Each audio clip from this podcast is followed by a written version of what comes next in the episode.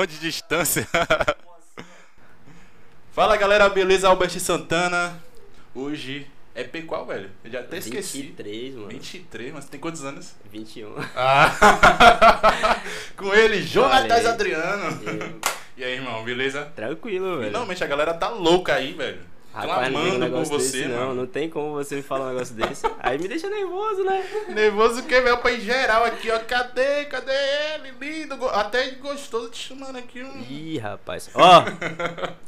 A dona daqui a pouco tá chegando, não pode fazer essas coisas não. Ih, rapaz, deixa em off. Não vou nem deixar off depois dessa parada.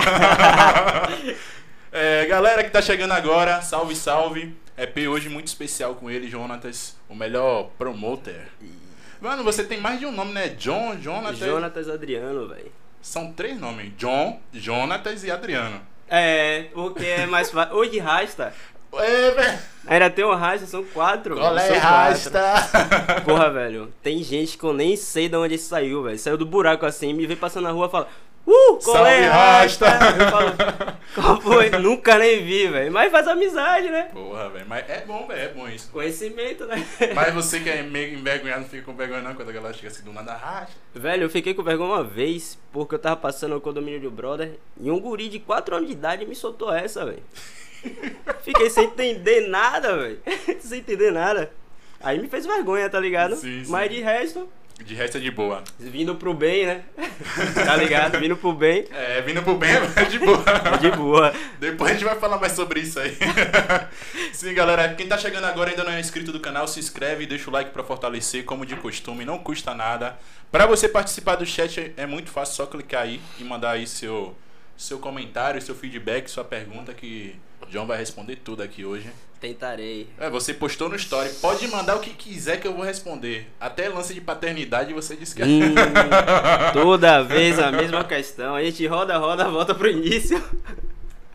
A gente Literalmente. roda- Literalmente, rapaz. Então, galera, só faz isso aí como de costume. Se inscreve no canal, deixa o like aí pra fortalecer. Aproveita agora, por favor, tira um print. Pode tirar um print, mano?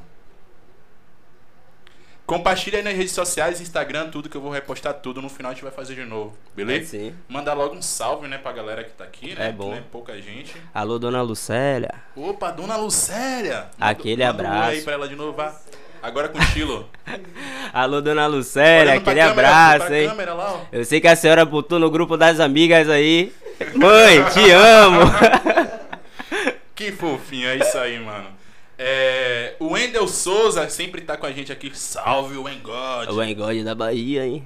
Já tô aqui, viu, na expectativa. Foi a, ah, foi a primeira pessoa que, que comentou. O cara tava me esperando desde 4 horas da tarde, você não tem noção. Cara.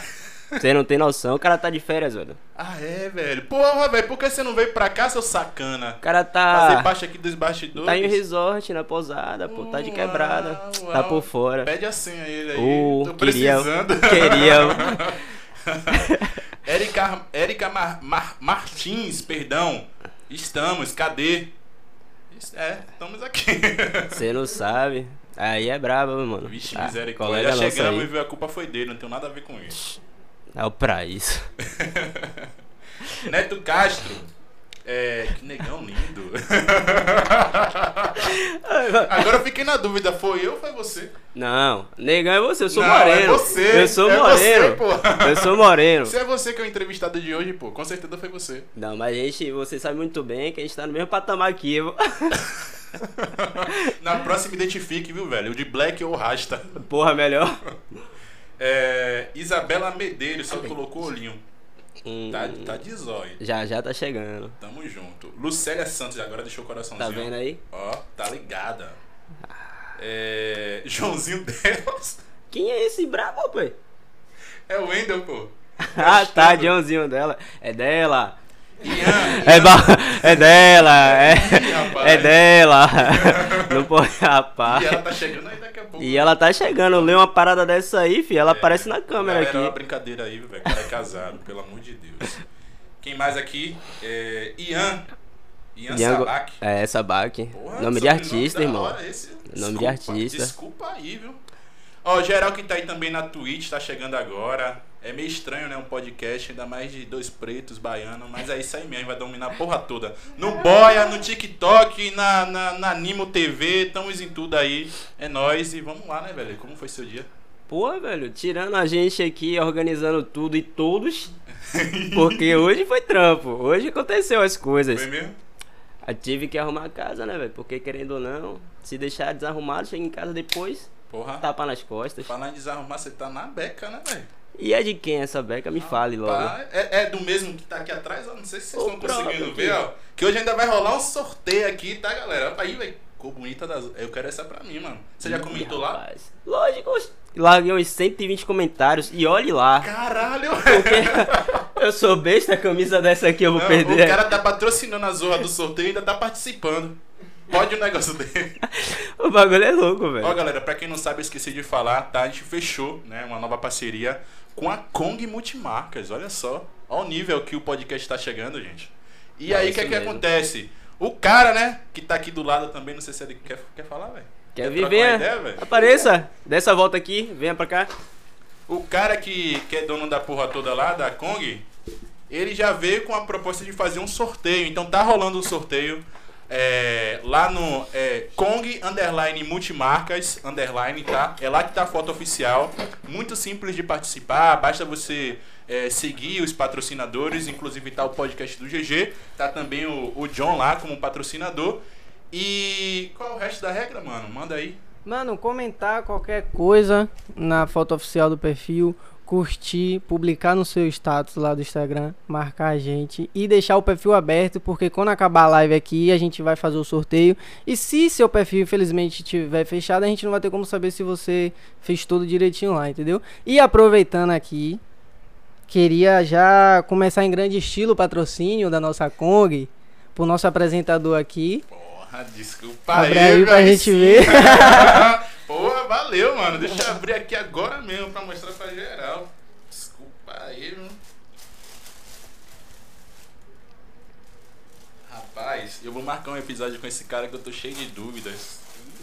Cheio de pergunta pra fazer. Tem que ter, tem que ter, porque não é só uma loja de roupa não, viu família? Não é Tem muita uma- coisa aí, você tem que, tem que ir lá pra aprender bastante também. Pega esse pano. Lebron. Pega esse pano! Irmão, olha só, velho. Pesadão de novo 23. James! Porra, mano, brigadão, velho. Adorei. Sério, junto, sério mesmo. Vai ficar. Tamo junto. Aqui. Desculpa aí, desculpa aí. Mas vem cá, velho. É uma boa, boa, boa. Mas vem cá, como é que faz pra adquirir uma camisa dessa, velho? Mano, só entrar lá no nosso Instagram. É, Kong, multi, Kong underline multimarcas underline. Falar comigo através do nosso direct ou no link que tá na nossa bio, que é do nosso WhatsApp. Que aí eu tiro dúvidas, mando todas, todos os modelos, preços, tudo direito. Lembrando que algumas peças são importadas. É importante falar isso, algumas peças são importadas e com preço, família, super acessível. Tá ligado? A gente não trabalha com nada que possa é, poluir ainda mais o nosso meio ambiente. A gente não trabalha com nenhum tipo de plástico. Nossas roupas vêm embaladas em papel seda, que na hora do descarte é um pouco melhor. Entendeu? Então, além da gente se preocupar com o meio ambiente, a gente quer que tenha um Brasil e um mundo mais estiloso, óbvio. Porra, brocou, velho. Esse é o slogan lá do... Isso é slogan. Caralho. Se fechou lá. Essa ideia é toda sua, velho, já? Fazendo pergunta. Tem que ter, né? Tem que ter, mas vamos sair daqui, senão ele vai fazer as perguntas todas e eu não vou participar de um episódio, tá ligado? eu, sair, eu sou inteligente. Mas é isso, família. Obrigadão, Kung Multimarcas aqui junto com o podcast do GG. E essa parceria aí vai decolar um bocado. Tamo junto, Tamo mano. junto, mano. Mandou bem. E tá de Kong, tá de Kong, agora vai tá de Kong. Fechou lá. E olha a Kong aqui atrás também, viu, galera? Não esquece do sorteio, tá rolando lá. Quem quiser participar, aproveite, viu? Aproveita essa oportunidade. Voltando, mano, como foi seu dia? Ó, Tirando disso, né? Tem que estudar também, porque a gente, querendo ou não, já tá com a volta do semestre aí na cara. A gente não sabe se vai ser presencial ou não. Sim. Mas, querendo ou não, tem que estudar. Lavando o jaleco. Tava guardado há dois É anos. O jaleco tava amarelo. Vem cá, você já quer que seja, você já quer que, que seja presencial? Já acostumou com, com o EAD? Ah, sim, velho. Eu, eu escolhi justamente o curso que tem curso presencial pra não precisar ficar em casa, tá ligado? Eu ligado. queria passar o dia todo na faculdade, na faculdade, no estágio, se pudesse. Sim. Entrei na faculdade com 15 dias e começou a, a pandemia. Puta Gastei pariu. 230 em dois jalecos, um com elástico, outro sem, porque é um de laboratório e outro é de campo. E tá guardado. Pra quem não sabe, mano, explica aí, você faz o quê? Velho, eu sou estudante de, de fisioterapia na Unime, no noturno. Tô no quarto, sem, quarto semestre, desde quando começou a pandemia. E tá sendo um desafio, né, velho? Porque a gente teve poucas aulas de laboratório. E essas aulas de laboratório, o cujo foi quase zero aprendizagem, porque os professores estavam fazendo birra, só falando assim, pra que começasse a ficar no online. Acabou indo pro online. E o online é aquela parada, né, velho? É professor falando e a gente escutando, aluno dormindo, aluno dando risada, a internet caindo, a plataforma bugando. E a gente zero aprendizagem, cada um por si e Deus por nós, tá ligado? Eu tô rindo, mas o negócio é, é sinistro. É né, sério, velho. Assim, quando, logo quando começou a pandemia, que é que você imaginou, velho? Achou que ia ser uma coisa que ia passar rápido? Você pensou na sua faculdade quando isso, eh, isso aconteceu? Com certeza, principalmente que eu tinha. Foi um loop, uma virada de vida que eu tive, um plot twist, eu costumo falar. Porque foi quando eu resolvi dar uma levantada da cama de fato e começar a vida. Eu comecei a fazer a faculdade, comecei a trabalhar na mesma semana.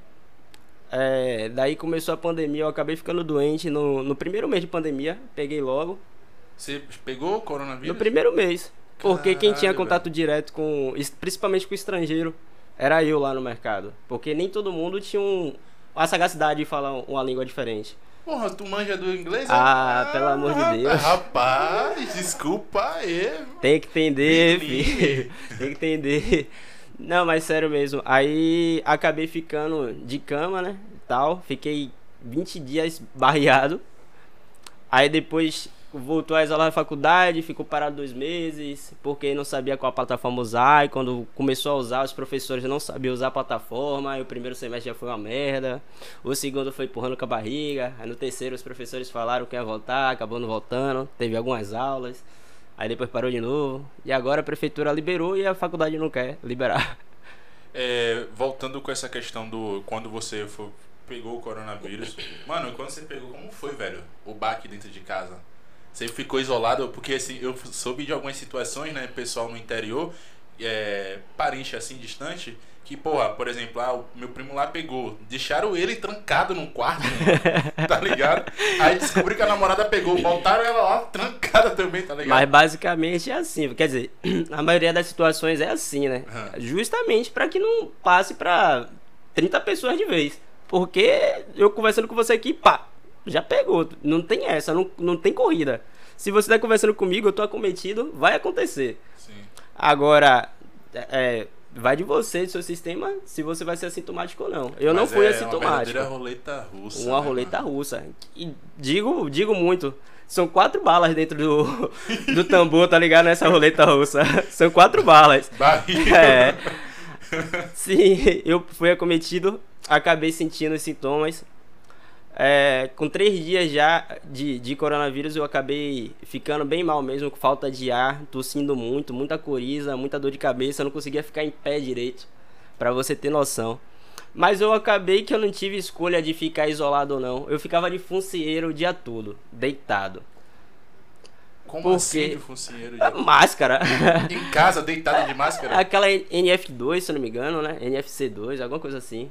Aquelas bem pesadona mesmo que fica tochada no rosto. Caralho. Tossindo seco o dia todo. E você morava com quem? Mora com quem? Eu moro ainda com. Quer dizer, hoje em dia mais ou menos. Mas, é, minha avó, Hum, 71 anos. Miséria. Minha mãe tem 39. Mais meus dois irmãos, um de 16 e um de 19. Ninguém pegou, Graças a Deus. porque a gente teve bastante cuidado. É isso. Como foi esse cuidado, velho? É, Eu, eu, eu, eu ficava me higienizando constantemente, tirava a máscara, ia comer no quintal, só tirava a máscara pra comer, tomava banho em um banheiro lá na outra casa, dois andares acima. No andar acima ainda tinha a cunhada de Edson aqui que apareceu agora. que ela me via quando eu ia entregar tipo uma chave, ela botava a máscara, pegava com o pauzinho lá da escada assim, ó, porque era real, a gente é, estabeleceu limites, que não era pra chegar perto de ninguém, não podia tirar máscara, as coisas que eu usava era só minha. E passou esses 20 dias aí, não acometi ninguém, acabei melhorando, voltei ao meu ofício, que foi a faculdade de fato e o trabalho. E depois disso, é sucesso. Só uma dúvida. Como é que ficava na sua cabeça é, essa, esse distanciamento que as pessoas tomavam de você, mano? Não mexeu um pouco não, velho? Tipo, ah, fica longe dele pra não pegar coronavírus e tal. Mano, pra ser bastante sincero, velho. Nos primeiros sete dias, na primeira semana, eu fiquei muito mal porque eu pensava que ninguém queria erguer a mão pra mim, vamos se dizer assim, tá ligado? Nem os amigos, nem os conhecidos, nem minha mãe mesmo, vamos se dizer assim, mas depois eu fui no meu, meu entendimento mesmo. Vi que como tava a situação também, olhando o jornal, que eu assisto muito jornal, e vi que a parada era sinistra, que era verdade aquilo que tava acontecendo e que era o melhor que eu poderia fazer pra minha família naquele momento, tá ligado? Sim, sim. Falou até de, de eu ir ficar na casa de meu pai, que meus pais são separados, meu pai mora em um lugar e minha mãe em outro. Só que pô, meu pai tem comorbidade. Se eu fosse pra lá, seria pior pra ele, tá ligado? Aí, tipo, ele ficava fora de casa o dia todo. Eu ia ficar com a casa livre. Ou ia ficar em vários lugares da casa. Quando ele chegasse, vai ver que aquele lugar tava cometido. Ele pegava o coronavírus, acontecer alguma coisa pior. Preferi ficar em casa mesmo e ter a minha consciência, tá ligado? Era só eu me policiar. Quando você tá com, a, com, a, com, com Covid, você se policia, você mesmo consegue reter aquela zona de de transmissão, tá ligado? Se você fazer isso, tá de boa. Você vai ser só mil maravilhas. Você vai sentir, mas não vai passar pra ninguém. Mano, que bom que você teve essa consciência, velho. Ligado? Sim. Você faz ideia mais ou menos de como foi que você pegou? Isso foi no trabalho? Foi no trabalho, foi. O ofício pod, pod, poderia ter sido no transporte, porque eu pegava condução pública. Ah, E também pode ser porque eu tava tendo muito contato com estrangeiro. Era depois do carnaval, março. Final de março eu peguei. E aí vem, né, o lance do transporte, né, velho? Achei que a gente ia entrar nesse assunto lá, mas porra, mano. Era uma coisa que eu ficava observando assim. Fechava tudo, a porra toda. Aí, beleza, é, tinha horário pra fechar tudo, ok, gente. A gente tem que seguir, né, velho? É o melhor que pode ser feito pra melhorar de fato a situação. Mas, mano, quando eu via os ônibus, velho, lotado. e digo mais, velho. a, a prefeitura, tanto de Salvador quanto aqui de Lauro de Freitas, reduziram a frota de ônibus. É isso que não fazia sentido, velho. Ah, é, tava lotado justamente por conta da redução, né, do, do- do- dos ônibus. O pessoal achava que eu era maluco, filho. Eu ia de luva branca de hospital, de máscara de touca, ia todo planejado, filho. Eu ia todo planejado.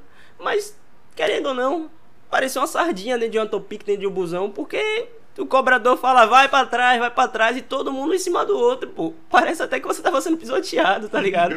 Mas tem que chegar no ponto no trabalho, senão Sim, leva sim, reclamação ainda. sim. Fazer o quê? Fora o perigo, né? O perigo não, a o lance de tipo, ah, vou sair do trabalho, vou pegar logo o ônibus pra ir pra casa porque eu não sei Sim. se tal horário vai ter mais. Vai ter sacou? mais. Eu já ainda aquele, fui- aquele pessoal que mora mais distante, ainda que tem aqueles ônibus especiais, sabe? Sim, É foda, O velho. que é roteiro já feito, né? Que você tá falando. Exatamente. Boto fé. É, tem essas paradas também. Eu, eu trabalhava, nesse tempo, trabalhava no Big lá de Portão, do Litoral Norte. Da linha verde, quero dizer. E várias vezes eu já, já voltei andando, porque não tinha topic, não tinha nem carrinho que fica passando um carrinho lá pela linha verde. Não tinha ônibus, não tinha nada. Várias vezes eu já saí, já fui andando de lá até o centro de Lauro de Freitas. Porque a empresa segurava. Cara, que paletada, Oxe, viu, velho? dá uns quase era 5 mais seguro, né, quilômetros. mano? Entre aspas, era. Porque a gente ainda tem o perigo público. o perigo público ainda Mas é porque isso. o perigo público, pô, a gente já tá com, é, já tem esse conhecimento desde o dia que a gente nasceu. É tá ligado? verdade, é Já verdade, tá é verdade. preparado já. A já gente já é mapeado com essa aí já. Exatamente. É, mano. É verdade. Sim, aí você dava essa paletada quando não encontrava ônibus. Sim, porque se eu ficasse ali, eu ia dormir ali. Porque não tinha mais, teve tempo aqui em Lauro de Freitas que os ônibus estavam rodando até 6 horas da noite. Depois disso não tinha mais. E eu saía da empresa às 7. E quer ver uma coisa que deve ter faturado pra caralho? Existem dois tempos que, é, que esse profissional faturou. Quando lançou e quando começou a pandemia. O Uber. Total. Tava caríssimo, mano. Irmão, 7 horas da manhã eu fazia essa corrida que normalmente dá no máximo 8 reais. Teve dia que eu pagava 18. Zorra. Porque pegava a dinâmica, porque tinha muito pedido pra pouco carro. Aí quem pegava, levava. Caralho. No caso, E- o Uber colocava como se fosse uma oferta e demanda, tá ligado? É, é, é, é que louco, né, velho? Sabendo da situação, ao invés de ajudar, piora. Aumenta tudo. Ajuda velho. pra quem trabalha, no caso. Pra eles e não pra outras empresas. É, é. Tá ligado? Basicamente isso. Mas quem necessita mesmo de fato, né, o pessoal do trabalho e tal, que tava precisando, por conta da redução, por exemplo, ou até mesmo por medo, né, mano? Os Total. caras meteram a faca, aproveitou. Total, total. Aproveitaram mesmo. Me levaram bem uns 400 conto, viu, Uber? Beleza. Porra. Sim, aí com toda essa segurança, não teve escapatória. Tive Infelizmente. não. Peguei, mano. Mas depois disso, teve, eu fiquei uns dois meses ainda sentindo muito. Cansaço, principalmente. É. Sentia muito cansaço. E. Mano, na hora de dormir. Vixe, parecia que eu ia pra outro lugar, filho. Parecia que eu tava dando luzes assim, ó. Vendo a luz chegando perto de mim. Porque eu dormia de boa. Chegava de madrugada. me dá água, bota o ventilador em minha cara, jogar, me dava banho, nada, nada, nada, nada. Parecia que eu ia morrer. Até que teve um tempo que eu tava tomando o, o gás de oxigênio, tá, o nebulizador, Pra melhorar. O manual mesmo, ficava apertando. Porque senão não conseguia Tu respirar chegou, direito. tu chegou a, a ir pro hospital? Eu, mano, ó que viagem. Foi até bom você perguntar. Foi quando eu fui, fui saber se eu era Covid mesmo ou era, sei lá, que tem muita pressão de raciocínio. Quando você pressiona o seu próprio raciocínio, você acaba sentindo os sintomas, porém você não está doente. A maioria das vezes. Muitas pessoas acharam que estavam com Covid, chegavam no hospital e era isso. Pressão do raciocínio, da consciência.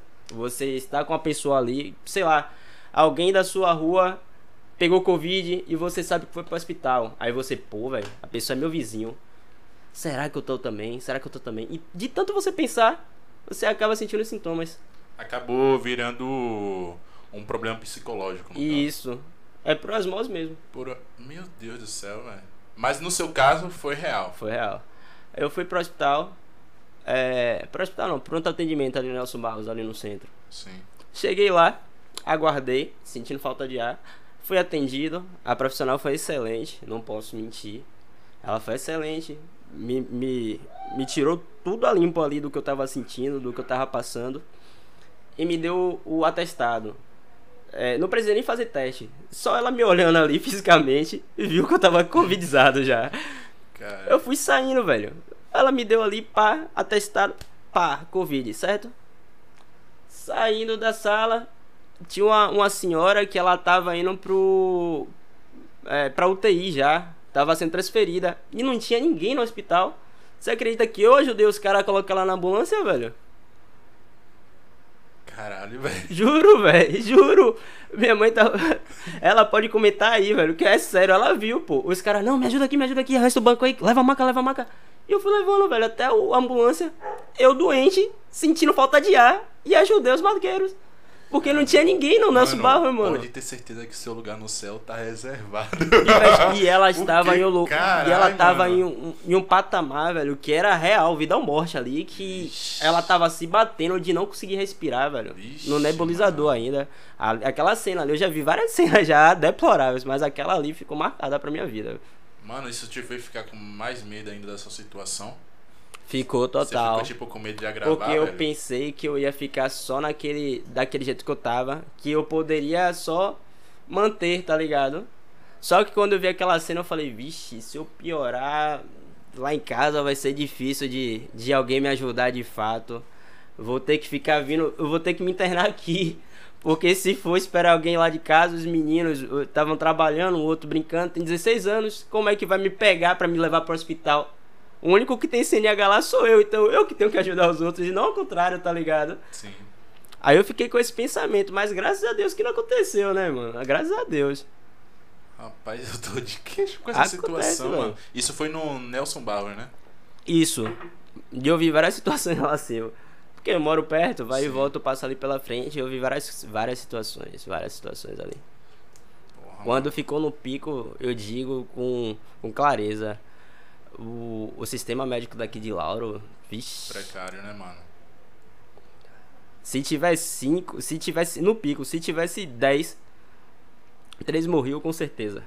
Porque não tem quantidade de ambulância necessária para que você faça o transporte até o UTI. A regulação vai e volta, o sistema cai. Mano, esse sistema de regulação é uma loucura, velho. A gente poderia até estender mais essa conversa agora, mas vamos voltar um pouquinho só pra gente diminuir a pressão. diminuir Total, um pouco total. a pressão. Total. Mano, me fala aí um pouco da sua infância, velho. Quem era você na infância, mano? Pô, mano, assim, a minha infância. Digo criança, eu levo até os 11 anos de idade. Até os 12 anos de idade, no máximo, eu levo minha infância. Pô, minha família sempre foi muito unida. Sempre foi muito unida. Eu sempre fui aquele cara bastante introvertido, porém com facilidade de fazer amizade em todos os cantos. Você é o mais velho? Sou mais velho. Sim, massa, massa. De três. Era o Um cara que tinha que 19, dar exemplo outro que pro, pros 16. menores, tinha que É. guiar. É meio difícil ser. É, meio punk, difícil. É punk. Você entende? Você É, entende. sou mais velho, é punk. Mas esses são três meninos? Isso. Ah, eu acho que é mais tranquilo um pouco. Pô, depende, porque se eu fizer alguma coisa de errado, eles também levarão eu pro lado errado. Hum, Sacou? saquei. Porque querendo ou não, se eu fosse sair, se eu fosse sair naquele tempo, os meninos também tinham que sair pra brincar. E aí, se eu fosse sair já pro lado errado, pra vida errada, os meninos iam apre- aprender que aquilo ali era o certo. Tá ligado? Tô ligado. E, e aí, sua mãe sempre foi solteira? Não, não, não. Meus Quer pais dizer, separaram quando eu era bem tinha. essa, né? Quando foi que sua mãe se tornou solteira e teve que tomar conta de três meninas? Sim, isso foi em 2015. Foi 2015. Foi a gente já tinha consciência já das coisas, até porque a nossa, co- como eu falei, eu considero minha infância até 12 anos, dos 12 até os 15 foi um pouco sofrido pelas Teve- situações de casa, tá ligado? Teve que aprender esse homem já ali, velho, a partir dos 12? A partir dos 13 no máximo. Sim. eu já tinha que ter consciência do que era certo e errado, porque, pô, assim, eu não posso reclamar da criação do que eu tive de meu pai, porque ele me ensinou várias coisas certas. Não da maneira certa, Uhum. entendeu? Ele tinha um jeito próprio, até pela criação dele também, não julgo, a gente já teve essa conversa. Mas, a partir dos 13 anos, eu tive que ter consciência que se eu deixasse tudo no- no- nos ombros de Dona Lucélia, ela ia acabar não ia acabar sucumbindo mesmo. Porque teve um momento que ela acabou perdendo uma coisa, acabou perdendo outra, e o relacionamento tava dando certo, ela ficou muito mal. E eu tava dando vários palpites também na vida dela, como ela também tava dando vários palpites, sempre deu vários palpites em minha vida. E acabou que a gente tem essa relação, hoje em dia a gente fala que a gente. A gente fala não, as outras pessoas mesmo falam. Que a gente não é nem mãe e filha, a gente fala que a gente é irmão mesmo. Tem gente que olha assim nossa relação em qualquer resenha hoje em dia e fala, pô, vocês são namorados? Já teve várias pessoas. Que massa. Vocês são namorados? Vocês são irmãos? Imagina não, velho, ela é minha mãe. velho. Ela é minha mãe. Porque é a mesma forma que eu tô falando contigo, falo com Edson, falo com a Melissa aqui, eu falo com ela em casa, falo com ela na rua, falo com ela em qualquer lugar. É minha forma de falar, ela já, te- já, já me aceitou assim, da mesma forma que me aceitou tendo tatuagem, cabelo, o, o, o dread. Nunca pegou no pé com isso? Não, ela esperou ter 18 anos, porque assim, desde os 15 anos, de fato, eu já tenho certa maturidade. Essa maturidade que eu tenho hoje em dia, eu tinha com 15 anos. Tá ligado? Porque, porra, teve seis meses sofrido na vida dela, seis, oito, dez meses no máximo, sofrido na vida dela. Que se não fosse a gente, como família, no caso a irmã dela, quando tava viva, a minha avó e meus outros dois irmãos, ela não conseguiria reerguer, não. E eu sou muito grato dela ter se reerguido e se tornado. a Quer dizer, ela já era essa mulher, mas ela deixou mais evidente ainda que ela é, porra, uma mulher do caralho, velho. Minha mãe é foda, velho. Minha mãe é foda. E. Deve estar emocionada. Tá, minha mãe é foda, bicho. Só Mas, você mas isso é uma coisa que você sempre deixou claro pra ela, né, mano? Sim, hoje não é- ela mesmo Não fala. parece ser muito acanhado quanto a isso, não. Não, eu gosto de deixar meus parâmetros bem claros pra todo mundo. Importante, importante. É, aí, beleza. Seus outros irmãos têm diferença de idade mais ou menos quanto? Eu tenho 21, meu irmão do meio tem 19 e meu irmão mais novo tem 16. E vocês são bem unidos? Rapaz, unido a palavra é muito forte.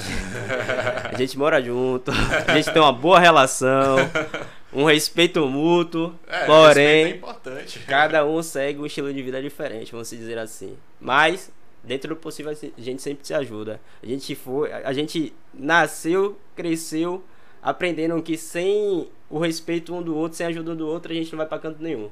Então a gente sabe que se erguer a mão naquela, naquele momento de ajuda, o outro tem que pegar. Porque se não pegar, fi, você vai subir, seu irmão ali que foi nascido e criado contigo, pode ficar na vala. E aí? Você vai querer que os outros falem pra você que seu irmão tá na merda? Não vai.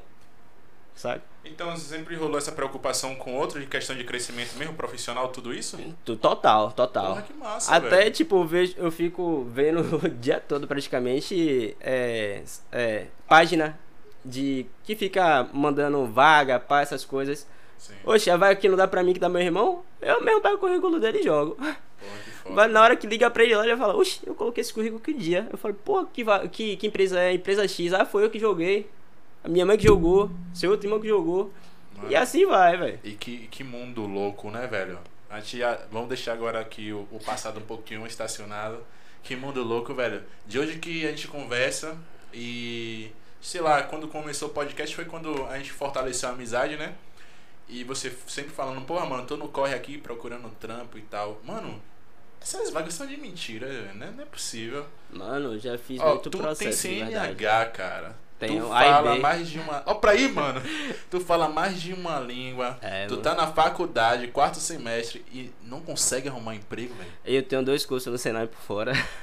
Puta que pariu, mano. Não dá pra acreditar nessas vagas. Não dá mesmo, não. Não dá, mano. Esse negócio, esses sites aí que coloca, ah, vaga disponível. Mano, alguma coisa eles ganham pra tá fazendo isso. Mas eu acho assim. eh, Na verdade, eu já tive algum entendimento sobre isso também. Até pela empresa que eu tava, eu Sim. acabei vendo isso pelo RH. Eu peguei uma amizade com a moça da RH lá, ela me explicou. Essas vagas que eles soltam online, eles soltam pro público.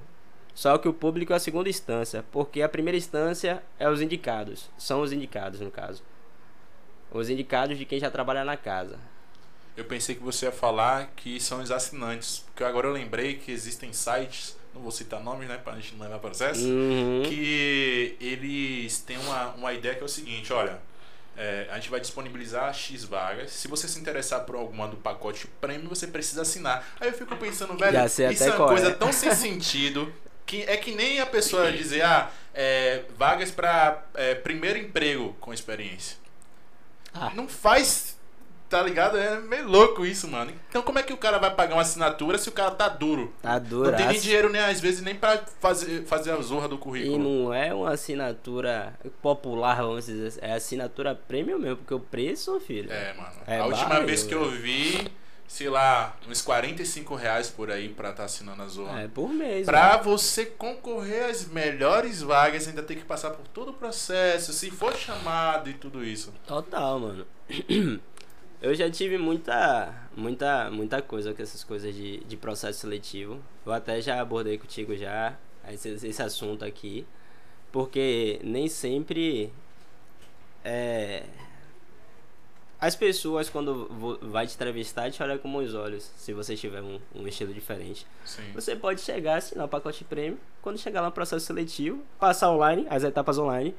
Quando chegar lá no processo seletivo, a pessoa te olhar com os olhos diferentes só porque você tá atuado, só porque você fala de uma forma. de uma forma. Eu, eu sei falar de um jeito formal. Só que eu tenho meu estilo diferente. Aí as pessoas, só de me olhar, acham que eu vou conversar de um estilo diferente com eles. eu vou falar de um jeito diferente com eles. Não. Se eu tô ali em um, em um, em um lugar que eu tô sendo entrevistado, eu tenho que mostrar de verdade aquilo que a minha essência, eu vou mostrar da melhor forma que eu puder, tá ligado? E nem todo mundo é assim. Já cheguei, já olharam pra mim depois de uma entrevista e falaram, pô, assim, você tem o melhor currículo, você tem o melhor embasamento, você conhece as competências técnicas, mas eu não vou te aceitar porque você usa dread e é todo cheio de tatuagem. Na cara de pau te falaram isso? Com essas palavras, duas vezes.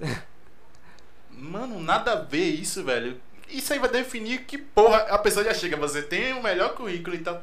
Isso vai definir que caralho, Aí, velho. irmão, eu só faltei dar uma cotovelada nele, tá ligado? Você falou alguma coisa, você não deixou isso baixo, não, né? Não, é Não, eu só falei, não, eu respeito sua decisão. Mas assim, mesmo se o senhor me escolhesse depois de todo esse olhar diferente que o senhor teve comigo, eu não poderia aceitar essa vaga, porque se o senhor me contratasse tendo esse olhar sobre mim, como é que seria o dia a dia entre nós? Eu sou uma pessoa que eu te respeito se o senhor me respeitar. Agora, se o senhor começar a me olhar diferente, eu também vou te tratar diferente. Como é que seria esse dia a dia? Aí ele falou: Ah, vou dar prosseguimento aqui com outro candidato, você pode retirar. Eu falei: Obrigado pela oportunidade. Isso aqui eu posso ver depois se vai rolar algum processo ou não. O senhor já tá ciente disso que eu tô te avisando. E depois a gente resolve. Dei as costas e fui. Mano, é uma educação, uma paciência que eu não tenho, cara. Eu não teria Mas geral fala que eu sou seu lugar, paciente, mano. Geral fala. Não teria, velho. Geral fala. Geral fala total. Mas acontece, velho. Eu não posso também é, achar que eu tenho o mundo todo sobre minha mão. Porque a gente já. Quer dizer, a gente não. a humani- A humanidade em si já viveu tanto tipo de preconceito. Já teve tanta supremacia, tanto ditador. Já teve de tudo, velho. Como é que eu vou chegar assim só porque eu tenho um estilo que. É um estilo de vida, é uma cultura. Eu falo assim, que eu vivo uma cultura. Eu quis demonstrar que mesmo sendo diferente, eu posso ser o melhor. Eu gosto disso. Inclusive, mano, você falou sobre isso do seu estilo, que é mais do que estilo. Porra, mano, o dread tem que respeitar, velho. Tem, velho. Tá ligado, velho? Você acha que é todo mundo que trabalha com, com a cabeça pesada, pra cima e pra baixo? Não tem como, velho. Essa porra pesa 8 horas por dia, cabeça suada. Chega em casa, o cabelo tá, tá cheirando atum. Velho, tem que respeitar, porque não é todo mundo que aguenta, não, velho. Não é todo mundo que aguenta. Só de você chegar. Velho, quando eu trabalhava no mercado, eu gosto de ficar lembrando essas coisas, que é o que me faz levantar no outro dia e falar, vou trabalhar sorrindo. Porque, pô, quando eu trabalhava no mercado, eu trabalhava como operador de loja. Ou seja, aquilo que for requisitado dentro da loja, você tem que chegar e matar. Eu ficava, eu gostava mais de ficar no atendimento ao público, porque, querendo ou não, eu trabalhava esse meu lado tímido e introvertido. Que não parece que é assim, mas tá valendo. Mas sou. E. Oxe, eu gostava de, de, receber, tratar a pessoa bem pra receber elogio. Toda entrevista que eu faço, eu falo, eu sou movido a a elogio. Eu vou dar meu máximo pra empresa, vou dar meu máximo pro meu líder. Pra quando chegar no final do, do, do dia, ele falar, porra, Jonathan, você fez isso, isso, aquilo. O cliente chegou pra mim, falou dessa forma, e é isso que te traz. É, traz da diretoria o diferencial pro nosso setor. Sim. Pô, velho, quando eu recebi esses elogios recorrentes, eu ia trabalhar, eu acordava 5 horas da manhã, fazia meu café, dando risada, escutando Bob Marley, escutando Maneva, escutando pagode, funk, escutando tudo. Até louvor eu escutava, meu irmão. Sim, sim. Mas eu ia trabalhar bem, por quê? Porque tinha reconhecimento. O que falta hoje em dia é o reconhecimento do próximo. Tá ligado? Eu digo isso todas as vezes, em todas as entrevistas, porque eu tô indo trabalhar na empresa, mas eu não tenho que ser escravo da empresa. Eu tenho que ser o colaborador da empresa. Digo bem, digo todos os dias pra isso. Eu sou colaborador da minha casa. Eu faço as coisas que tenho que fazer, determinado as funções interligadas por quem? Pela chefa, que no caso é a mãe, É a mãe. tá ligado? Tudo, tudo é hierarquia, velho. Tudo na vida é hierarquia. É, e respeitando isso, mano, tudo flui. Total, sem briga. Sem briga, exatamente. Deixa eu mandar um salve aqui pra quem, pra quem chegou. É... O Ian, né? A gente já falou que tem um sobrenome bonito. Sabate. Ele mandou até um abraço pra você, irmão. A Adilis Luiz. É, porra, a melhor amiga de minha mãe aí. É? Mano, não sei se você conhece o bloco de carnaval, as metralhadas daqui do centro de Lauro. Cara, eu sou muito ruim com carnaval. Então, não, eu não... a única que eu conheço é o Bloco das Cachorras porque acontece aqui. Exatamente Eu aqui. sei qual é. É, não é travestido? Meu, meu coroa já saiu Meu Deus, porra. eu queria ver essa foto, irmão. Mano, todo ano. Agora, isso- agora que tá tendo. É bloco de transvestido, né? É isso, Então, dela também, as metralhadas. Desce só. o gueto todo. Aí, o patrocinador conhece, filho. Rapaz, Ela é, mano. Ela é a dona do bloco. É a dona do bloco. Ela que manda na A criadora. Que massa, velho. Que massa. Não, quando acabar tudo isso aí, voltar, tudo normal, né? Eu quero saber, quero ver como é esse negócio É top, mano, é top. Top. O Gamer Tutores é o Rasta. Deve me conhecer, né? Mas eu não conheço claramente. velho. Mas é um salve. É um salve. Luiz Felipe, que fofo. Olha que bicho. É, ele é meu TikToker de bolso, mano. Como é que é, velho? A gente tá aqui resenhando tal, como a gente tá agora. Se tocar música de TikTok, eu falo, vai Felipe, ativa. Ele vai e solta os passos. É meu, velho. Ele solta os passos. Ele solta. Porra, deve ser estourado no TikTok. Que porra, nem tem TikTok. Ele só gosta. Que miséria. É, quem mais aqui, meu Deus? Maria do Socorro, Ferreira da Costa. Porra, tá o nome todo aqui. Desculpa. Maria né? do Socorro, filha das cores. Oi, pessoal. Boa noite. Aqui ela falou umas coisas interessantes. ó. Às vezes me pergunto se esse país é para amadores ou sonhadores. Hum. Existência sempre. É uma boa. Qual a sua opinião, mano? Para amadores ou sonhadores? Rapaz, depende do, do intelecto da- de cada pessoa mesmo. É porque se a pessoa não tiver a raça, ela vai ser amadora. Se a pessoa persistir e botar aquele foco, como eu coloquei um foco a longo prazo ainda em minha vida, eu prezo que até 2028 eu tô tranquilo já. É, então a gente vai falar sobre isso. É o sonhador, é o lado sonhador. Sim. Então, se você persistir, você vira sonhador e acaba vencendo na vida. Se não, você é amador e fica pra trás. Aquele papo que eu tava falando. Sim, sim. Você tem que lutar, velho. Se você não lutar, irmão, você vai acabar querendo viver uma vida de salário mínimo, passando perrengue. Tem um- uma frase. Uma frase do meu mestre que ele diz assim: a, a vida é dura pra quem é mole. É, Tá ligado? total. Às vezes faz muito sentido isso, velho. Total, velho. Eu sempre quando eu tô. Tô, tô reclamando da vida, né? Que às vezes rola Acontece. disso, né, velho? Aí eu lembro dele falando, porra, mano, a vida é dura pra quem é mole. Bora reagir aí de uns tapas na cara, pronto, vamos. Minha avó costumava falar que é pra bater a cabeça na parede. É Pra, pro pensamento voltar. Porra! Bote Já bateu fé, muito, velho, a cabeça na. O quê? Bote fé, irmão. Bote fé. Rapaz. É, a Socorro falou mais um pouco aqui, ó. Parabéns, Jonathan. É, você é exemplo para muitos jovens. Tô amando. Grande abraço, GG. Grande abraço. E falou que parabéns pelo dia dos, estu do, do, dos Dos estudantes. estudantes. É hoje, velho. mano. Aí. É. Coincidência, mano. Fui agraciado pelo dia do podcast. Que Tá vendo aí? massa. Tá vendo aí? Cadê, cadê, cadê mais? O Gamer Tutores. Fala com o Rasta que Kelvin tá pedindo um salve do Brabo. Ah, pô.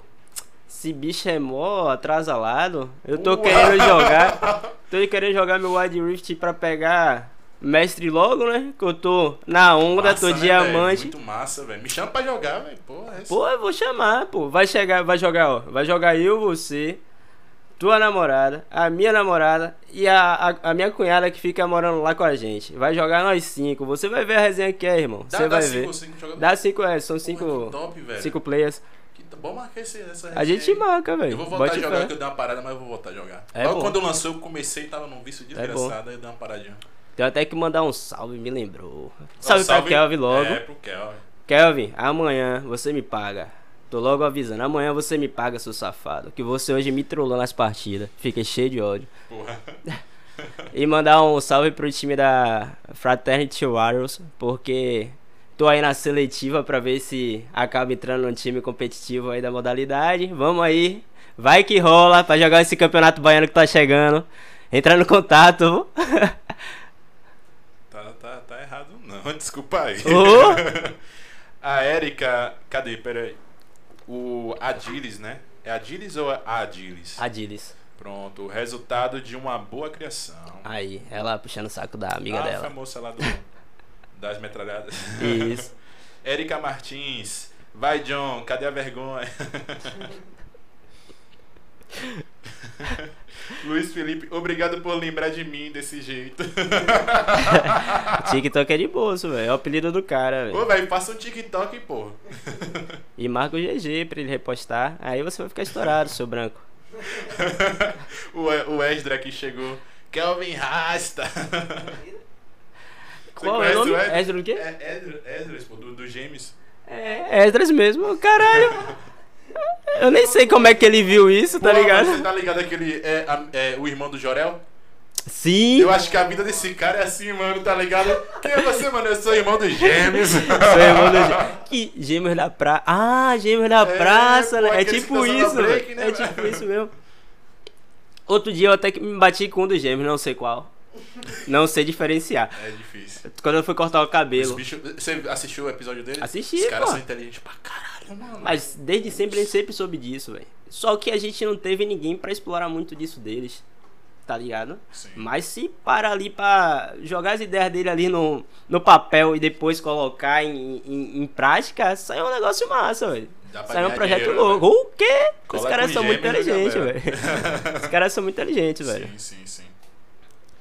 O Luan Nego pergunta, é, pergunta por que o Ian é o melhor jogador do planeta. Ih, rapaz. Aí é negócio deles aí, eu nem me meto. Não me meto. Aí o Felipe aqui disse que acha que o Luan escreveu errado, aí tá rolando uma conversa interna. aí. Não mais porra nenhuma. O João Araújo é, esquece, o pai tá estourado. Mano, esse João Araújo aí, ele é meu amigo de infância, eu acho que desde os 3 anos de idade. Você acredita? É a gente mesmo, tem uma amizade do caralho até hoje. Porra, Eu mano. sempre tive esse negócio de levar a amizade pra vida toda. Até se a gente tiver uma briga, como a gente também já teve aqui, várias brigas a gente já teve. A gente depois sentou, conversou, viu a, maior, a melhor maneira da gente manter a amizade e hoje a gente tá sendo amigo novamente. Que ma- Porque, velho, pra horas. mim, aquilo que começou bem não é pra terminar mal, velho. Não é pra terminar mal. Mano, você é o cara das relações humanas. Velho. velho. Calmo, se relaciona bem com as pessoas, fala mais de uma língua. Pô, porque você acha que tá na área errada, meu parceiro? Pô, velho, mas eu escolhi fisioterapia também porque eu gosto muito da, da área social. Eu quero ser um fisioterapeuta que eu tenha a minha profissão como ofício em hospital, porque eu quero ir para hospitalar, mas Sim. eu quero ter um projeto social junto a alguma entidade pública, tá ligado? Eu quero abrir o meu projeto social. É isso, você quer levar o social independente da área, né? Mas Sim. no caso você escolheu a fisioterapia. como não vou ter nele nem coisa do tipo, mas vou acabar falando porque querendo ou não, foi um é um, um, um estilo que eu adotei em minha cabeça, o Manassés. Ele tem o, o cujo dele político, mas o cujo dele popular também é muito forte. Ele ajuda muitas pessoas que, é que têm deficiência, tá ligado? Eu já, já me voluntariei várias vezes pro, pro quadro dele. Acabou que eu não tive sucesso. E tive resposta, mas não tive sucesso. Falou que a partir de tal semestre. Vou tentar novamente, porque eu já tô nesse tal semestre. Se eles me derem a oportunidade, eu vou estar lá todos os dias é, levando alegria, velho. Porque esse meu amigo João, Ah, ele, ele é PCD.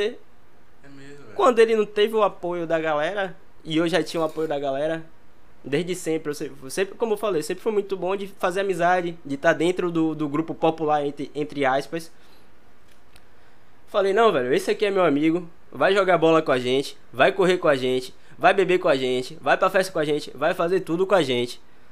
Você não quer conhecer ele não? Se não conhecer por bem, vai conhecer por mal. Por quê? Porque ele vai estar todo dia com a gente. Esteve todo dia, o pessoal conheceu, o pessoal deu risada, o pessoal criou apelido, ele gostou do apelido. Hoje em dia ele é é mais amigo do pessoal do que eu mesmo, tá ligado? Então pronto, eu gosto disso, velho. De interação entre pessoas, entre cores, entre PCD não PCD, é, LG, LGBTQIA+, sobre tudo, velho. Eu gosto daquele negócio que a gente sente de risada, curto momento, tá ligado? Sempre foi assim, de velho. qualquer coisa, né? É, total, velho. Porra, que massa isso. Total, velho. velho. É, eu ia tocar no assunto, só que acabei me perdendo com toda essa, essa parada que você me falou, porque foi forte. É, mas por que, mano, fisioterapia? O que foi que, tipo, bateu assim, eu vou fazer fisioterapia? Pivete, fala pra tu. Teve um momento da minha vida, dois anos, 2017 a 2019. Nem sei se vocês me conheciam ainda pra falar isso. Não, né? Pivete, tive dois anos de princípio, era vazio, e depois fui diagnosticado com depressão mesmo. Então, de 2010 2017 a 2019, vivi em cima da cama. Cortei laço com todo mundo. Me explica sobre esse princípio de quê? Depressão mesmo. Ah, tá, você falou um negócio todo... É porque vazio, pô, é, tem umas escalas. O vazio é que você não sabe de fato se você quer se submeter àquilo ou não. Acabou que minha consciência quis entender o que eu precisava daquilo. Acabei entrando. Fui fazer terapia. A... Dou muito obrigado à minha terapeuta que me ajudou de uma forma totalmente diferente de todos os métodos que ela já tinha usado. Como ela mencionou, ressaltou várias vezes. Depois disso, acabou que a gente mantém contato, mas como a vida dela é muito corrida, a gente tem pouco contato hoje em dia, mas muito obrigado, doutora Neuza, dona Una. E eu fiquei dois anos literalmente parado, porque aquilo que eu tinha na minha vida, da minha adolescência pra adulto, acabou que tudo, tudo, tudo deu errado, tá ligado? Foi decaindo de uma forma que, que eu não tinha controle pra pelo menos segurar alguma coisa daqueles planos que eu tinha. Acabou que fiquei muito mal, fiquei derrotado mesmo, mas aí, sei lá, depois da terapia, eu acabei melhorando tal, falei, porra, tem que voltar na vida. Vou entrar na faculdade. Tava fazendo curso do Senai já. Vou entrar na faculdade, começar a trabalhar, correr atrás das coisas. Aconteceu que eu arranjei o trabalho, já me animou um pouquinho, pá. O curso já tava terminando, eu falei, porra, vou conseguir alguma coisa no curso, já não vou trabalhar uma coisa pesada. Aí minha coroa chegou um dia e falou, véi, tô indo aí na faculdade, me espera aí, que eu moro de um lado do Senai, a faculdade aqui. Então ela dava pra ela me, me encontrar no do caminho, na frente da faculdade mesmo. Eu falei, já é. Minha cabeça, como eu sempre joguei bola, joguei time e tudo mais, em minha cabeça, eu falei, porra, vou fazer educação física. Chegou lá na hora, eu falei, pô.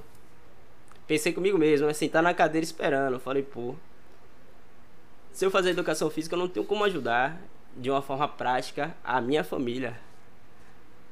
Porque eu vou conseguir exercitar elas e tudo mais tal, mas eu não vou conseguir reabilitar uma artrose, uma trombose, alguma coisa do tipo, não vou conseguir reabilitar. E tratamento dessas coisas são muito caras.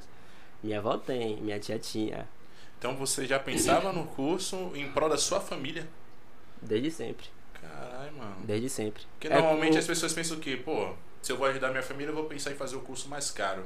Sim, Né? No caso, o curso que vai me, me, me dar mais o dinheiro. retorno. Aí você já pensou no caso de poder ajudar na prática mesmo. Total. Eu sou muito pela família. Eu sou muito pela família. Sou muito protetor. Quando eu for pai, filho, fudeu. Vou ser corujão. Eu nem minto isso pra É, ninguém. quando a gente chegar aí no, no, no- papo de paternidade. Mas é sério. Aham. Aí eu, eu sentado lá na cadeira, eu ainda tava me recuperando, mas eu já tava pensando já, porque tinha uma pessoa sendo atendida em minha frente. Eu fui lá decidido a fazer educação física. Chegou no meu momento de ser de ser atendido, eu cheguei assim, olhei os cursos, já tinha estudado um pouco sobre fisioterapia, vi que tinha várias áreas reconhecidas pelo MEC, o que é bom, porque eu posso me especializar em mais de uma situação. E eu falei, pô, vou fazer fisioterapia. Minha mãe falou, o quê? É sério? Eu falei, é, eu vou fazer fisioterapia. É o mesmo preço da outra? Não, um pouquinho mais caro. Dá pra pagar. Ah, você paga assim, eu pago assado. A gente vai se virando. Eu falei, então pronto, é fisioterapia. Acabei começando. Fui me entendendo com o curso durante quando eu tava fazendo. Online ainda. Mas me entendi muito bem com o curso. Tanto que eu, o pessoal fala que se eu fizesse educação física, eu, queria, eu ia querer desistir pra ir pra fisioterapia. Porque eu penso muito no estado de conservação e reabilitação em geral do corpo. Eu gosto muito de ficar estudando anatomia o dia todo, vamos dizer assim. Gosto muito de ver o que tá o nervo, por onde passa, como é que ele funciona. Eu gosto muito da anatomia e fisiologia. Então, aquilo ali me chamou a atenção dentro do curso. E hoje em dia, eu não penso em parar. O pessoal fala, velho, tá dois anos online aí. O que é que você. Por que você não mudou pra alguma. algum curso tipo administração, contábil, RH, como você falou? Eu falei, pô, velho, não me vejo. Eu quero fazer isso, eu vou fazer isso, já tenho meu plano traçado até X anos. E eu vou conseguir, velho. Eu tenho certeza que eu vou conseguir. Mas aí com, com o combo de coisas, de conhecimento que você tem, você vai acabar, né? Não vai ter Agregando uma jeito, coisa a outra. sendo um profissional muito mais que completo. Multiuso, mano. Multiuso, Multiuso. literalmente. Teve- E como você tem noção né, da, da- do seu intelecto, vai saber usar isso. É para isso que você quer usar, né? Pro social. Vai ser foda, mano. Tem tudo Total. pra dar certo. Eu tenho muita curiosidade. Eu não tive estágio ainda é, é, hospitalar. Mas eu tenho muita curiosidade de saber como é que é o âmbito, principalmente da UTI dentro do hospital. Porque, assim, pô, essa pandemia mostrou muito o que é o fisioterapeuta na UTI. É o pulmão da pessoa. É isso, mano. Ficou. O, o- a profissão ficou muito em alta por conta disso, a questão da, da reabilitação, né? Da, da- do, do Não, paciente. tudo, pô. No- O- no- quando no- o preci- todo? É, quando o paciente chega na UTI, o, o, o intensivo chega, o intensivista chega lá, entuba, depois fica tudo na mão do fisioterapeuta. Ele só vai acompanhar o que o fisioterapeuta está fazendo. Até desentubar a pessoa, quem desentuba é o fisioterapeuta. O médico intensivista só faz entubar. E acompanhar o processo que o fisioterapeuta está fazendo. É o pulmão da pessoa quando ele está no UTI. Então quero saber como é que seria o dia a dia dando a pressão, porque deve ser uma pressão miserável. Porque, querendo ou não, você fica ali com o pensamento, pô, paciente X, paciente Y, essas duas vidas aqui tá em minha mão. Se eu calibrar errado, a quantidade de oxigênio, a forma que tô tratando a pessoa dentro da UTI ali, se eu não pegar os equipamentos e calibrar de forma certa, a pessoa pode ter uma arritmia, pô. A pessoa pode desfibrilar o, o, o, a velocidade do, do oxigênio que está chegando no pulmão dela. Ela pode engasgar com, com, com o oxigênio que está chegando, pode morrer. Se tiver muito fraco, a pessoa não vai receber oxigênio, o sangue não vai circular. A pessoa vai morrer. E aí, se eu conseguir reabilitar a pessoa, a pessoa estiver em um caso que eu já posso desentubar e mandar ela pro, pro leito clínico geral, vai ser uma vitória para mim, eu vou chegar sorrindo em casa, tá ligado? Eu penso muito nisso aí, velho. E é a minha maior vontade é chegar na, na intensivista. Mas é, isso é um pensamento que veio junto com a pandemia, né? Esse contato direto mesmo dentro do hospital, vamos dizer assim. Ou, ou antes você já pensava nisso, nessa possibilidade de estar ajudando ali dentro do hospital? Antes Porque eu já tive é só rapidinho, né? Tô falando aqui no Sim. modo grosseirão. Sim. É. Fisioterapeuta se forma pra fazer o que da vida? Pilates. Vai abrir uma clínica. RPG. RPG. Isso. E aí, velho, veio a pandemia e deu um outro olhar pra profissão, tá ligado? E agora você explicando isso, é isso que eu acho foda do podcast, mano. Esse network. Agora você me explicando isso, eu tô vendo tamanha importância do, do fisioterapeuta. Ainda mais nessa situação, tá ligado? É. Mas ninguém tinha esse conhecimento até que acontecesse, até que se tornasse público. Parecia que todo fisioterapeuta, como você falou, abre a clínica e fica fazendo reabilitação geral das pessoas. Sim. Porque Pilates e Yoga também é uma reabilitação geral, vamos dizer com assim. Com todo respeito, trabalhando com idosos e tal. Geronto, neonato, é, pediátrico. Sim. É o que a gente mais vê, sim, tá ligado? Até em órgão de cujo público. É o que a gente mais vê. São quantos anos ali para formação? Cinco. Cinco anos. Pelo menos na é Unime são complexo, cinco. né, velho? Sim, porque ele já então, sai com a especialização. Só, cara estuda cinco anos para Não que seja algo ruim, tá, galera? Perdão, mas, porra, para trabalhar só com reabilitação dentro de uma clínica. E tem gente que já entra na faculdade com esse pensamento, pra ser bem sincero. Porque é um trabalho de, entre aspas, leve, né? Sim. Então a pessoa já entra na faculdade com esse pensamento. E dessa forma e dessa forma vai levando, vai empurrando com a barriga todas as outras especializações dentro da, da graduação. E quando chega, se forma, pega o diploma, faz um, um pós em RPG, Pilates, Yoga e tal. E vai vivendo a vida nisso aí, ganhando dois, três pau por mês. Sim. Trabalhando se seis está, horas por dia. Estaciona ali, no caso. Isso, vai levando pra vida toda. Mas aí, você teve essa visão antes? Já tinha essa visão? Na visão não, na verdade já tinha um desejo de exercer Vivência, para falar a verdade. Não é vis... não, eu costumo falar que as coisas que eu penso não são visão, são vivências. Porque vários acontecimentos na vida. Meu irmão, o do meio, quando ele tinha 3 anos de idade, ele, eu tava dormindo no beliche, na parte de cima, e tava dormindo com um brinquedo. De boa, tranquilão. Aí ele, perturbado do jeito que era, foi tentar pegar o brinquedo da minha mão quando e eu tava abraçado. Aí eu falei, ô velho, sai daqui. E acabei empurrando ele. Aí caiu com o braço atrás das costas. Nessa que ele caiu com o braço atrás das costas foi uma fratura é, externa, né? Que fala. E ele teve que ir pro Roberto Santos, a gente morando aqui em Lauro. Meu pai pegou ele no ombro e foi de Buzu pro Roberto Santos.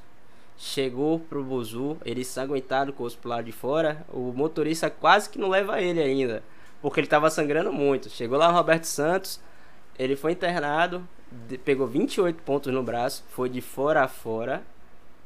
Caralho, meu irmão. 28 pontos no braço e ainda teve uma parada cardíaca. Caramba, velho. Minha mãe ainda fala que ela só viveu porque ela quase mata o médico. Quer dizer, ele só viveu porque ela quase mata o médico. Que ela fez o barracão lá. Porque se fosse pelos médicos, seria estado terminal. Sério mesmo. E depois teve várias outras situações na vida que eu acabei vendo que a importância de uma pessoa que tem entendimento dentro da família de uma situação crítica é essencial. E a minha família, pelo menos a que mora aqui, nenhuma tem. Aí já é um espaço que eu quero é, entrar, tá ligado? Para tomar conta desse processo. Porque se tiver alguma situação crítica, eu não falo nem minha família também, porque, tipo, eu costumo dizer que toda minha o espaço ali da minha rua, todos são família, porque quando alguém precisa, todos ajudam. Isso é bom. Se alguém precisar, Isso é muito bom. se alguém precisar e tiver alguém qualificado, atende ali na hora, deixa tudo muito calmo, tem conhecimento de como levar, onde levar para ser atendido como emergência, porque nem todo lugar que você leva alguém você é tratado como emergência. E é um ponto também que aconteceu recentemente na minha vida. Acabei perdendo, minha mãe acabou perdendo a irmã dela, justamente por falta de atendimento emergencial. E isso foi punk, foi uma situação muito punk que eu peguei de fora a fora essa situação, foi muito triste. E é isso, se você não tiver o conhecimento, o QI, você acaba perdendo um ente querido, velho. Se você não batalhar como minha mãe batalhou pelo meu irmão, você acaba perdendo um ente querido. Porque o sistema de, de saúde é muito crítico. É muito crítico. Se você não tiver o QI, você vai perder essa pessoa. Mano, por que você acha que o sistema de saúde é tão sacana assim hoje em dia? Eu digo que é muito mais pelo QI mesmo, porque É. quem tem um conhecimento dentro do, da regulação lá, tá em primeiro. Parece até que é um convênio particular. Saca? Parece que é um convênio particular. E quem não tem, pode esperar três meses, como eu já tive um parente meu que já esperou três meses para fazer uma cirurgia que era emergencial. Um tumor. Era emer- emergencial? Esperar três meses? Era pra ser três dias, né? Mas foram três meses esperando na fila da regulação. É, sobre o seu irmão, ele, ele teve que passar por algum processo de, de- teve que ter um profissional. Pô, como era muito novo, eu não lembro ao certo, mas ele ficou bastante tempo internado. Ele teve que fazer fisioterapia, tudo mais, porque praticamente deve ter perdido o movimento do braço. Eu não lembro muito certo. Eu tinha 5 anos de idade, ele tinha 3. Mas, é. Ele ficou aterrorizado com injeção, vamos dizer assim, né? Que foi bem punk pra ele ficar com aquele braço Sim. ficou ele realmente não teve nenhuma sequela tipo. Psicológica e nem Importante. física E com você mexeu psicológico, mano, por conta do. Pô, eu- principalmente no dia né que eu apanhei demais apanhei demais É, até achei estranho esse pô, o cara foi lá, derrubou o irmão e tal. devo ter ficado lá quando Não eu era mais novo devo ter ficado quando eu era mais novo mas depois a gente teve entendimento que foi um- um- uma, uma situação atípica que eu não tive culpa de nada assim como ele também não teve culpa Não, que isso. Só Quem aconteceu. mano, uma brincadeira dessa Justamente, acontecer, não temos rancor um com o outro, muito pelo contrário, a gente se ama, a gente deixa bem claro isso. E é isso, velho. E é isso mesmo. É, aí, beleza, aconteceu essa situação na infância, vamos voltar pra infância agora. Você então era criança levada, né? Pô, era total, velho. Eu- A gente sempre foi cria- criado com uma certa liberdade, saca? Tipo, minha mãe sempre foi muito liberal e meu pai sempre foi muito liberal, só que se a gente fizesse alguma coisa de errado, a gente ia ter a consequência. Era viola. Apan- apanhar de palmatória. Não sei se você conhecia a palmatória. Mano, eu, é porque eu não era um menino que apanhava, que eu era muito esperto. Ah, a gente Mas eu ficava de apanhava. castigo, tá ligado? Então eu evitava. Não, a gente apanhava e ficava de castigo. Porra, velho. Eu poderia escolher, tá ligado? Você quer tomar bolo? Ó, criança. A gente ficava de castigo agradeça, pela mãe. Agradeça por esse século, viu? Porque antigamente você tinha que escolher Total. levar bolo. Hoje em dia- De, de, de frente pra parede. Meu pai é marceneiro, né? Meu É. pai é marceneiro. A gente também, desde... meu pai é marceneiro desde os nove, Sim. desde a infância dele, desde os nove ele teve essa, essa criação dentro da marcenaria e ele tentou levar isso pra gente também, pros filhos dele. E desde os 12, 13 anos de idade, eu já vivia no âmbito também, saca? Sim. Então, a gente já viveu várias situações juntos também. É... Teve uma recente, não lembro se foi no ano passado, velho. Falando disso de criança do, do século XXI. Sim. Tinha uma criança de 4 anos de idade, irmão, que a criança chegava pra mãe mandava a mãe tomar lá. O pai tomar lá. Levantou a faca pra mim. Eu falei, é, o que? Você tá guardado. Chegou no final do dia, Ele veio pra cima de mim pra tentar enfiar a faca assim, eu tirei a perna, coloquei a perna de novo, ele caiu no chão, começou a chorar, falou, mãe, mãe, mãe, a mãe dele olhou lá de cima, bem porco, se saiu. Aí depois disso, eu- a gente trabalhou três É o filho dias nessa Joker. casa. Ele trabalhou três dias nessa casa. Depois disso, ele me dava bom dia, boa tarde, boa noite. Perguntou se eu tava com fome. Ou seja, a mãe e o pai não tava, entre aspas, amedrontando ele. Tava Não, abaixando as orelhas. Peraí, rapidão, rapidão. Eu sei que você tá falando parada séria, mas você ia aceitar a comida desse guri? Boa nenhuma! Com certeza veio de chumil. pois é.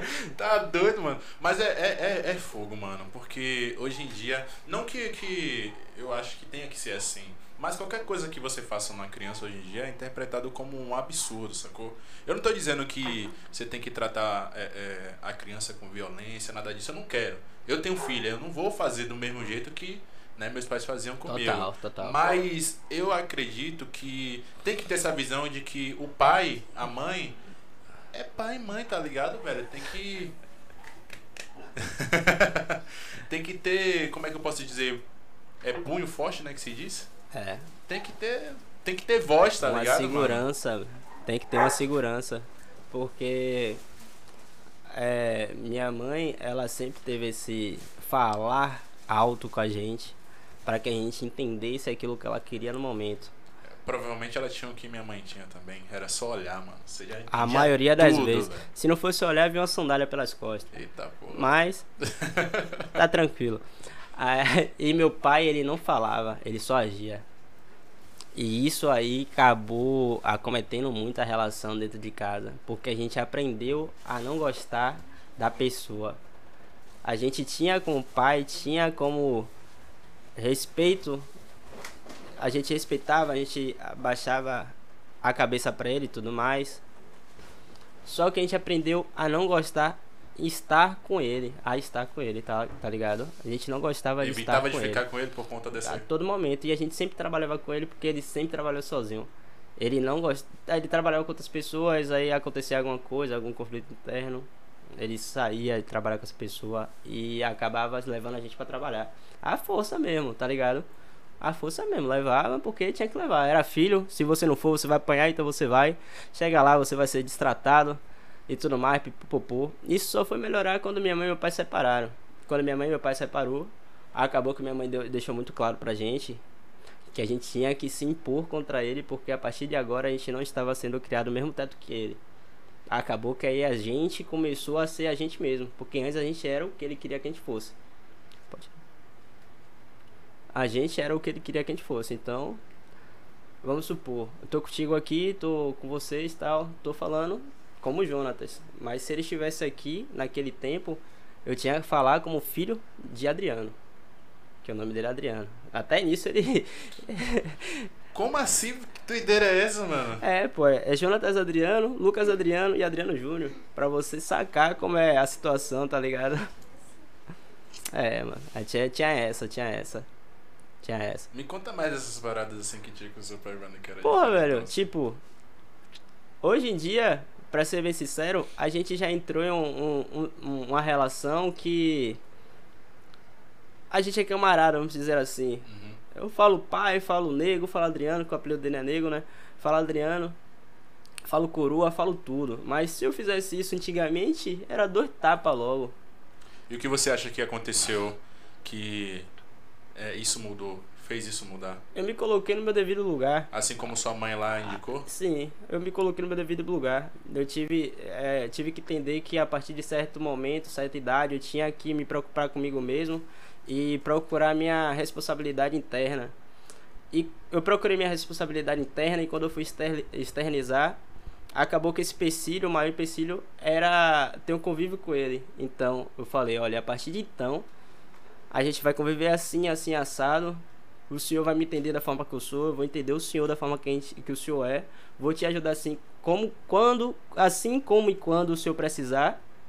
Da mesma forma que quando o senhor quiser me, quando eu quiser ajudar o senhor, o senhor também vai ter que me ajudar, porque eu não tenho muitas pessoas na vida para me ajudar dia a dia.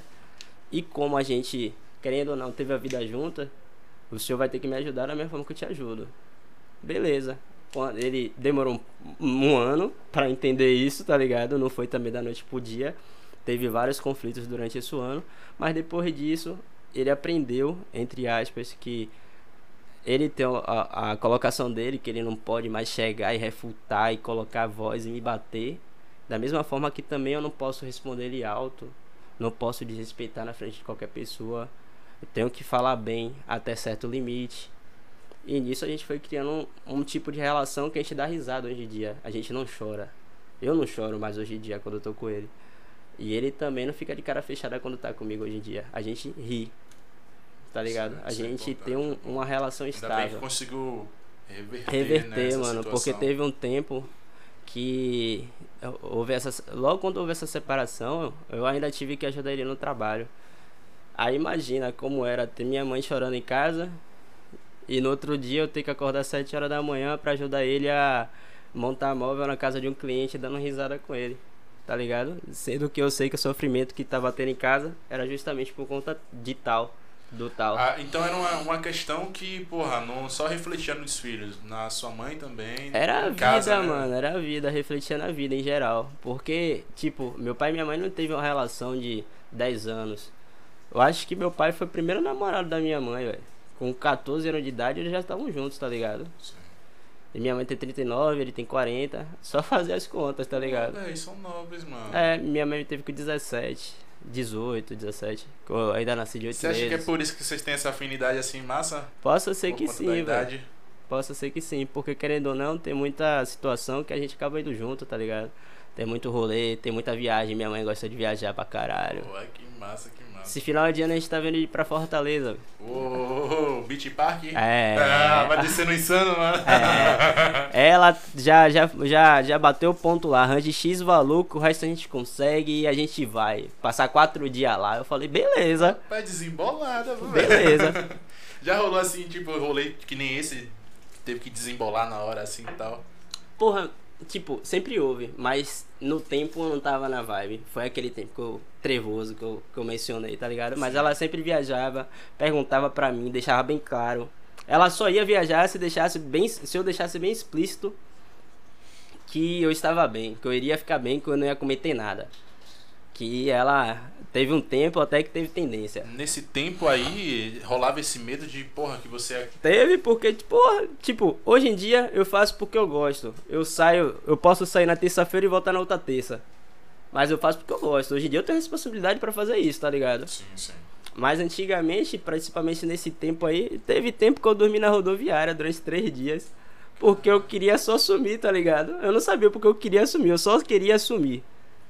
E eu passava dia fora, dormindo aqui, dormindo ali e tal. Passei tempo que eu passei duas semanas fora de casa.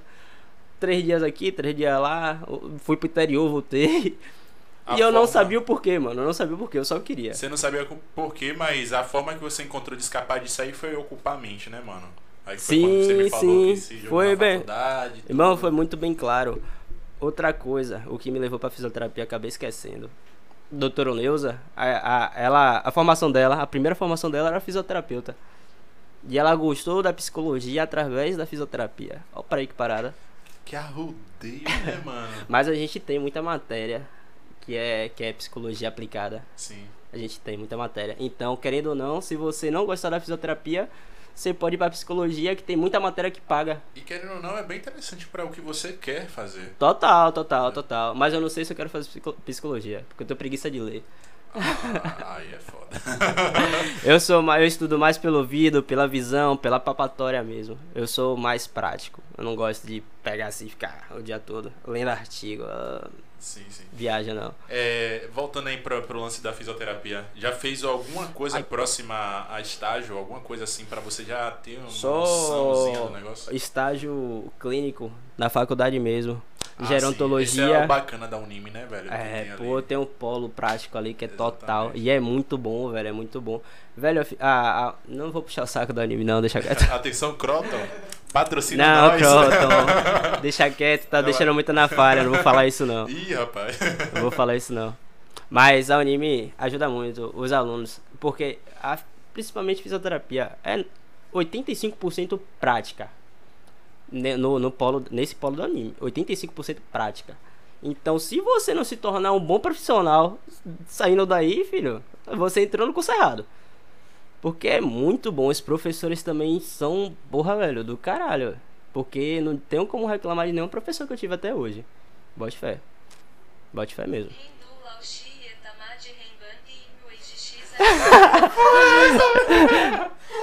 Qual foi? Aí foi falar da Croton, tá vendo? Deus sei mais. Então, beleza. É. É. Até me perdi. Também depois disso aí, velho. Qual foi? Tava querendo aprender o que japonês agora? Pô, deve ser um mandarim louco aí. Mas sei lá, porque faz... meu salário cai na privada, irmão. Depois disso nunca mais foi mesmo. Bote fé.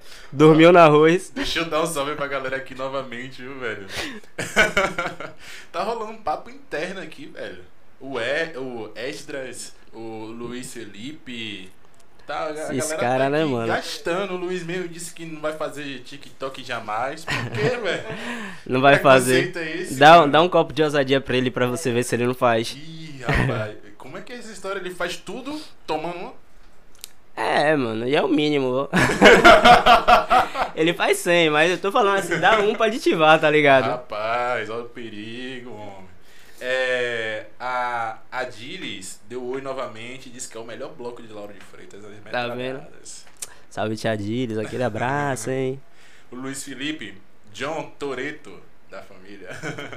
Porra, é, porque sempre tive essa parada de ser paizão mesmo. Sempre tive esse negócio de ter cuidado com as pessoas. Até por isso várias pessoas é, acabam me chegando com um, olho, um olhar diferente, tá ligado? Pode achar que eu sou muito mandão, muito rigoroso, muito ignorante, mas não. Eu sempre tive esse negócio de querer cuidar daquela situação que tá acontecendo no momento. Você tem uma A- parada de líder aí dentro de você, né, mano? Ah, já me, o meu, o meu trabalhei durante 15 dias, como eu te falei e tal. Ah, é, velho. O meu líder, experiência louca, mano. O que, é que você fazia? Ele me mandou uma foto, né, de bota e disse, zoa, mano, você tá construindo o quê? Tá lá em casa até agora. É mesmo? Aquela bota me deu vários calos em 15 dias. Aterrorizado estou. E vem cá, não ficou no, no trampo? Pô, mano, eu, eu. Eu, na verdade, tava almejando. Quer dizer, tava almejando, tô almejando junto com a faculdade, porque esse, essa, essa, esse semestre tem um estágio presencial mesmo. Hum. Então, querendo ou não, já ia perder uma parte do meu dia além da aula de noite. Aí eu tenho que arranjar alguma coisa que ocupe 6 horas do meu dia só, e não 8, 10. O que tava, co- o que tava acontecendo. Porque eu tava acordando 5 horas da manhã pra voltar, chegar em casa às 5 e meia da tarde. Então era 10 horas e meia que eu ficava fora de casa, tá ligado? E eu não tenho esse tempo, a partir do dia 16 eu não vou ter mais esse tempo, velho. Então, eu botei logo na minha cabeça, eu vou agir rápido dessa situação aqui pra eu não acabar ficando preso. Todo mundo entendeu, deixei muito bem claro dentro da empresa, mas eu era auxiliar logístico do centro de distribuição da Drogaria Pacheco São Paulo, uma empresa renomada. Então você tem formação em logística. Não, quem tem formação em logística é ela. A Dita Cujo. Você que manda lá é? Ela. Não, ela, Ah, ela é de lá logística. então por isso. Ela é logística internacional, filho. Você fala de mim, mas eu pra lá. Oh, Desculpa aí. Ela assim é. Ela assim é poliglota, não falei bilíngue. Bote fé. Desculpa aí. Eu só sou um ratinho. Sim, mano. E aí, beleza. É, é porque você falou que fez alguns cursos na, no Senai? Sim, né? eu fiz um, no Senai. Eu fiz. Senai, eu tenho dois cursos lá, que é um de operador e suporte técnico em TI. E o outro de auxiliar de produção industrial. O que pegou pro centro de distribuição deles lá, tá ligado? Só que, por conta da pandemia, o quadro de funcionários deles estava reduzido. A gente estava trabalhando em dois setores ao mesmo tempo. Ou seja, era seis pessoas em uma esteira, pegando, os- repondo os medicamentos para as lojas. Do, e o centro daqui da Bahia pega. Eles faz a logística para as lojas da Bahia e de Pernambuco. Ou seja, né? Um pouco muito de medicamento. Nessas duas ruas, assim, eu fiz uma conta por cima. Ah, tinha em volta de 500 mil medicamentos.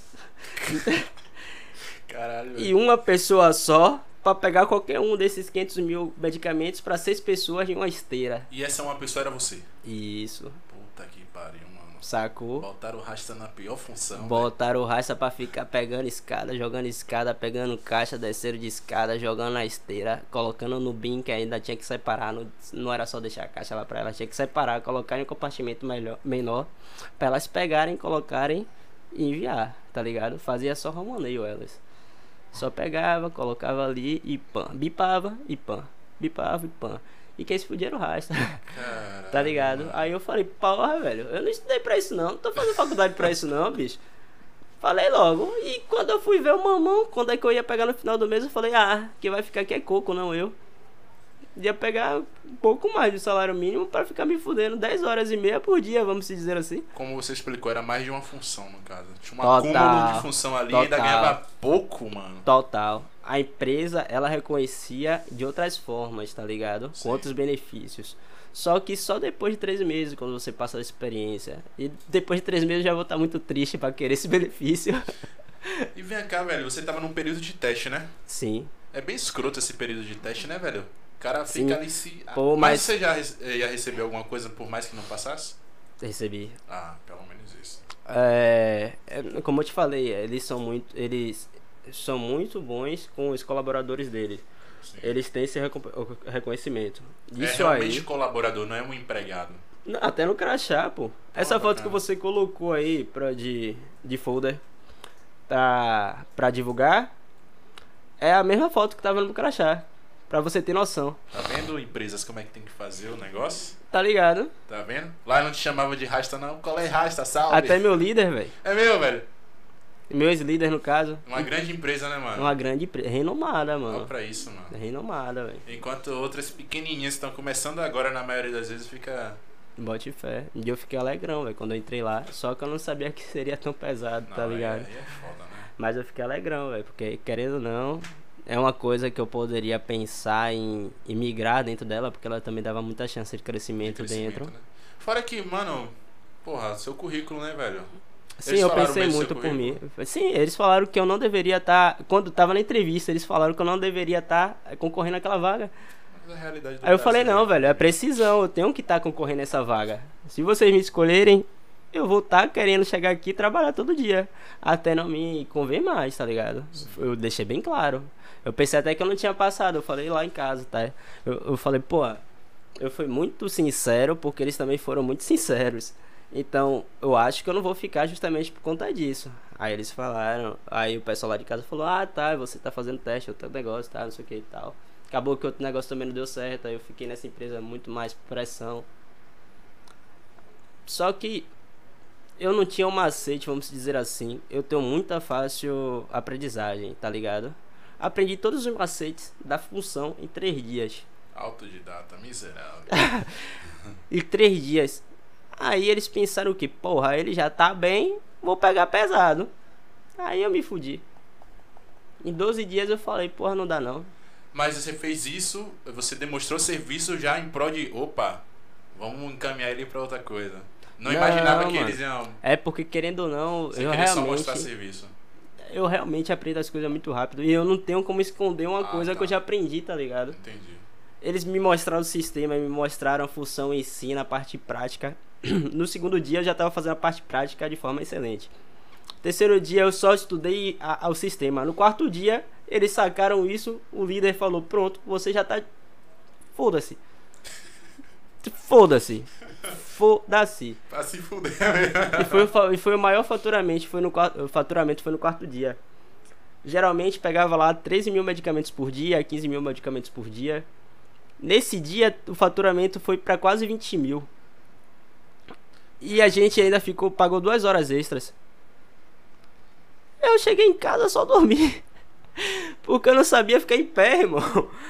Porra, velho. Nesse, Foi o pior nesse dia tempo da- que você tava fazendo um teste, você conseguiu administrar a sua vida, namorada, mãe e tal. Pergunta ela aí, só chegava, tomava banho e dormia. É mesmo. Caralho, velho. Não tinha outra, mano. Eu chegava em casa, tomava banho, comia, tentava assistir alguma coisa, dava atenção a ela. Meia hora depois, e aí, vamos dormir? Ela também cansada, bora. Partiu, irmão. Outro dia, 5 horas da manhã, de pé de novo. Era isso, velho. E era por isso mesmo porque eu falei, pô, velho, desde os 15 fazendo curso, pra que eu tenho que me submeter a isso? E teve muita gente dentro da empresa que falou isso comigo, você acredita? Sim, a galera deve ficar assim, porra, velho. É, é, é, um, é um, um, um reflexo estranho, assim, mano. Não sei se eu, se eu vou conseguir me expressar. Porque por um lado tem um cara ali, você no caso, que estudou pra caralho pra estar assumindo um cargo da hora, né? Porque tem aquele lance, ah, quem estuda consegue e tal, e de, de fato é. Mas é difícil pra caralho, velho. E ao mesmo tempo que você tá incentivando alguém por estar estudando, você pode também desanimar já. é. Que adiantou de que, porra, estudar. Se ele Total. tá aqui fazendo a mesma pessoa função de não desmerecendo, mas a mesma função de uma pessoa que não, não estudou pra tá. Tá ligado? Aquele cara do breakdance que eu te mandei, tu lembra? O Adriano lá, o Garfield. Sim, sim. Então, ali me ensinou muita coisa da vida. É de lá dessa empresa. Sim. Nesse tempo que eu vocês conheci passaram ele junto, lá, mano. Conheci Você ele é lá. esperto, mano. Você aproveita os network da vida. né? Conheci ele lá, mano. Conheci ele lá. E ele disse que ele, pra pegar as manhas de lá da empresa, demorou um mês. Coisa que eu fiz em três dias. Do nada, lá. Aí. Pronto, em três dias eu aprendi tudo. O resto a gente foi se conhecendo como pessoa. E eu vi que ele é uma pessoa maravilhosa, prime- primeiramente. Tem uma história top. E, velho, o cara é batalhador. Eu acordava 5 horas da manhã morando no centro de Lauro. O cara mora no Engenho Velho de Brotas. Pra trabalhar depois do Código Penal, do presídio. Imagine que hora esse cara não acorda. Ele acorda 3h45 da manhã, que ele falou. E chega em casa quase 8 horas da noite. Mas ele falou, velho, eu não tive a mesma oportunidade que você tá tendo na vida. Você tem a oportunidade de estudar, assim como você já estudou. Eu não tive, velho. Eu trabalhava em lanchonete. Me lascava mais lá do que aqui, acredite se quiser. Eu falei, velho, é doideira pra mim que eu tive uma realidade diferente, mas eu entendo o seu corre, assim como você entende o meu. E é por isso que eu quis criar essa amizade com ele e conhecer ele mais a fundo. Ô, John, não bate uma revolta, não? De ver essa situação dele. Não, não só a situação dele, né? Porque você querendo ou não tá pegando é, é, é, a energia dele, vamos dizer assim, mas a sua, tá ligado? Quando você parou assim pra analisar, porra, estudei tanto pra estar aqui hoje e tal. Não te bate uma revolta, não, mano? Foi, porra, bate porque, querendo ou não, eu não queria estar naquele carro, eu queria estar em outro, tá ligado? Sim. Mas, querendo ou não, eu tenho que fazer meu corre, velho. Se eu não fizer meu corre, eu vou acabar atrapalhando o corre de outra pessoa que quer me ajudar. E se essa pessoa ficar pra trás, eu já fico culpado por essa pessoa ficar pra trás também. Então, eu tenho que meter as caras, mesmo que seja uma merda, seja pesado. Velho, se der pra aguentar, eu vou estar fazendo esse corre. Querendo ou não, com 13 anos de idade, já tava suspendendo o guarda-roupa, armário pra meu pai prender na parede, tá ligado? Então, já peguei no pesado, já desde sempre. E é por isso que eu quis estudar, pra não pegar mais no pesado. Mas eu não tenho experiência ainda, sou novo. As empresas prezam muito por experiência, principalmente nas áreas que eu, que eu tento atuar tal. Então, velho, chegar a 23, 24 anos, aí sim eu posso ficar pensando e exigi- exigindo de mim mesmo para não pegar mais peso, porque eu já vou ter o conhecimento prático, teórico, de que eu não preciso mais pegar peso. Que eu preciso fazer uma coisa que não vai me acometer, não vai me dar dor nas costas, não vai me dar calor no pé. Porque aí sim eu vou estar estudado. Hoje eu ainda estou em andamento, tô em processo, tá ligado? Sim, sim. Então eu ainda posso me submeter a certos riscos, vamos dizer assim. Saquei. E qual vai ser o próximo plano, então? Oh. Agora você saiu de lá. Velho, eu tô apontando para mais vagas que me deixa mais num, numa zona de conforto de jovem aprendiz ou estágio mesmo da área de, de fisioterapia voluntário, nem que seja, mas já a experiência, a experiência que eles pedem. Sim. O resto eu vou correndo atrás, velho. Vou fazendo um trampo por fora. Vou ajudando meu pai assim quando ele puder. Que querendo ou não, quando eu ajudo ele, ele me dá uma ponta na diária.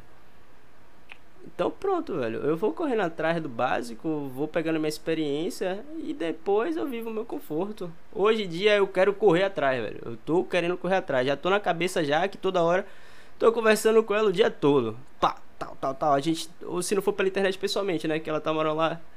Aí a gente conversando aqui, cara a cara. Ela pergunta, você tá fazendo o que nesse celular? Porra, tô mandando currículo. Você acredita? A gente conversando lá, velho. Tô mandando currículo toda hora, fazendo processo. Coisa que eu tô preguiça, que eu já tô cansado de fazer. Eu peço pra ela fazer, ela faz pra mim. Teste de raciocínio lógico, principalmente. É uma merda. Porra, não tenho paciência pra Toda isso. hora é, é, inventa uma coisa pra dificultar a vida do. do, do Pra ver se a pessoa desiste, mano. É, velho, é isso. Pessoalmente velho. não existe o teste de raciocínio lógico. Porque o teste de raciocínio lógico, pessoalmente, é justamente a entrevista. Você se portar de uma, de uma forma apresentável e formal para que a pessoa entenda que você não vai fazer merda na empresa. É um teste de raciocínio lógico. Agora na internet não, são mais simples, né? A gente Total, tá na internet. Só, só poderia ir pra um site, ó. Vamos lá, vamos criar uma ideia aqui, tá, empresas? Pega aí. vamos lá. Poderia criar um site, tá ligado? De testes assim. Quando você fizesse, você tinha que renovar, sei lá, a cada três meses. Fazia uma vez só, pô. Já tava lá no banco de dados, ah, John, né? Hum, passou no teste, pronto, venha. Não, velho, poderia ser mais simples. A internet tá aí pra isso, velho. Pra deixar as coisas mais simples. Total, Mas aí, mano, inventam mais coisas pra complicar tudo, velho. total. Teste de matemática, porra toda. Não, não Esse aí- com a vaga e tem que fazer essas porra. Não é o que, velho.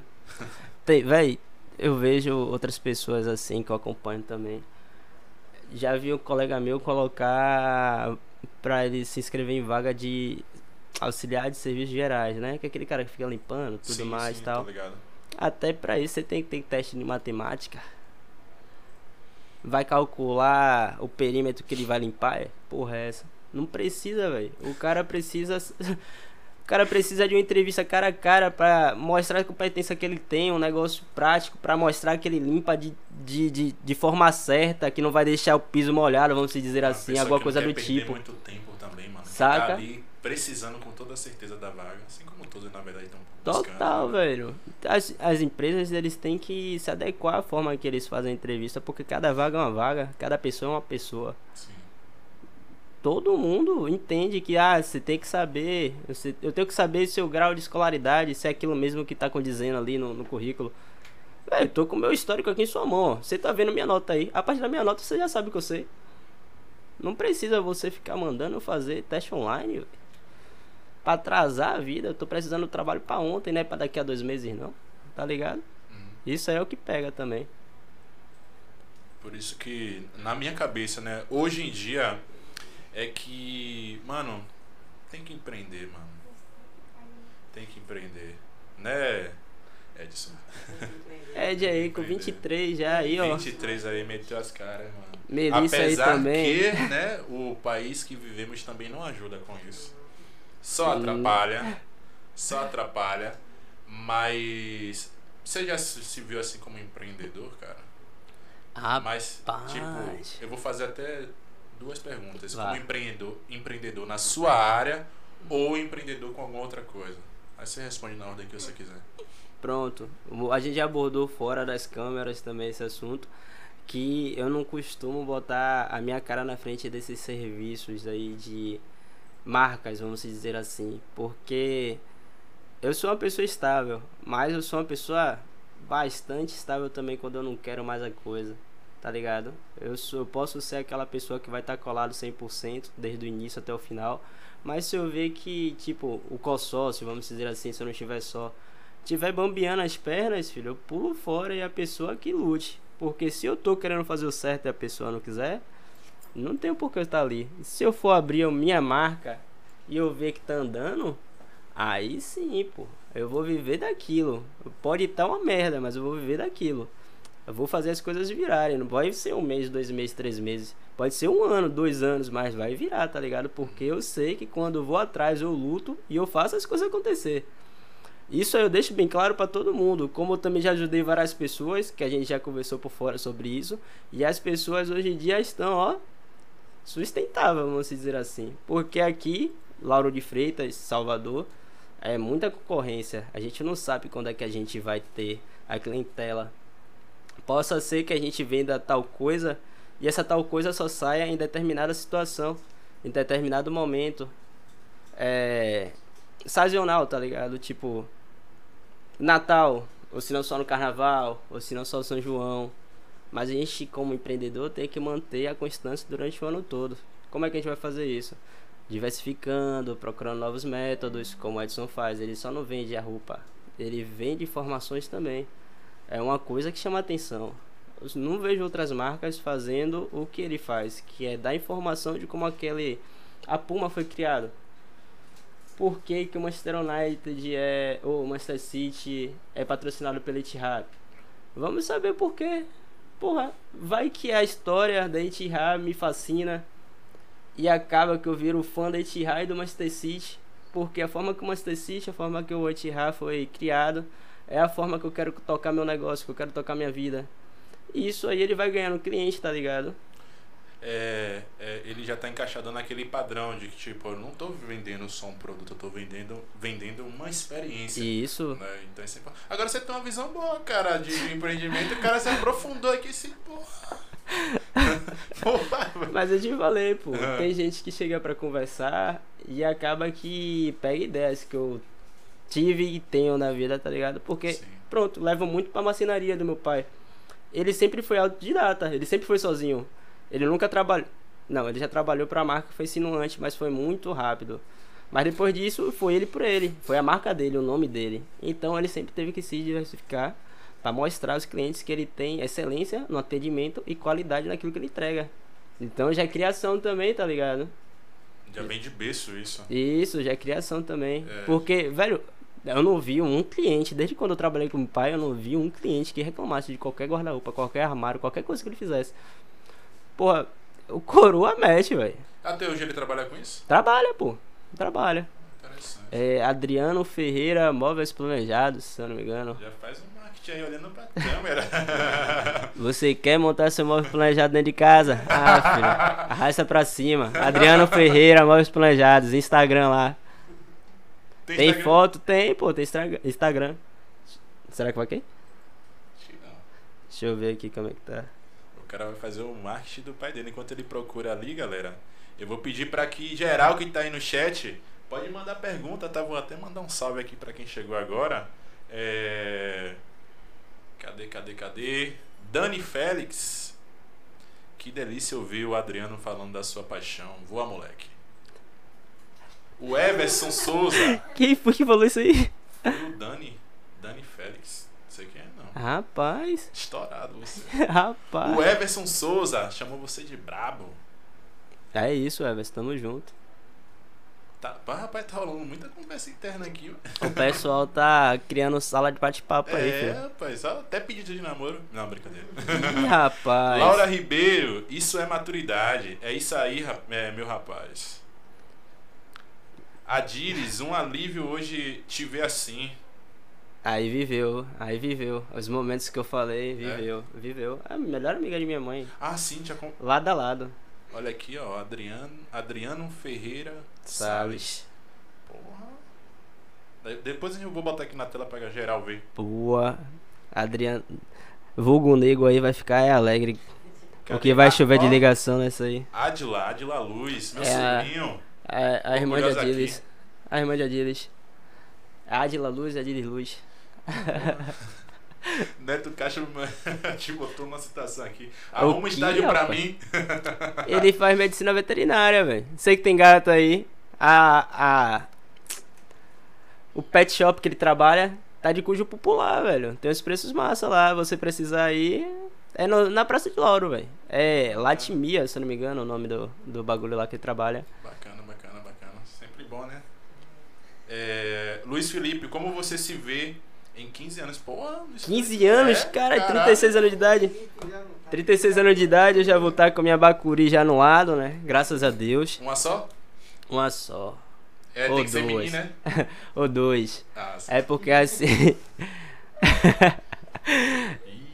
É mais estável, né? Tudo aquilo que eu. Todos aqueles projetos que eu te falei.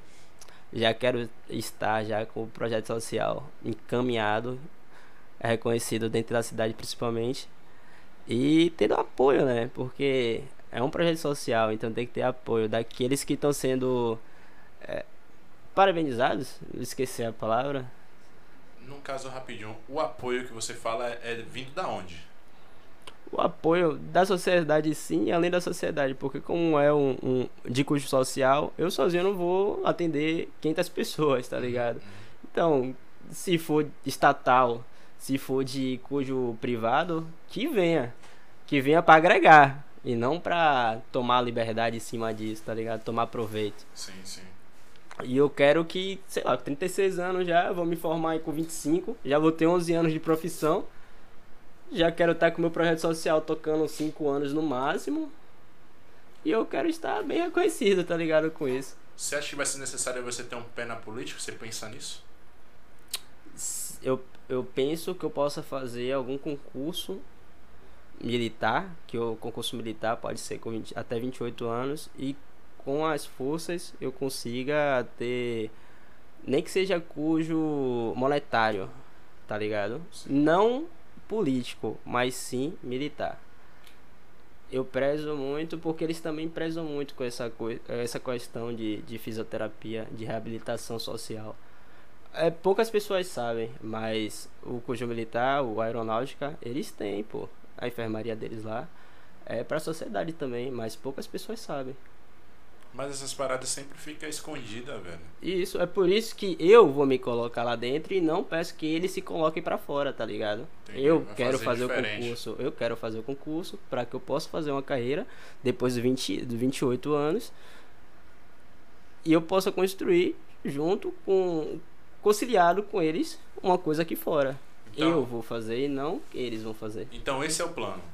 Ah, é, é, é, o plano é, A? É a parte 2. É a parte 2 qual é seria o plano dois. A? Ou a, a parte 1, um, a parte 1 um é o que está acontecendo agora, eu fazendo meus corres por fora, Sim. até que eu faça que eu me forme, vou me formar com 25. Sim. Vou ter 3 anos de corre de hospital, pós-graduação. E até os 28 eu tenho que entrar na Força Armada. Eu entrando nessa Força Armada, filho, eu já tô bem com a vida. Porque a segunda parte é mais no automático mesmo.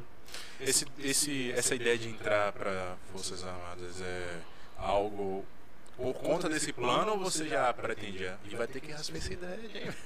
Já, pô. Tá preparado para isso? Isso aqui vai crescer. É, tá crescendo justamente para ser raspado. Entendeu? Sim. Já é, já é parte do plano também. Essa tatuagem aí lá, os caras são Não, hoje já é mais é, legal, vamos dizer assim, porque antes tinha muito preconceito mesmo. Mas Sim, hoje em dia já é muito legal rigoroso, já. Pô. Se você tivesse, se ele tivesse passado em tudo e tivesse tatuagem, principalmente visível assim, era motivo Total. de Mas ser descartado. Quando eu fui para o obrigatório, eles deixaram bem claro. O, o, o, tenente que me entrevistou tava com o braço fechadão. Falou: "E aí, essa tatuagem?" Eu falei: "E aí, essa tatuagem?" Ele olhou assim para mim, Pô, o cara já botou queijo com o tenente, mano. Você nem tava lá dentro ainda. Não, por isso que eu não entrei. não, brincadeira, brincadeira. Não, mas. Aí eu falei, e essa tatuagem? Ele falou, pô, massa. Eu falei, massa. E ficou por isso. Sim.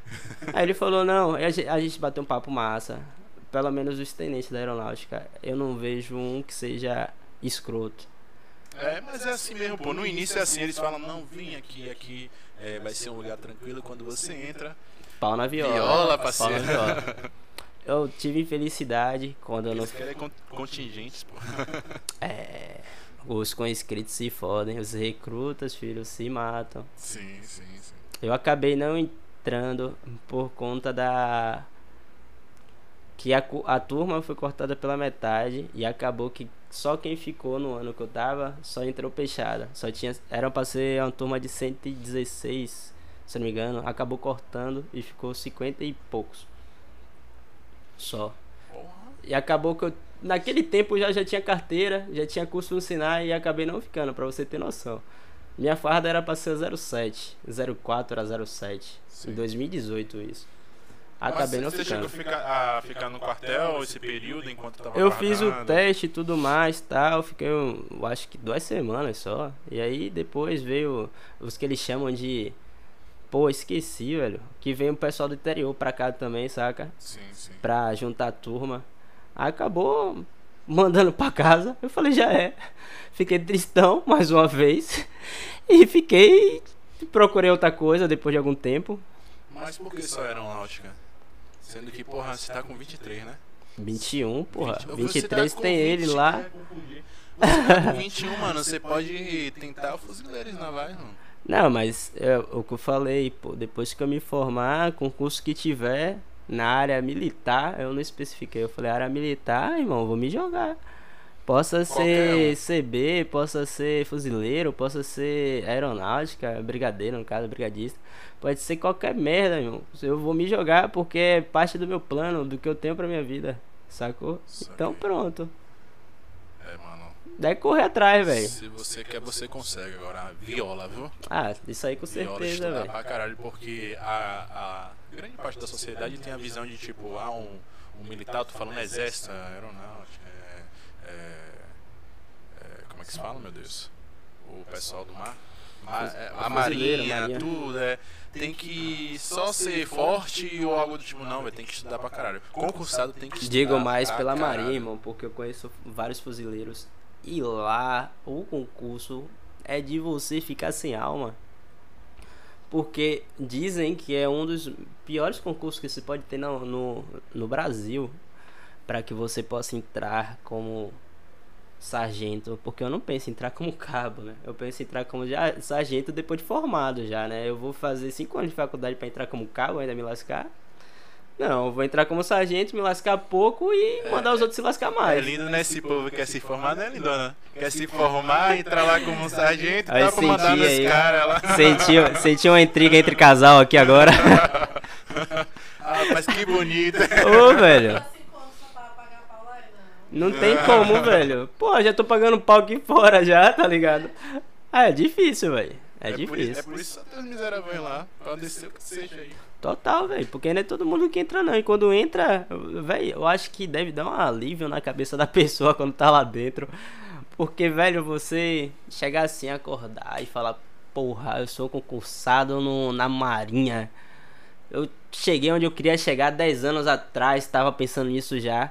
O cara deve trabalhar escutando qualquer merda assim, ó. Só legalize na vida. Chega lá, faz o que tem que fazer. Depois disso, várias vezes deve sair cedo, se pá.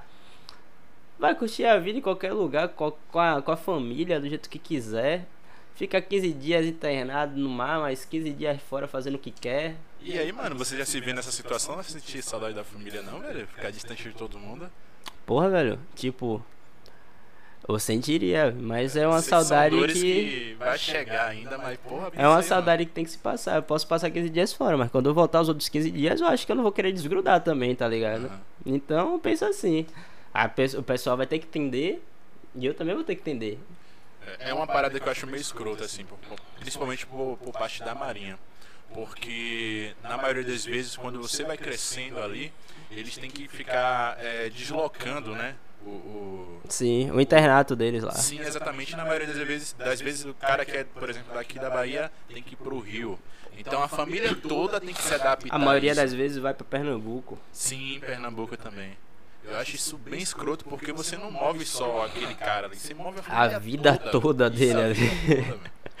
Fica, mano. Então você vê, velho, que é uma parada que você tem que ter preparo, tem que saber se é isso mesmo que você quer, porque cada vez que você aprofunda mais, você vai se tornando de fato importante. Isso, isso eu acho top dentro do, da- da- dessas paradas militares, assim, que você se torna uma pessoa importante. E eles precisam de você. Total. É, e vai direcionando você. Inclusive, mano, tem uma parada muito da hora que é o pessoal que vai pra. pra Amazônia.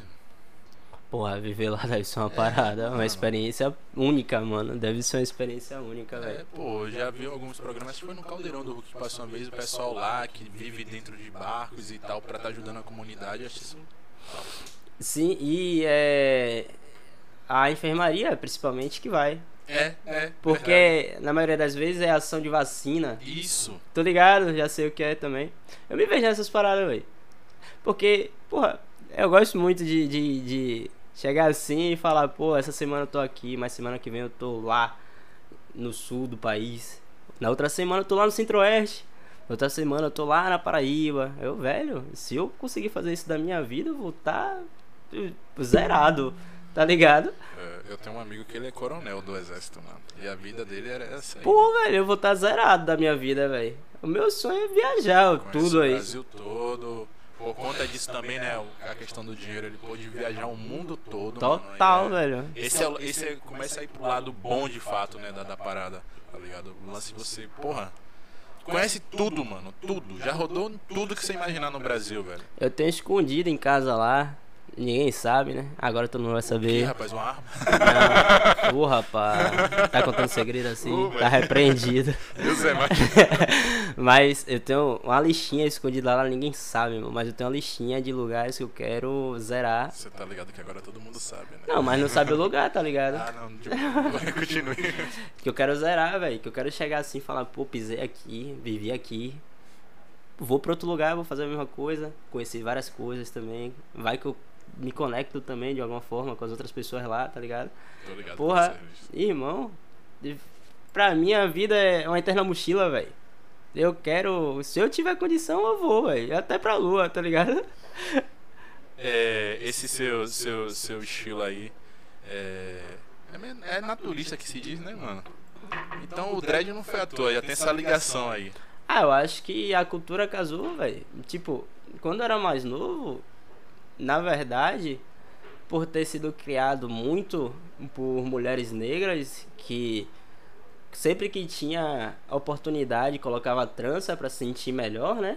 Que a maioria das mulheres negras fazem isso. É, acaba que eu criei um, um, um, vínculo com aquilo, tá ligado? Uma possibilidade de ver aquilo ali como muito bonito. Só que eu não me enxergo de trança. Aí eu falei, pô, deixa eu pesquisar alguma coisa que eu me enxergue. Aí eu fui pro dread, pô, porque. Massa, pô, você jogar essas tranças aí e tal. Mano, nunca pensei, velho. Nunca pensei, velho. Nunca pensei. Até ah, porque. logo mais complicado que é o dread. Total. Mas o dread eu posso ficar tipo meses sem fazer a manutenção, que fica aparente, mas não fica tão aparente. E se eu ficar com a trança folgada, fi. Eu acho que fica até mais estiloso, né? Ou você prefere logo quando Não, eu prefiro apertado mesmo, porque até tipo parece que vai quebrar, tá ligado? E fica quebrando mesmo, tem vários quebrados aqui. Sim, aí voltando, aí tem toda uma história isso aí. Sim, e também outra coisa que meu pai foi responsável. Filho, eu acho que desde quando eu nasci eu escutava reggae. Oh. Meu pai ia pra República, velho. Que massa. Meu véio. pai ia pra República. Meu pai tinha dois caixão de, de, de som, duas bocas de 16, dois twister, tal, pan. Colocava Luke Dube, Edson Gomes, tribo da. oh, infância também, irmão. Mano.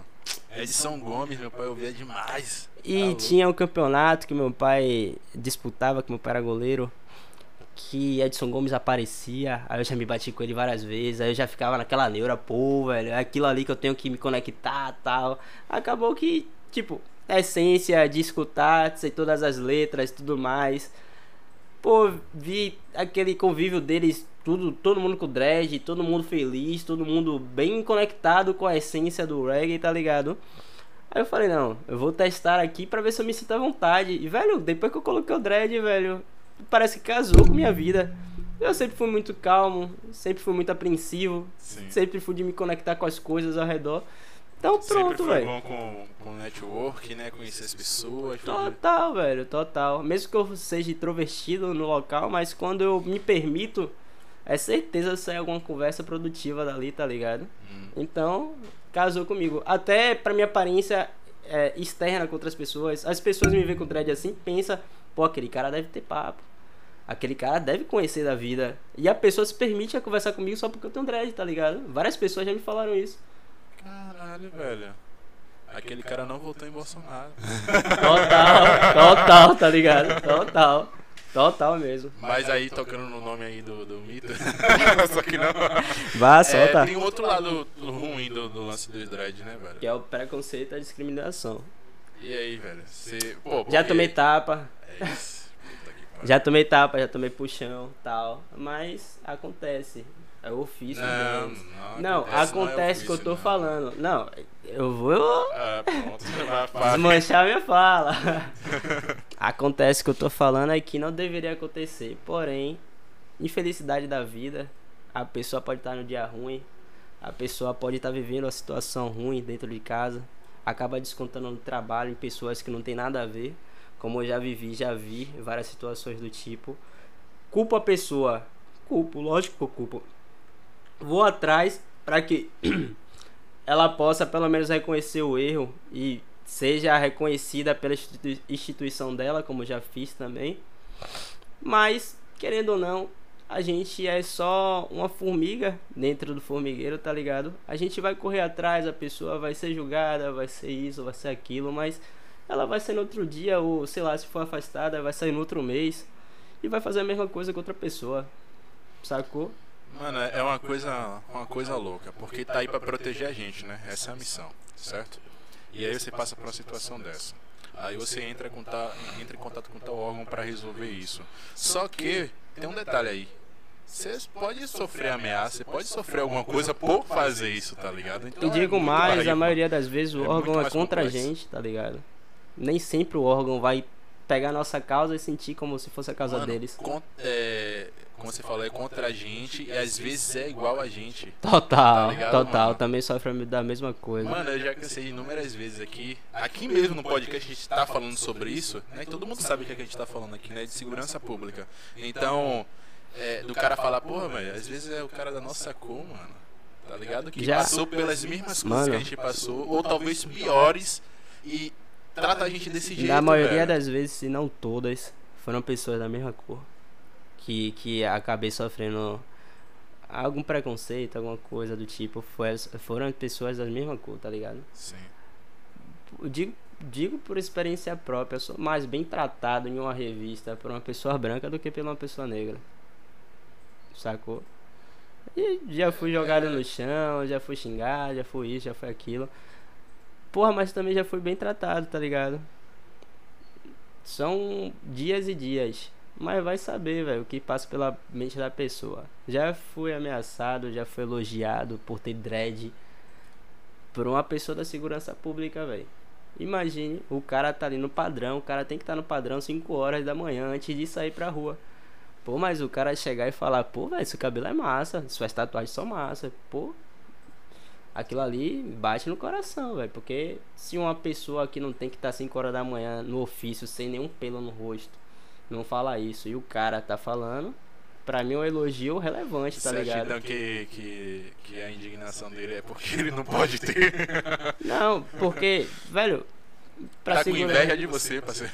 Não, se ele escolheu aquele tipo de vida, É, da é mesma que a forma que daqui a um ano eu vou escolher É. também, tá ligado? Sim, sim. Se ele escolher aquele tipo de vida, ele tem que ser condizente com esse tipo de vida que ele tá levando, velho. Uhum. Assim como também fica desse jeito. É, mas é, é muito louco, mano. Assim, outras coisas que aconteceram aqui, né? Que a gente já conversou no podcast. Que é, tem gente que tem mais medo da segurança pública do que da própria criminalidade, mano. Bote fé, velho. Tá ligado? Em determinado horário, pô, se eu andar em Lauro de Freitas, eu vou ficar com medo disso aqui, da segurança pública, não.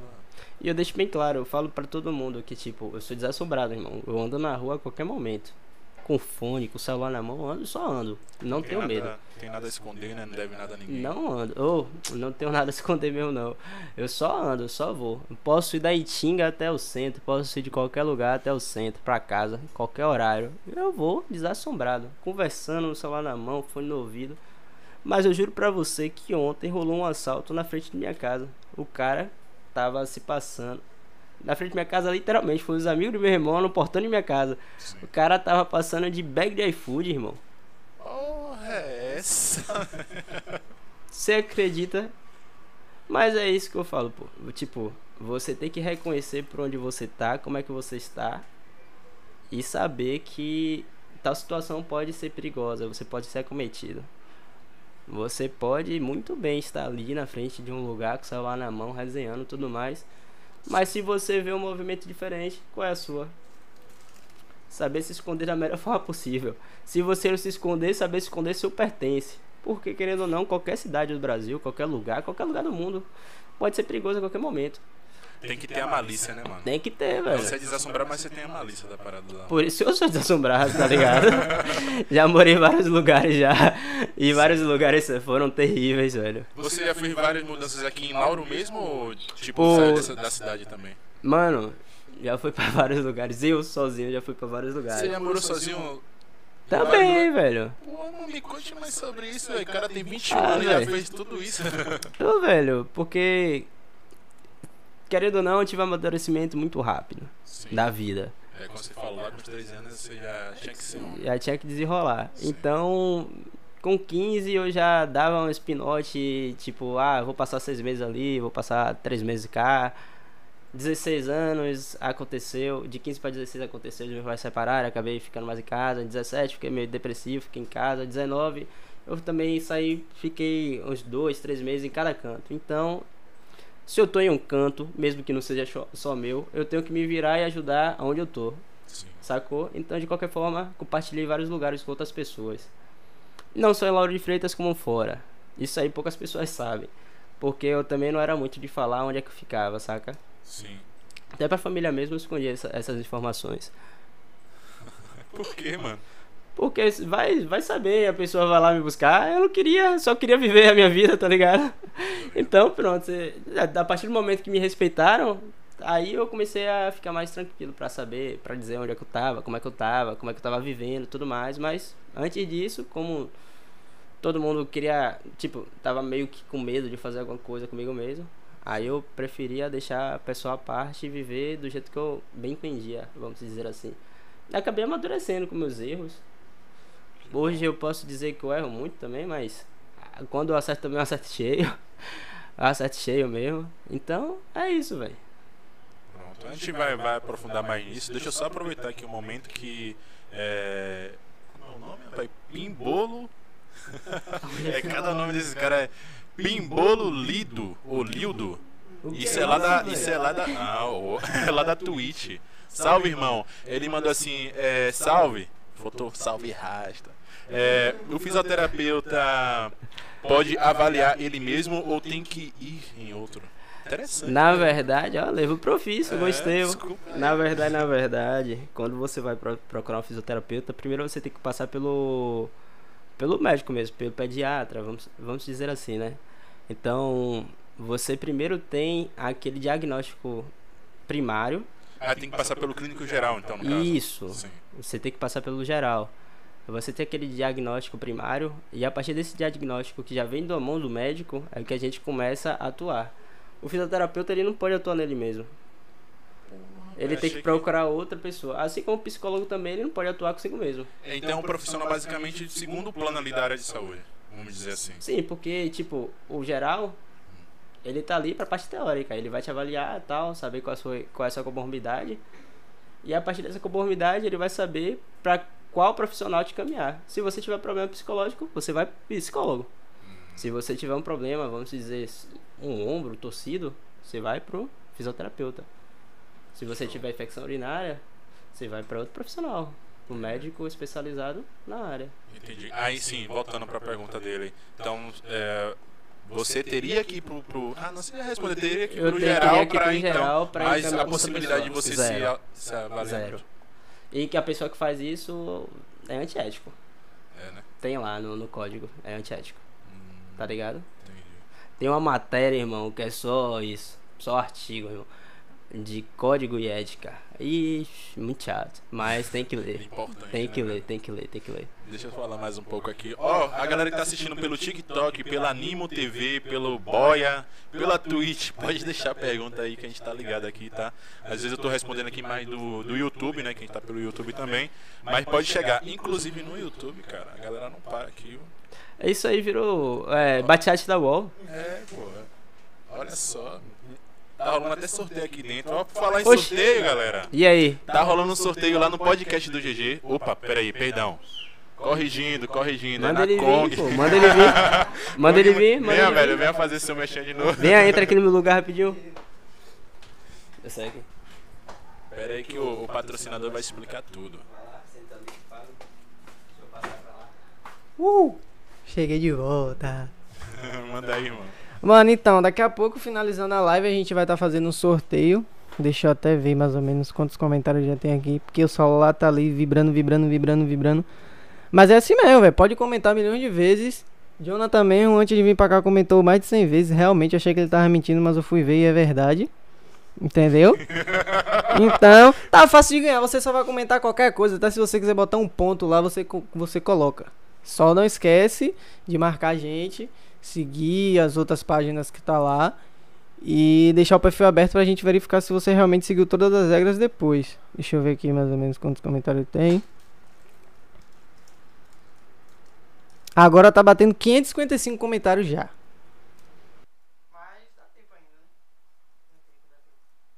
Eu vou pegar o, o link, vou estar tá soltando aí no TikTok, na Nimo, na Boia e na Twitch, no YouTube aqui também, para quem ainda não tá ligado. Aí é só clicar no link enquanto o John foi ali fazer xixi.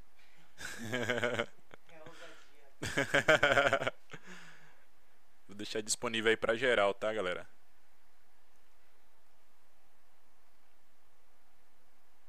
A galera do YouTube que tá interagindo aí pode mandar pergunta, viu? Fica à vontade.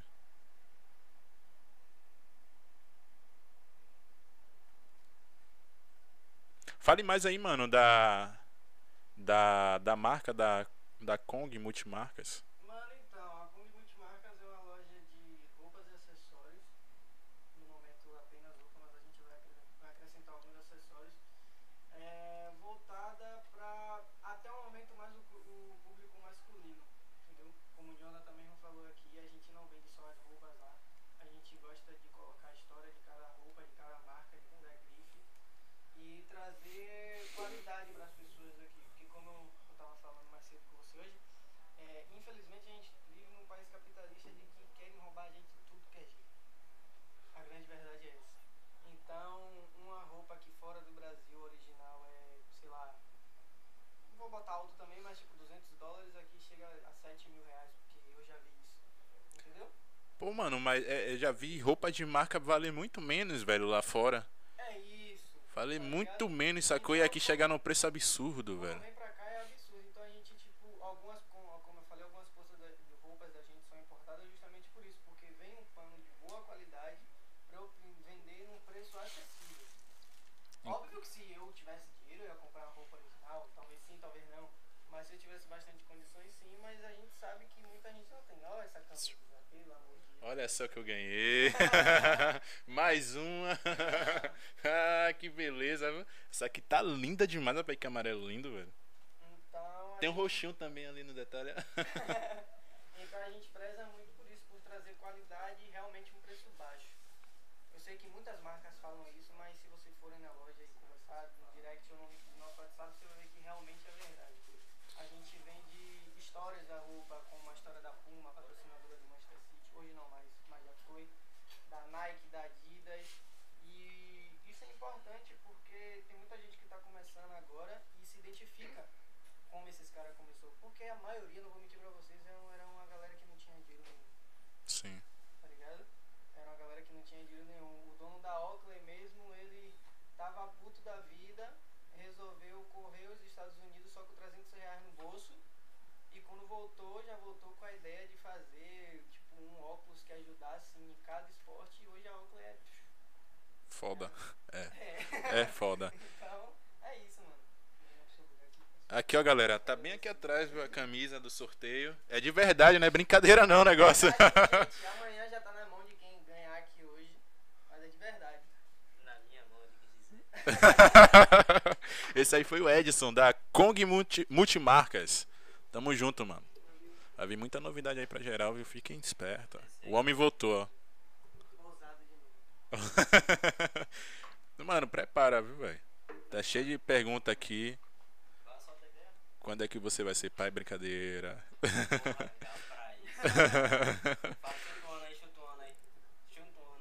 Ixi.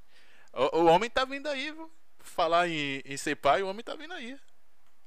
Das boas perguntas. Quem é o homem das perguntas boas? É. tá vindo pra cá, velho. Vai te atrasar lá. Vai te atrasar total.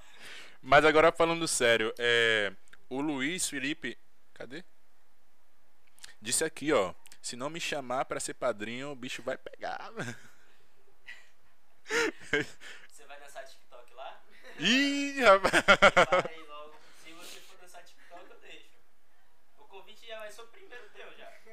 Não, é, ele tem que fazer a conta, lançar pelo menos uns 5 vídeos aí. Total. Marcar a gente. Aí, ó. É, É mesmo, velho. Porra, ô Lucas.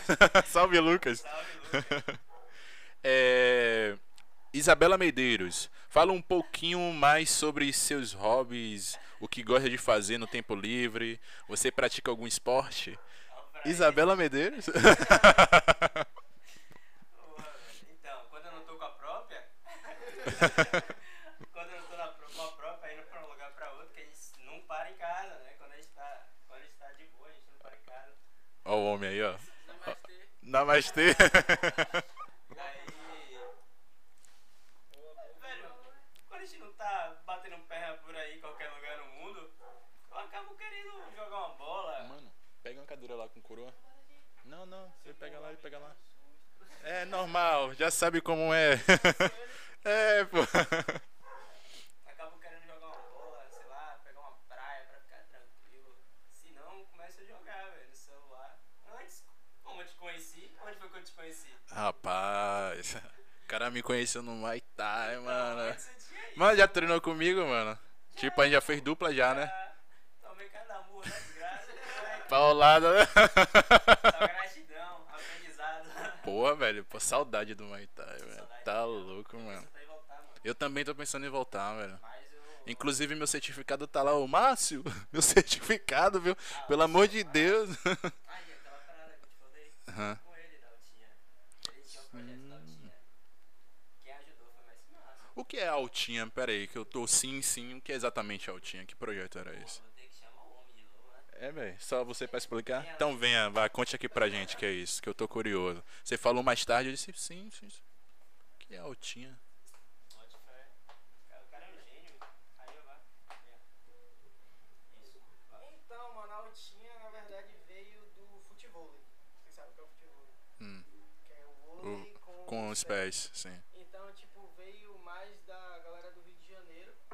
Pera que mu- eu mutei aqui, velho. Alguém. Vixe, vá, voltando.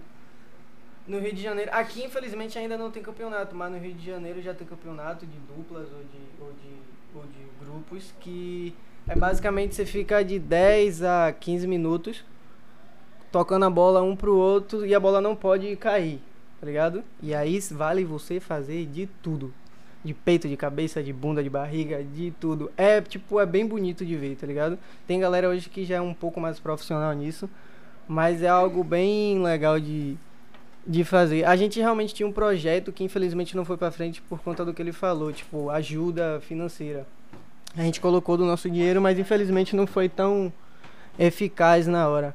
Mas quem sabe um dia a gente pode voltar, já que a prefeitura daqui inovou colocando uma quadra lá no, no antigo no antigo restaurante de um real atrás deles.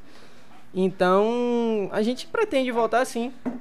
É algo legal, bem divertido, principalmente pra quem vai pra. Hoje você for pra praia de, É de Vilas. que, é você que, que leva pra frente essa. Acontece isso já? Sim, sim, eu e um amigo nosso também, o Felipe, o TikToker do bolso. Ele já ensinou a Melissa, eu já ensinei É. a Melissa.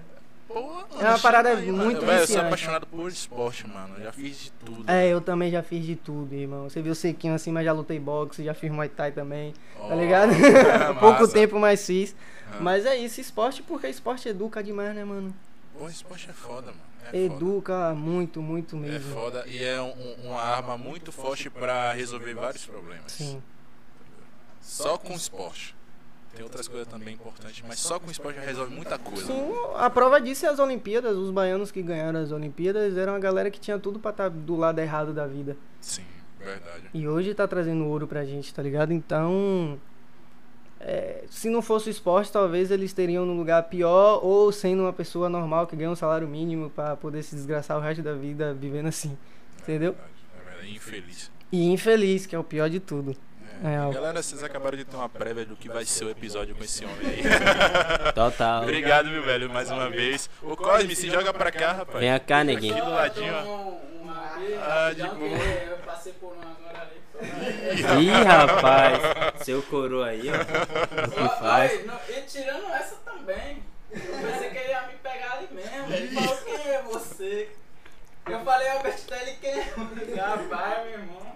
Seu coroa é uma parada que eu vou te falar, velho. Eu Bota de vergonha. pô. Eu. E ele me reconheceu, por isso que ele gastou. É, pô, eu falei que você ia chegar aí, pô. O Cosme tá aqui também, galera. Já já É, apareceu aí rapidão. beleza. Já decidiu. Cadê? Porra, tem pergunta pra cá de, de Isabela Medeiros. Olha A de. Itacujo, É, a famosa dona. Qual qualidade você mais aprecia em alguém? Ih, rapaz, isso aí foi uma pergunta já, já, já tá ligado. Pergunta diretona. assim. Já tá ligado, né? Misericórdia, deixa eu pensar. Ana- analise aí. A qualidade. Mano, a mesma coisa que eu tento é, transparecer pra todo mundo, velho. O companheirismo, velho. Pra mim, é a qualidade essencial, velho, pra geral. Porque se você tá ali lado a lado com a pessoa disposta a lutar, irmão, porra, você vai ganhar, vai perder, vai estar sorrindo lá da pessoa. O companheirismo pra mim é a melhor qualidade. Tá respondido aí então, hein? Tem mais perguntas aqui, só um momento dando aqui um alô rapidinho. É... Já decidiu em que área da fisioterapia pretende atuar e quais são as especi especializações e ramos que existem? Porra, Caralho. Isabela aí, Medeiros. Vamos meter na crefita De aqui novo. nesse instante, tá ligado? Eu vou meter na crefita aqui, porque assim, pelo MEC, pelo MEC, se eu não me engano, existem 18, são 16 ou 18 especializações da, da área de fisioterapia, mas o que eu quero espe- especializar é intensivista, visando aquilo que a gente já tinha conversado no início do podcast, tá ligado? Sim, sim. Que é uma área que a gente trabalha menos, porém trabalha muito sob pressão, é uma coisa que eu curto. Eu não sei porquê, mas eu curto ser pressionado na área de trabalho. Porque parece que me incentiva a buscar resultados, saca? E é o que eu falei pra tu, querendo ou não, se for um estado crítico, a vida da pessoa tá em minha mão, velho. Eu vou ter que dar meu melhor. Ah, 100%, 200%, mas vou ter que dar meu melhor. Porque se eu descuidar 10, 20 minutos, 2 minutos, a pessoa pode vir a óbito, tá ligado? Você gosta de trabalhar assim sob pressão, mano? Não sei, velho. Parece que a minha criação foi pra isso, velho. Eu sei, Porque eu sempre fui pressionado na vida. E parece que quando eu tô em uma calmaria, eu não me sinto muito à vontade, velho. isso, Então que você quer ir pro exército, né? velho? Pra botar pressão na cabeça do Pra tudo, velho. Pra tudo, porque, velho, é sério, quando eu tô numa calmaria, eu não me sinto muito à vontade, velho. É, você vê que meio que é um reflexo de uma situação que você já passou, né, velho? Na, naquele momento que você passou pela depressão, você fez o quê? Porra, vou ocupar minha mente com diversas coisas e deu certo, né? Deu certo, você conseguiu sair Sim, daquilo. sim. Sim, total. Ainda tem Cosme aí, que eu tinha esquecido de Cosme. Cosme também foi uma pessoa que me ajudou pra caralho. velho. Fez parte desse processo? Foi no final, mano. No Pô, final. mano, você é a foda, minha primeira tatuagem com ele, velho. A minha primeira tatuagem com ele. Foi biz... É, é uma, uma tatuagem bizarra, tá ligado? Tem dois significados. Uma, eu tô bem, mas se você olhar de um certo ângulo, acaba sendo me salve, salve-me, tá ligado? Ou seja, é uma alusão àquilo que eu vivi, essa tatuagem minha aqui no peito. E, tipo, a pessoa olha assim e fala, porra, que tatuagem feia. Mano, tatuagem pode ser feia visivelmente, mas tem um significado lindo, velho. Porque, querendo ou não, eu sei o que eu vivi eu sei que eu venci, tá ligado? O que eu vivi. E, tipo, se a pessoa parar pra sentar comigo e falar, porra, eu tô mal. Eu vou falar, velho, eu já passei por isso, isso, aquilo. De qual forma você acha que eu posso te ajudar? Com palavras ou com alguns gestos. Eu posso, sem mínimos gestos, porque eu não tenho muito a dar pra outra pessoa, mas eu vou tentar justificar para você tudo aquilo que eu vivi, tudo aquilo que você pode entender, tudo aquilo que você pode colocar em sua cabeça para que você se torne uma pessoa melhor, tá ligado.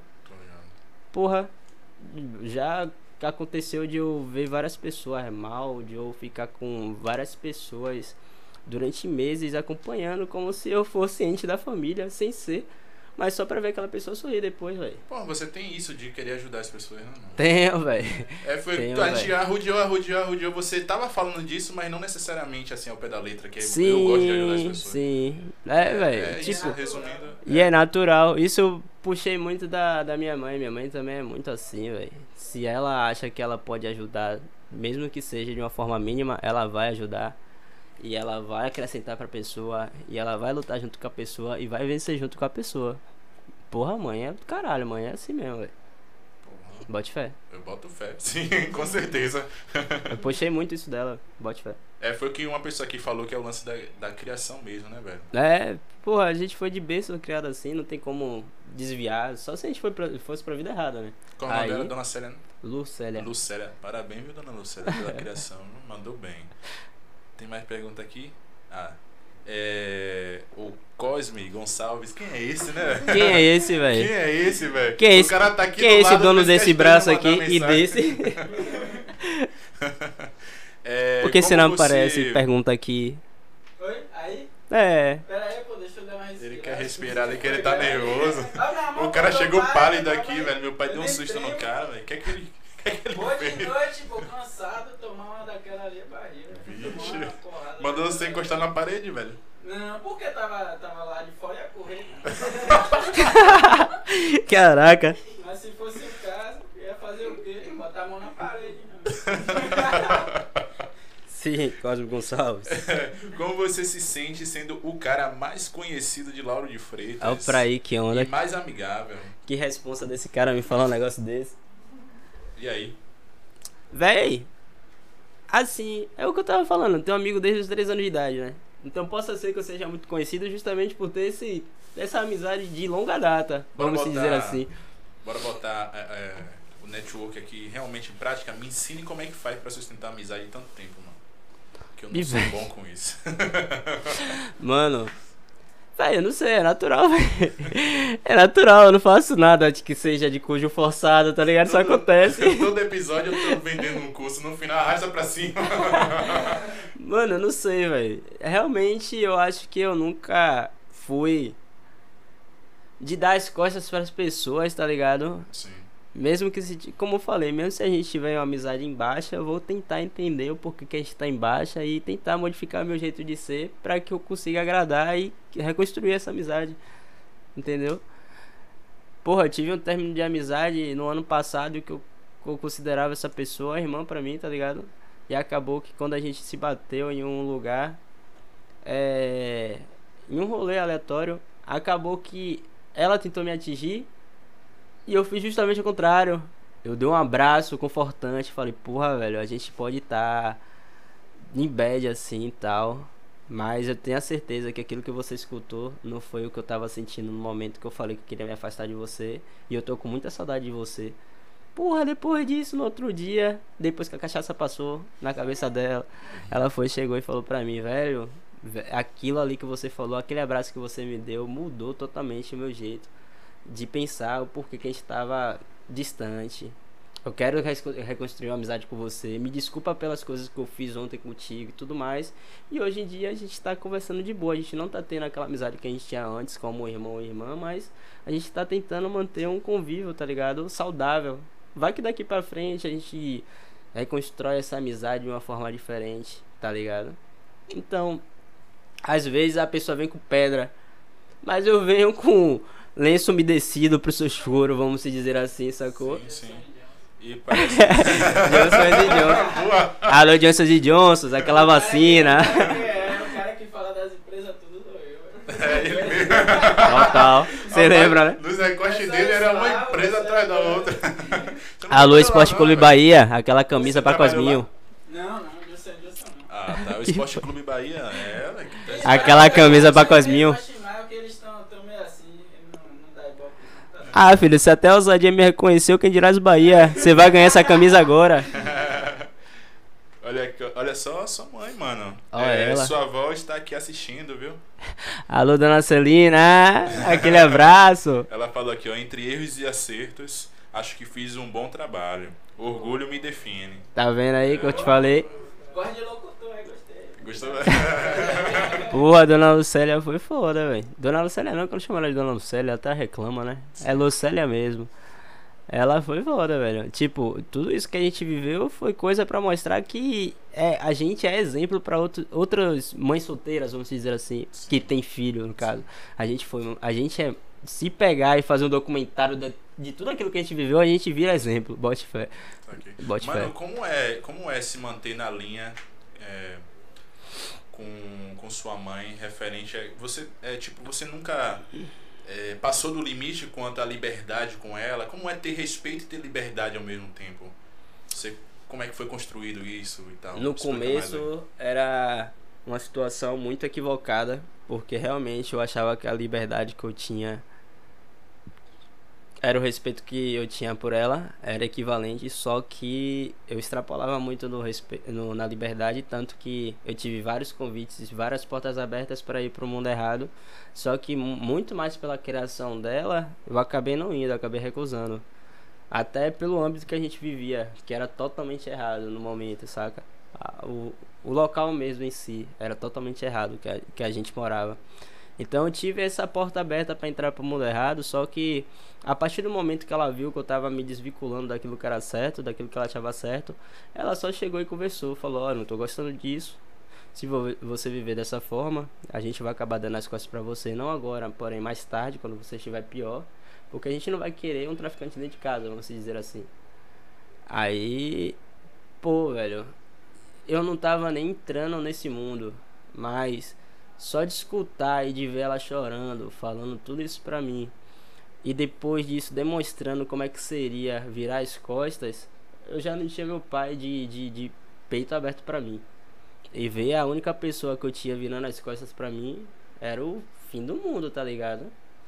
Assim como ela também confiava em mim para que a gente estabelecesse uma meta para os meninos também, porque ela sempre pediu minha ajuda para várias situações que rolou dentro de casa. Então, a partir desse momento, eu acabei tentando estabelecer comigo mesmo qual era o meu limite é, em questão a liberdade e respeito. A gente sentou, conversou várias vezes, a gente teve intriga, briga várias vezes, mas em determinado momento a gente viu que a vida que ela estava levando era a melhor forma para ela viver e eu tinha que aceitar. E a vida que eu estava querendo levar e que eu levei, como estou levando agora, ela tinha que conviver com isso e aceitar também. Ou seja, eu quero fazer isso, eu vou fazer isso. Se eu quebrar a cara, ela vai me ajudar a me reconstruir. Ela quer fazer isso, ela vai fazer isso. Se ela quebrar a cara, eu vou ajudar a reconstruir. E com isso a gente foi vivendo convivendo, acertando, errando. Hoje em dia também tudo que eu coloco em mente, que eu faço, hoje sempre tem um pitaco dela e sempre ela vai me ajudar. E tudo que ela faz eu falo, pô, viagem para Fortaleza e aí, você vai? Eu vou. Você quer ir? A gente vai. Não tenho nada lá, só tem um beach park lá pra ir. E aí, vamos. Lá a gente arranja. Entendeu? Lá a gente arranja. Quando chegar daqui para dezembro, a gente já vai ter tudo planejado, chegar lá a gente já vai ter tudo arranjado, então a gente sempre coloca isso em pauta, a gente tem a conversação. Quando você tem a conversação com a pessoa, quando você chega e resolve todos aqueles aquelas interrogações que você tem, aquelas dúvidas com a pessoa, pô, quando aquela interrogação vira um ponto final, felicidade, irmão. Se não for felicidade, que sai de sua vida, porque não vai te acrescentar, tá ligado? Então, se for felicidade, viva a vida, sorria ao lado dessa pessoa, sorria com essa pessoa, faça essa pessoa crescer, cresça com essa pessoa, mas, porra, não atrase do lado dessa pessoa, tá ligado? Se você estiver com o pensamento de atrasar essa pessoa, saia da vida dessa pessoa e vice-versa, faça que essa pessoa saia de sua vida também. Até porque é, você está falando sobre atrasar o lado da vida da pessoa, você também se atrasa, né? Justamente. Visão, você mas, se prende uma mano, coisa que, que não dá futuro pra tu. Velho. Acontece, velho. Porra, mano, 21 anos não parece, cara. Parabéns por Acontece, isso. Acontece, valeu. Parabéns por isso Quanto? mesmo. 20? Qual foi? 21 em cada perna, né? Em cada perna, né? Mano, mas sério mesmo. É, é, é história de vida, velho. Tipo, Hoje em dia, qualquer pessoa que vai me conhecer vai falar: pô, esse cara é feliz, esse cara tem uma casa lá, esse cara tem tudo. Porra, tá fazendo faculdade, tem vários cursos. Ah, deve ter sido playboy a vida toda. Véi. Mano, rola isso dos caras acharem que você é playboy? Sim, porque até por conta das da tatuagens, tatuagem, né, que... do cabelo, que o cabelo também não é, né, é barato, barato, tá assim. ligado? Então, véi, o pessoal olha assim, já já falaram pra mim já uma vez. Então você sofreu muito com, com o, o inverso da parada. Já sofri dos dois lados, velho. Ah, sim. Já sofri dos dois lados. Já sofri quando realmente estava em um local, como esse local que eu fui acometido e quase levei a tentação, que era um local extrema, extremamente pobre, que era o local de minha casa minha vida. Então, todo mundo que era do convívio ali tinha o mesmo, entre aspas, patamar de vida. Sua família já morou num, num ambiente desse? Já, já, sim, sim. A gente morou de 2013, 2012, 2013 a 2015 na minha casa, minha vida, mas foi por opção, porque senão a gente perdia o, o apartamento. Entendeu? Tanto que meus pais se separaram quando a gente estava lá no apartamento. Aí meu pai acabou ficando com o apartamento e minha mãe voltou para casa. Da casa da mãe dela, no caso. Então lá você teve contato com essas paradas erradas? Sim, assim. tive contato com tudo lá, velho. Tive contato, já tinha contato com tudo aqui. Sim. Entendeu? Quando eu cheguei lá, já estava praticamente no meio, até porque as pessoas que eu conheci aqui foram para lá também. E essas pessoas que foram para lá acabou conhecendo pessoas de outro lugar que também era do meio, mesmo meio, acabou criando um convívio, saca? De qualquer momento, qualquer, qualquer hora do dia, você poderia ver um traficante na rua. Sim. De boa, fumando beckzão, um chapéu na cara, rolando um baba. Eu jogava bola toda hora tava no convívio com ele jogando bola ali. Aí quando acontecia alguma operação, irmão, eu tava cometido a qualquer risco. Já, já saí correndo e me tiroteio lá jogando bola. Já vi várias situações. Teve uma vez que o pai foi. Tava. Foi acusado de estuprar as filhas lá. Em um prédio, esse traficante foi com o barralte, quatro pinos atrás desse cara, matou o cara no meio do prédio. Foi terrível, velho. Foi terrível. Mas isso aconteceu, tá ligado? Caralho, mano. Já várias vivências, velho. Várias vivências. E você acha que isso foi importante para o seu amadurecimento? Sim, pô, porque eu aprendi também que a justiça não é feita com as próprias mãos. Porque essas pessoas que acabam matando esse, esse pai, mesmo que ele fez uma atrocidade, que ele merecia a morte por ter feito isso, porque pra mim, quem faz isso com as próprias filhas ou com as filhas dos alheios, merece a morte, tá ligado? Não tem consideração. Então, ele mereceu aquilo que ele, que ele teve, a justiça dele, mas de uma forma legal, tá ligado? Se a justiça brasileira não tem a pena de morte, que ele ficasse os 30 anos que a justiça permite, sacou?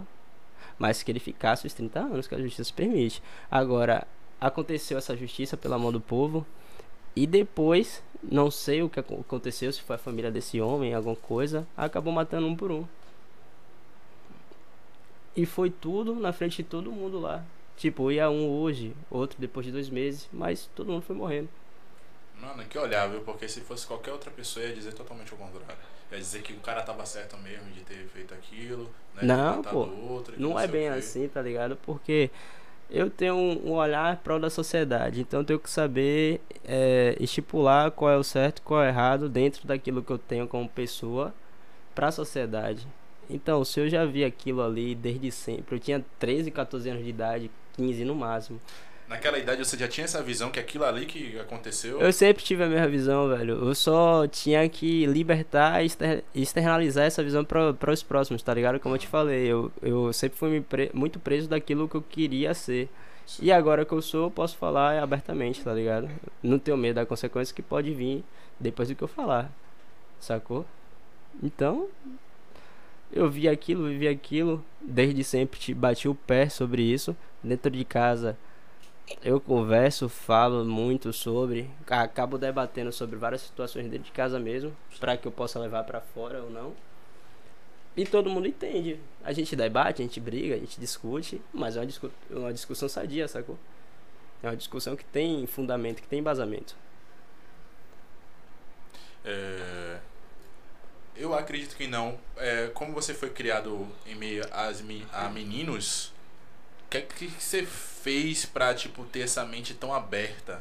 Porque, né, tem gente que diz que, tipo, o cara só se salva quando a criação é no meio de mulheres. Mas Velho, como é pra você, mano? Foi uma boa pergunta. Você falou até sobre aqui um momento sobre LGBTQI+, né? Não sei se eu falei certo, gente. Desculpa, tá? Se eu falei errado. É, e aí eu fiquei assim, porra, mano, olha pra isso. Que exemplo, velho. Porque tem um cara... velho. O cara foi criado em meio a meninos, mas isso não fez ele ter um pensamento machista, sacou? rapaz, eu ainda digo que a família de meu pai, a maioria é baixista, tá ligado? Ainda tem isso, Ainda detalhe tem do isso. seu pai, né, mano? Mas eu digo mais pra tu. Você acredita que eu tinha um amigo de infância? De infância? Tinha não, tenho. Que a gente ainda conversa, resenha, sai pra rolê e tudo mais. Que eu só fui descobrir que ele era homo com 15 anos de idade. E a gente sempre foi amigo. E ele sempre falou, pra, quando eu descobri, no caso, ele aflorou, tá ligado? Em uma, em um, uma festa do, do Ele colégio teve- da Ele gente. teve espaço pra se libertar, pra mostrar o que ele realmente Irmão, é. ele se soltou, vamos dizer Sim. assim. Velho, ele se soltou, velho. E eu falei, Gabriel. Tem vários Gabriel na vida, irmão. Gabriel, tu sempre foi. Ele falou, oxe, desde quando a gente era criancinha que a gente brincava de dominó lá na varanda de casa. Eu falei, menino, sério? Ele falou, oxe, só tu que não viu que todo mundo falava. Eu falei, rapaz, eu já te desre- desrespeitei alguma vez na vida? Ele falou, velho, não, e é por isso que a gente sempre foi amigo. Eu falei, rapaz, velho, imagine se eu tivesse o o conhecimento que ele já era homo antes. Sim. Será que mudaria a minha, a minha forma de pensar com ele? Será que mudaria a minha amizade com ele? E ainda bem que eu não tive, tá ligado? Porque, assim, depois que eu tive a, a, a- o cérebro formado, a opinião formada, eu respeitei, ainda respeitei mais do que eu já respeitava antes dele. A minha família também, juro pra você, ninguém acreditou quando eu falei que ele tava que ele tinha se transvestido, que tinha alegado pro mundo todo, tá ligado? Que ele era homo. Ninguém acreditou até o momento que teve um dia que eu fiz uma resenha em casa e chamei ele pra gente ficar lá no quintal bebendo, jogando dominó, como a gente sempre fazia, sem ninguém saber que ele era homo. E ele foi pra lá, montado. E minha família, todo mundo ficou de, de boca aberta, mas todo mundo parabenizou o porquê que ele tava daquela forma, tá ligado? Porque ele realmente tava se libertando ali, tava se sentindo ele mesmo, tava sorrindo, tava bebendo, dando risada com geral. E isso aí pra mim foi libertador, velho. Porque, tipo, eu fiquei na cabeça, pô, será que ele não, não se sentia à vontade de falar que ele era homo comigo, coisa do tipo tal? Fui perguntar pra ele, ele falou que não. Na verdade, ele só não se sentia à vontade por conta da família dele. Mas a partir do momento que ele fez tal idade, que ele criou maturidade e que ele se sentiu meio que nas- na necessidade de mostrar quem ele era, ele acabou fazendo isso, a família aceitou também, os amigos aceitaram todo mundo. Então pronto, tipo, hoje eu convivo no meio de várias pessoas que são bi, que são hétero, que são homo, são caralho quatro, mano. Eu, tem várias situações aí. São seres humanos, né, mano? Isso que Irmão. é bacana que é, é, talvez essa situação né, te fez o que deveria ser, na verdade. Não deveria estar é, esclarecido na cabeça de pessoa, aquele ali é tal coisa, aquele ali é outra coisa. Simplesmente são humanos, mano. É pra ser tratado igual, tá ligado? Total, mano. São seres, tá ligado? São seres. Porque, tipo, até mesmo no reino animal, tem contato afetivo no reino animal. Sim. Se no reino animal tá rolando contato homoafetivo e nenhum animal quer matar o outro, porque a gente que é ser humano e tem é, conhecimento autodidata tem que querer matar o outro só porque tá sendo homo, tá ligado? Gente tem que respeitar, ver aquilo como forma positiva. A pessoa tá querendo ser homo porque ela tá querendo, tá querendo ser feliz da forma homoafetiva, assim como a gente tá querendo ser feliz da forma hétero e viver a vida dando risada. Se tivesse aqui Pô, se a gente for sair qualquer dia e tiver um casal homo que tiver isolado de todo mundo, ou se tiver um casal hétero que tiver isolado de todo mundo, como já aconteceu recentemente quando a gente saiu aqui, no caso e Isabela, a gente vai querer juntar todo mundo, dar risada com todo mundo, conhecer a história de todo mundo. A gente vai querer criar vínculo com todo mundo, tá ligado? Porque eu sou assim, ela é espirituosa da mesma forma. Então a gente conectou isso e a gente quer transcender isso pra todo mundo, velho. Bacana isso. Da hora mesmo. Aí. Pivete, juro pra tu, se, se não for pra querer sorrir, fazer geral sorrir com a gente, eu nem saio de casa. Eu fico meio que bad, tá ligado? Ontem mesmo tava ansiosão para vir pra cá, falei, pô, vou externalizar tudo aquilo que quase ninguém ou poucas pessoas conhecem sobre mim de fato. Sim. Vai que as pessoas acham assim, que eu sou tão naturalista, que vai criar um preconceito. Mas as Nada. pessoas vão Eu escutar, acho como eu já vi aqueles comentários. Sim. É, só, só confirmou. Ah, Como aqui eu então é falo. exatamente o que eu vejo que ele é. É, e tem várias pessoas que ficam pensando que realmente isso aqui é um personagem, velho. Mas E só convívio. é o que eu falo pra todo mundo. Ó, você quer vir pro podcast? Vem. Agora saiba que não tem como, velho, caber um personagem aqui. Se vir de personagem, não vai render e não me culpe por isso. Foi a vir de Homem-Aranha, velho. Fala sério, Cosme. Lá, Cosme. Aí me quebra. Já vi de Homem-Aranha, mano. Pelo menos eu gosto do Homem-Aranha, é massa. Ô, mano, valeu.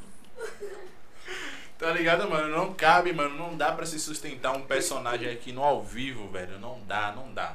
Não tem como. Total, então, velho. galera, vocês estão vendo aí o verdadeiro John. Provavelmente é exatamente o que vocês imaginam que é. Né? A maioria das vezes. Ô, tem umas ressalvas aí, umas rebarbas, né? É, né? Vai saber, faz parte. Faz parte. Mano, tem algumas perguntinhas aqui ainda. Solta. É... Ian Sabak. Porra, mano, que sobrenome, viu, velho? Show novo, Ian. Show novo, hein? Vou te O que você mais gosta em todas as amizades que você tem? E como você se sente sabendo que muitas pessoas te admiram? Boa pergunta. Pô, Ianzinho, aquele abraço. Falando nisso. Véi, o que, Cosme? Não, é que eu brinco assim com ele. Mas sim, eu vejo que quando eu reúno várias pessoas que são do meu âmbito de amizade, que nenhuma conhece a outra, tá ligado? Tipo, Edson e Mel. Quando eu coloquei eles pra entrar na amizade lá, eles não conheciam Felipe, não conheciam Vanessa, não conheciam ninguém, tá ligado? Mas assim, nas primeiras resenhas, eles já se sentiram muito bem conectados com, com a galera, tá ligado? Então, eu digo. eu digo que, que eu consigo administrar as pessoas em cada situação, em cada tipo de situação. Se é uma resenha que, como eles falaram, que é tudo maluco, vou levar só o pessoal que é tudo maluco. Se for uma resenha que o pessoal é mais culto, mais paradão, aí eu vou tentar chamar Peraí, as peraí, pessoas peraí, mais paradonas. Então quer dizer que você define as pessoas e vai colocando cada um no seu lugar. É aquele meu senso de Agora líder, eu mano. Fiquei, fiquei curioso, então eu, eu acabei aonde aí? Me diz aí. Pô, você acaba em qualquer situação. Boa. Você acaba em qualquer situação, irmão. Você acaba em qualquer lugar. Qualquer lugar mesmo. Mas eu tento é, é, fazer que as pessoas se- não se sintam pressionadas por estar naquele lugar, sacou? Mesmo que eu, sem querer, tenha chamado uma pessoa por impulso que não seja daquele âmbito. Pô, eu vou tentar trazer essa pessoa pra esse âmbito de alguma forma. Uhum. Seja algum ato, seja alguma brincadeira naquele momento, seja alguma paletada pra lá e pra cá. Se a pessoa for mais agitada, mas eu vou querer entender o porquê que aquela pessoa tá desconfortável e vou tentar encaixar essa pessoa. E se não encaixar, irmão, não descanso não. Vai ter que ficar daquele jeito. Não descanso não, vai ter que ficar bem. Sim, sim. Sério mesmo. Bacana, mano. Ian mesmo. Era uma pessoa que não se encaixava em nenhum padrão, velho. Porque ele era muito solitário. Ele é muito solitário. Ele é, é o que? Ele é reservado, fechadão? Sim, ele é muito solitário. Ele tem a criação, que ele é filho único, a mãe dele é solteira, tudo mais. E ele é muito dentro de casa. A maioria das vezes que ele sai é porque ou eu ou Felipe acaba chamando. E ele acaba curtindo muito, porque é uma coisa que ele quer se libertar, só que a família dele não deixa ele se libertar. Aí quando ele sai com a gente, a mãe dele já sabe que ele vai beber, vai extravasar tal. A gente faz questão de pegar ele e levar ele em casa, porque a gente sabe que ele já vai voltar de um jeito transtornado, entendeu? Só falando assim, ele vai voltar É um um cuidando do outro, né, Sim, velho? Velho. Isso, é, isso é da hora, mano. Então, pô, a maioria das vezes que ele sai com a gente, ele, velho, curte o rolê de um jeito que parece que ele nunca tinha curtido na vida. Parece que ele vai se matar de tanto beber. Sacou? É tipo, aproveitando o dia como se não houvesse o amanhã, né, velho? E ele chega sempre com uma frase típica. Véi, não vou beber não, porque eu parei de beber. Falou, Xi, você tá com a gente, você não vai beber, irmão. Você não vai curtir, a gente tá aqui assistindo um jogo, a gente tá aqui jogando Uno. A gente se reúne até pra jogar Uno, irmão, pra você ter noção. Pô, saudade de jogar Uno, velho. Pra é você ter massa. noção. Velho, qualquer coisinha é motivo pra gente estar reunindo todo mundo. Pra dar risada, velho. Porque a gente sabe que o dia a dia da gente é estressante, velho. Só quem vive a vida da gente é a gente. É verdade. Então, por que a gente não pode se unir e dar risada pelo menos um dia na semana, velho? Um sábado, um domingo. A gente não pode sair, ficar na rua. faz- Nem que seja fazer baderna. Eu digo que eu tive um tempo que eu saía na rua pra ficar bêbado e roubar cone. Que miséria! Você aprendeu isso com quem, rapaz? Com o Cosme? Eu acho que foi com ele mesmo. Mas é sério, velho. A diversão. Pra você ver, eu tinha um grupo que eu reunia só pra isso. Pra sair, dar risada, beber e roubar cone. Porque era a alegria da gente. Acredite se quiser. Mano, você tá lançando isso pra galera. Não diga onde você roubava, não, pelo amor de Deus. Não me atrevo. Porque não, senão já vão saber já. Mas assim, é. O. O Ian, ele Ó, fez. É por Oi. isso que tem dois cones aqui? Ô, velho, deixa abaixo. Não, Cosme, não. Eu vi quando eu vi. Tá vendo você? Você agora. Ele fez um- uma pergunta. é, Ele fez duas, na verdade, aqui, nenhuma. Que é, ele fez a outra. Como você se sente sabendo que muitas pessoas te admiram? Pô, eu sinto que meu dever foi em parte cumprido, tá ligado? Porque, querendo ou não, se eu adotei esse estilo de vida, se eu adotei esse estilo de querer ajudar as pessoas, Eu quero ser reconhecido por ter ajudado essas pessoas. Eu quero ser elogiado por ter ajudado essas pessoas e trazer alegria pra essas pessoas, sacou? Então, pô, pra mim, eu durmo sabendo que o meu dever foi feito, velho. Só falando assim, eu, eu durmo sabendo que o meu dever foi feito. E se eu tô sendo admirado, gratidão, tá ligado? Outro dia, acordar sorrindo, como eu sempre acordo, na maioria das vezes, eu sempre tô acordando sorrindo porque eu durmo com o dever cumprido. Sim. E viver a vida e tentar ajudar outras, cada vez mais pessoas, velho. Top, top, top. Ele tem mais, fez mais uma pergunta. Caralho. Pra você, qual o, o maior erro do ser humano? Porra, que pergunta profunda, mano. Pô, Ian, você tá estudando psicologia, tá me quebrando, ó. Pode responder, mano. Então, o maior erro do ser humano é ingratidão, velho. Porque se você é ingrato com outra pessoa, você acaba ferrando tudo, você acaba acabando você acaba encerrando a base da pessoa, o pilar essencial da pessoa. Você ser ingrato, você virar a cara, fechar as costas, deixar a pessoa sem horizonte. Se você tá fazendo isso com o próximo, ou se você tá fazendo isso com o não próximo, você pode fazer qualquer pessoa, até com sua mãe, até com sua avó, até com seu pai. E ser ingrato é a pior coisa que você pode ser na sua vida. Você acaba perdendo a sua essência, porque você vai se sentir culpado por aquilo que você tá fazendo. Então a ingratidão é a pior erro do ser humano, tá ligado? É, gratidão é, é, é foda mesmo, né, mano? A ingratidão é foda, É velho. pesado, E velho. ser, julgado, e ser julgado como ingrato é pior ainda. Principalmente quando não é, Sim, tá ligado, é velho? falso te- Porque aí mexe com a cabeça de uma forma louca. Você falou, ué, porque eu tô fazendo isso? Porque É. eu sou isso? Sendo que eu sinto que eu não sou isso. Entendeu? É foda. É um papo sombrio, velho. Sombrio ingratidão- mesmo, É, é um papo sombrio velho. Bota sombrio. Velho, eu falei pra galera soltar pergunta e a galera tá soltando uma vera, mano. A galera tá interagindo. Tá querendo me comprometer com aí, eu. o que você acha da criminalidade em Lauro com as facções concentradas em determinadas áreas e como essa situação afeta os jovens? Foi você, não foi? Salve Rasta! Responde aí, Rasta. Foi Foi, o Ian, mano.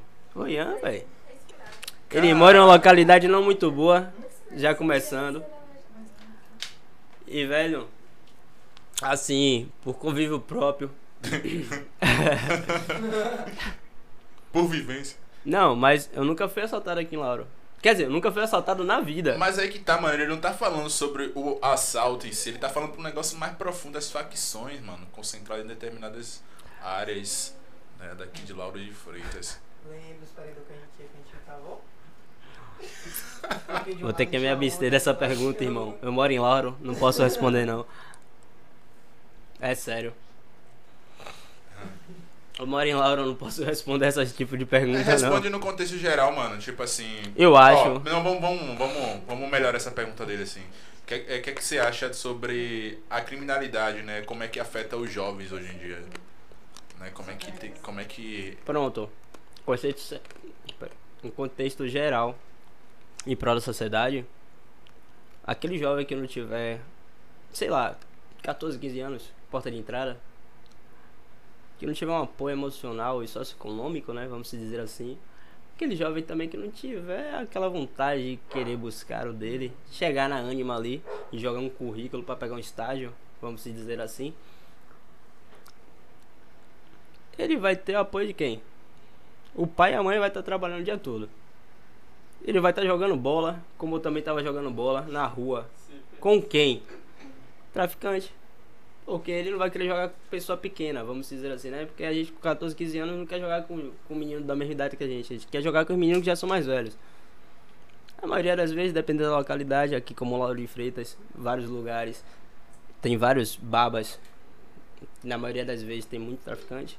Fala, porra, o cara tá fumando um. Pô, será que o negócio bate mesmo que o cara fica alegrão? Vou também. Pronto, porta de entrada. Pô, não tô conseguindo coisa dentro de casa, tô vendo que o cara tá conseguindo dinheiro por fora. Como é que ele tá conseguindo? Pô, vou perguntar a ele. Pronto, perguntei a ele, aí o cara fala, pô, você tem vontade de fazer isso, aquilo pra mim aqui rapidinho, pra você ganhar um dinheiro? Vira aviãozinho, querendo ou não. Quando você pensa, pô, não quero mais não, o cara agora que você não quer, Pô, eu tenho isso aqui pra entregar e não posso sair não, porque eu tô sendo caçado, você que vai pra mim. Depois disso, filho, não tem mais porta de saída não. Você vai virando aviãozinho, daqui a pouco você tá virando contador, daqui a pouco você tá lá na mesma função que o cara. Quando você vai ver, você já tá envolvido naquele processo que você não pode mais sair. Porque se você for sair, alguém te caça e te mata. Falando de um contexto geral e muito simplificado, é isso. Por, se você não fechar os olhos para esse caminho de errado, você vai vivendo de uma forma automática e quando você vai ver, você não pode mais sair, velho. Já perdi amigos por conta disso, véio. Já perdi inúmeros amigos por conta disso. Enquanto eu estudava ainda. Eu me formei em 2017 no ensino médio. Com 17 anos, lógico, né? Véi, com 17 anos eu já tinha perdido duas mãos cheias de amigos por conta disso. Porque não quis fechar o olhar, como vários outros amigos fecharam. E acabou se levando no automático, no automático. Quando foi ver, do nada o cara tava sendo cabeça cara do, do bagulho. E aí, não pode nem sair na rua, não pode ir, como o Edson falou aqui, no paredão que a gente vai. Não pode ir pra canto nenhum. E se você for, se você não for armado, se você não for com, entre aspas, segurança, você acaba morrendo, velho. Impressionante como as peças ali gira rápido, né, velho? Véi, é tipo O cara que xadrez, velho. começou agora, daqui a pouco já tá ocupando um cargo. Entre aspas, cargo, né? Que eu não posso falar que você é cargo. é velho. verdade. Mas pra ajudar só? Esse é o seu, seu ponto de vista que é muito bacana, eu apoio. Mas e o seu? Eu Vou lançar a pergunta pra ele. Qual é o seu ponto de vista pra acabar com isso, mano? Véi, justamente além do esporte, porque eu também fui ajudado muito pelo esporte, porque eu corri atrás do esporte. Eu tive essa consciência que eu poderia ser bom em alguma coisa. E essa coisa que eu tava sendo bom no momento foi o esporte. Tive um pouco do auxílio ainda dentro de casa. Então isso foi muito importante. Além do auxílio dentro de casa, o esporte é a sua vontade, velho. A sua força de vontade. Se você acha que você pode em longo prazo, porque nada é de um dia para o outro, você vai conseguir. Apoio socioeconômico da prefeitura, sociedade total, porque assim, se a prefeitura lançar algum projeto social como lança na SOS de boxe, que eu acho sensacional, mas é só pela noite, tá ligado?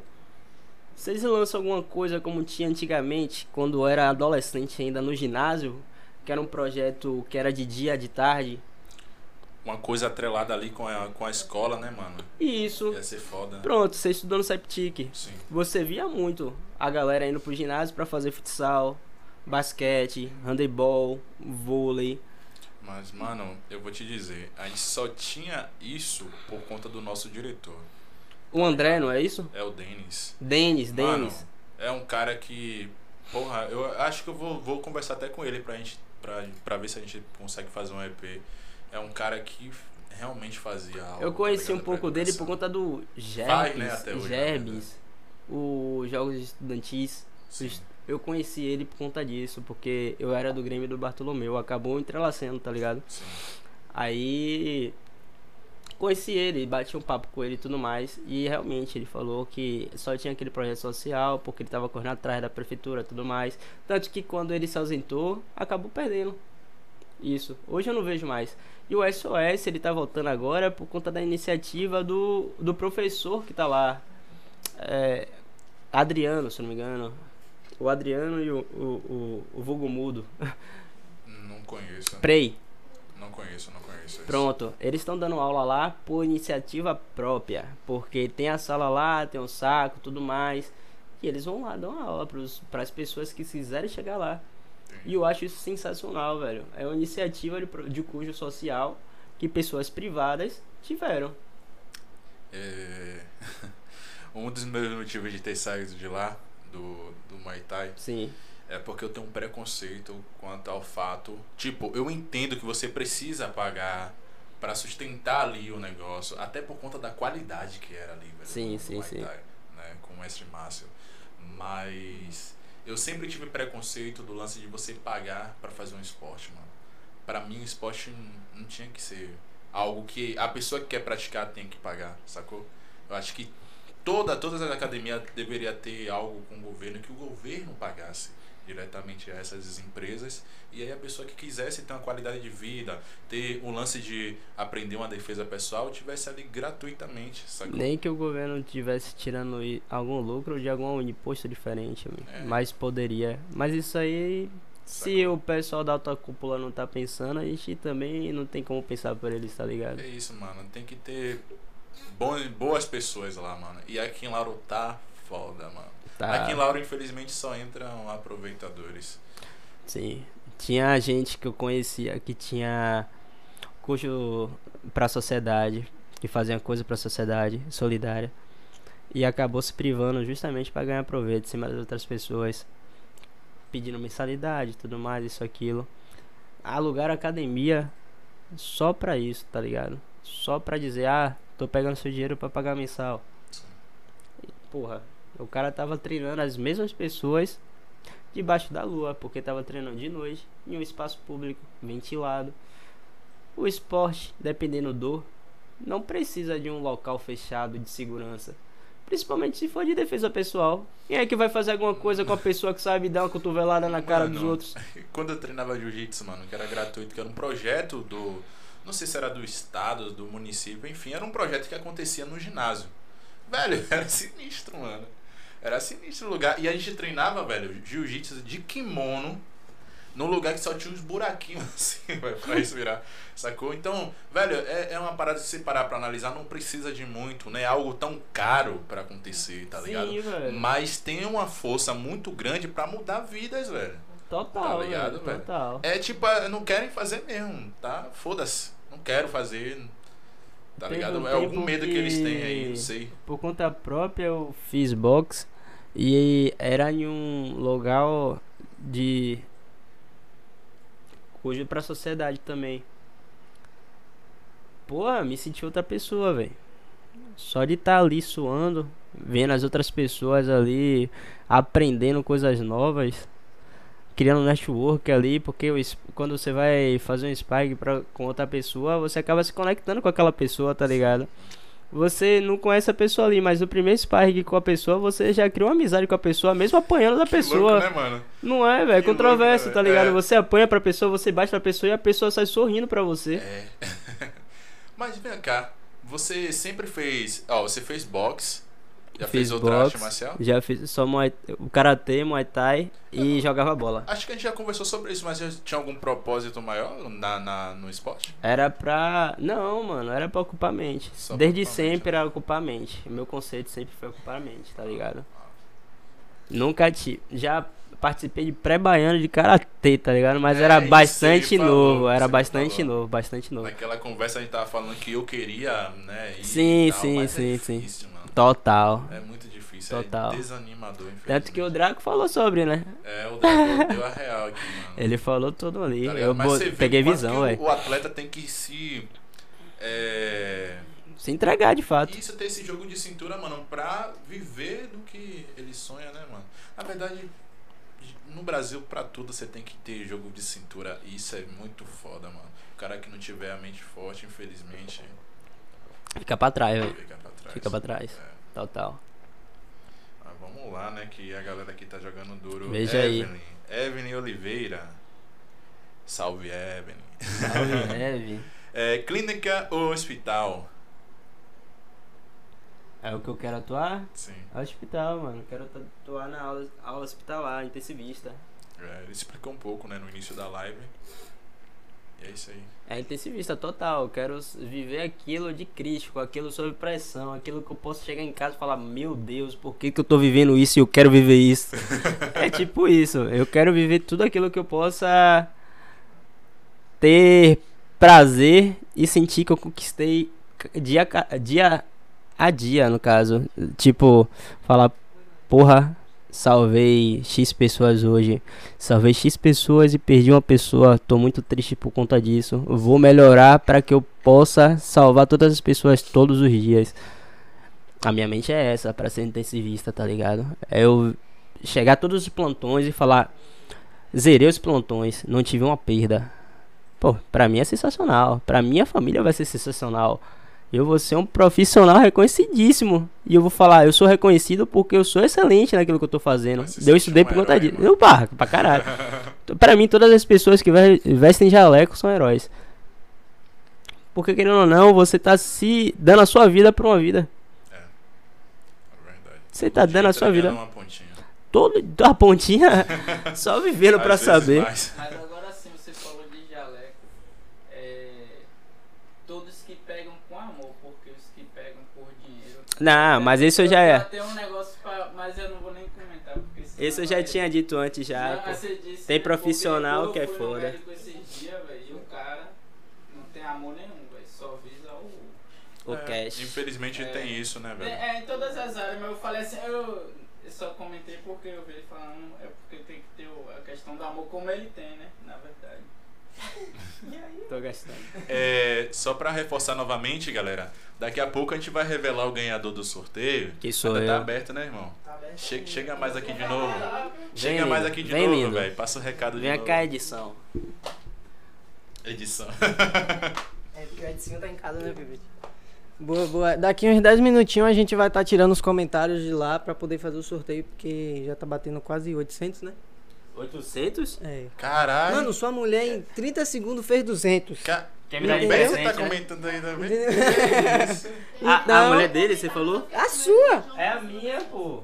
Poxa. Ela quer dar de presente, Opa, pô. e azulzinho combina comigo. Que pena que eu nem gosto de azul, mas se eu ganhar, eu dou de presente ao Pedro.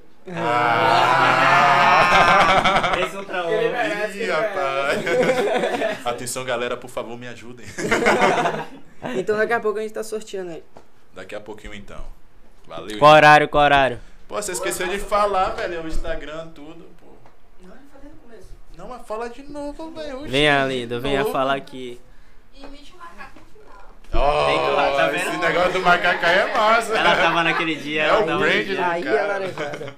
Desce É- um pouco, desce um pouco. Kong Isso. underline multimarcas underline. É só É seguir isso. lá. O, maca... o, o gorila roxo que você achar lá. É ele. Gorila roxo, vocês sabem por quê, né? Hashtag. Valeu, valeu, valeu.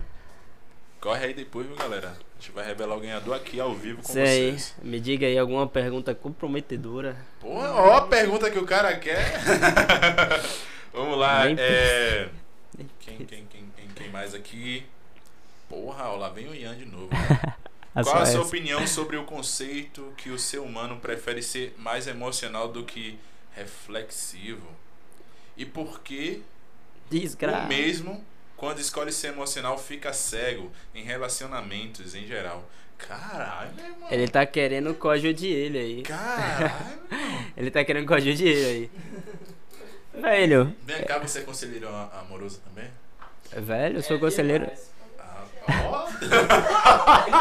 Se meu tatuador tá falando, tá falado, tá ligado? É conselho pra qualquer coisa. É, né, mano? É, queda.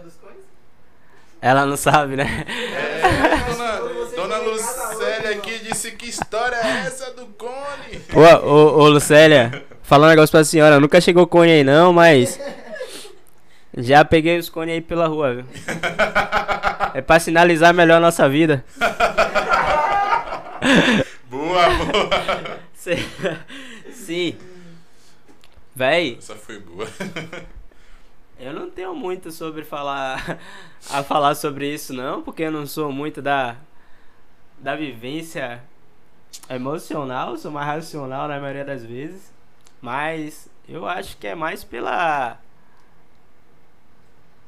pela precisão mesmo da pessoa. Pouco tempo pra pensar. Oxi. Ah, não sei. Rolou um delay, rolou um delay, né, mano? Não, dessa vez tá falando sobre, sobre questões é, emocionais, é porque ficou muito complexa a pergunta. Mano, mano, era aí, bota um negócio mais direto. Pouco tempo pra pensar. É, ficou Tem que agir de imediato. Vamos dar mais uma chance pra ele, vai, reformula essa pergunta aí na moral, pra ficar melhor. É, Dani Félix, porra, mandou a real referente aos jovens no processo da vida. E o Esdras, o irmão dos gêmeos, Vulgo Deda. porra deda. Esse menino era pra ser ponta esquerda da seleção, velho. Aí é vários, várias, Você é canhoto, hein, mano? várias vivências. Sou, mano. Pô, da mão do pé. Adriano canhoto. Você viu, né? Era só o que me faltava. Caralho, velho. Errou no Adriano, era pra ser eu. Pô, você vê que louco, né, mano? O cara desistiu de tudo, velho. Desistiu, largou tudo. Olha E nossa, foi mais pela entrar. família, velho. Mano, Ele foi deixa mais- muito claro. É, foi mais pra viver o que ele realmente queria viver. Era né, prescrito pra ele, tá ligado? mano? Ele Parece já não tava que aguentando mais aquilo isso. ali. Porque, tipo, pra ele, ele tava achando que era uma fantasia aquilo que ele tava passando. Que ele não precisava daquele luxo todo, daquela vivência toda que ele tava tendo. Que o pouco que ele tinha, ele já era satisfeito. Ele deixava muito bem claro isso. Agora tem que ser muito forte pra fazer uma coisa dessa. E é Porque por isso que ele o cara passou sonhou, muito... conquistou tudo e bum, largou tudo. E é por isso que ele passou muita pendenga depois. Muito perrengue depois. Porque mesmo ele sabendo que, tipo, ele chegou no topo e ele largou tudo porque ele tava achando certo, ele não tava preparado pro certo que ele tava achando. Sacou? Ele demorou muito tempo pra se estabilizar. Sendo que hoje ele também não tá estabilizado na saúde emocional dele, tá ligado? Ele deixa muito bem claro isso também. Tanto que ele recebe muito apoio, principalmente da Prefeitura de Rio de Janeiro e do, do clube do Milan, para que ele se sinta importante, porque ele conquistou tudo, ele estava lá quando tudo estava acontecendo na seleção brasileira e no Milan, principalmente, na Internacional também. Mas, porra, quando ele chegou no Brasil, ele viu que ele não era isso tudo que ele estava sendo na Europa. Que no Bra pro, Brasil tinha outros jogadores que seriam mais importantes que ele. Sacou? E querendo ou não, como ele queria dar prioridade pra família, a família dele tava aqui no Brasil e não na Europa. Ele ficou meio perdido.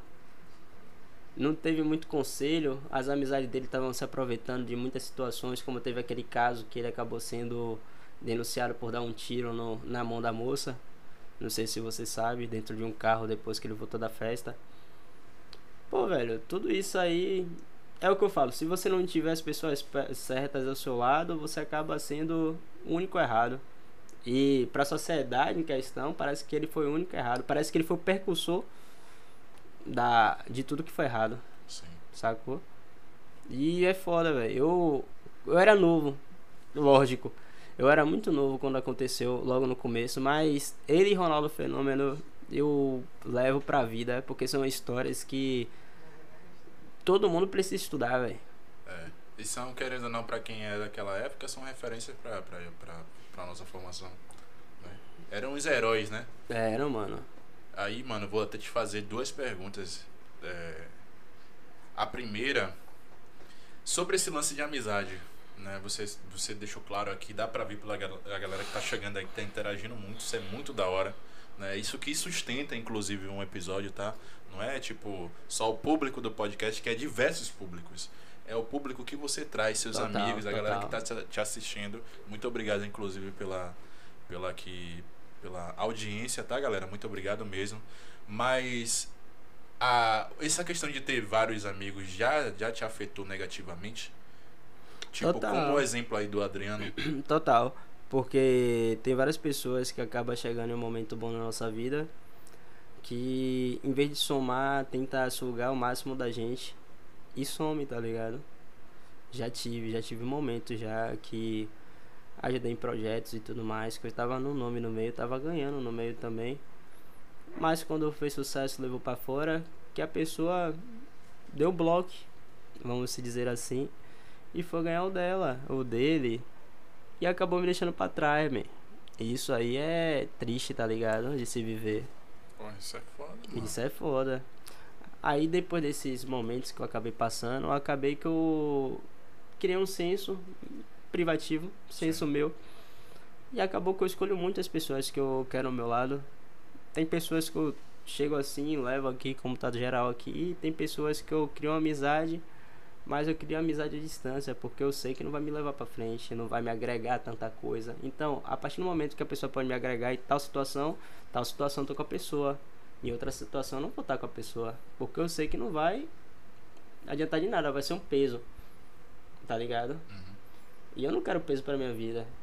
Eu quero sustentar minha vida, quero levar pra frente, quero levar a vida de outras pessoas pra frente, quero que as outras pessoas vivam a vida delas pra frente comigo e não ao contrário. Isso aí, muita maturidade. É, outra pergunta também, que aqui tem- a pergunta do chat, né? Mas a gente tocou na questão do, do esporte, aí fomos pro, pro futebol. Mano, qual a sua opinião sobre o futebol hoje em dia? Né? Muita gente fala que, ah, que o Brasil é só futebol, que aqui o que é valorizado é só o futebol, não tem olhares para outros esportes, que a gente só passa a olhar para outros es- esportes quando acontece, por exemplo, as Olimpíadas. Então, qual a sua opinião sobre isso, mano? Tem alguma... Total, mano. Agora, assim, principalmente futebol, porque foi minha vivência. Futebol e futsal. Pô, a partir do momento que você presta a sua vida pra viver pra isso, você vai ter que procurar alguns meios alternativos, porque se você for procurar sozinho, você não vai conseguir. Você querendo ou não, é o que acontece. Teve uma vez, então, em 2014, 2015, foi logo quando eu fui entrar no Bahia. E aconteceu que eu fui fazer um teste, acabei passando e tudo só, mais. Bahia. Eu, eu cheguei no. É, o outro ali chega a dessa. Acabei passando e tudo mais. Aí no final do teste tal, me deixou separado pra que a gente fosse formalizar os pedidos de, de entrar no clube e tudo mais. Acabou que teve um moleque da mesma situação, da mesma posição que eu. Eu tava fazendo teste de volante esquerdo, se não me engano. Acabou que esse moleque chegou o pai dele com a maleta preta, apresentou a maleta e acabou que nem chamaram meu pai. Meu pai que tinha me levado nesse dia de moto. Lá no Fazedão. Nem chamaram meu pai. Só, só mostraram a maleta cheia de dinheiro em minha frente e falou, ó filho, pode ir pra casa que ele vai ficar. Você tá dispensado. Então, a realidade, velho. Sempre foi a realidade e sempre vai ser a realidade. Se você não buscar meios alternativos para que você consiga entrar. Hoje, depois de muita pesquisa, eu sei que a maior parte da. Principalmente no futsal. É pela universidade. Porque tem jogos estudantis e sempre tem olheiro. Sempre interno e externo. Então, se você se destacar no jogo estudantil, no jogo estudantil, nessas atléticas, cujo da atlética é justamente mostrar os alunos ex- excepcionais naquilo que está fazendo, é mostrar para o mundo. A atlética tem esse cujo, eu acho maravilhoso. Você tocou no lance do futsal, você acredita que, tipo, desses meios, estilo futebol é o mais honesto? É basicamente isso que. que Eu acho que é o mais diversificado. É o que buscou uma vírgula e não um ponto final. Tipo, como eu te falei, no futebol a- a- acabou acontecendo isso, como já acabou acontecendo com várias outras pessoas, de ter um empresário maior e você não conseguir dar é, proximidade, você acabar desistindo, porque isso, porra, você tá se destacando ali, o treinador, o auxiliar, falar, pô, esse cara joga bola, eu acho que eu vou botar esse cara pra treinar no meu clube aqui. Sim.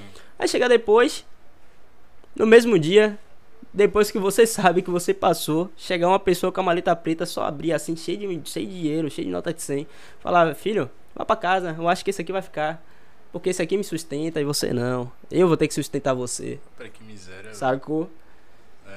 Sacanagem. Tem várias. Vai, tem Foi- várias situações. Isso foi, foi, foi o que te fez desistir do futebol? determinante, vamos dizer assim. Tipo, eu sempre joguei campeonato amador e tudo mais, mas depois dessa desilusão aí eu falei, porra, eu tenho que estudar e não jogar bola. Vai me perdoando aí, se você tivesse ido pro Vitória. Eu sou Bahia, mas se você tivesse ido pro Vitória, mano, acho que a coisa teria sido um pouco diferente. Mano, juro pra tu, juro pra tu. Eu sou torcedor do Vitória, pô.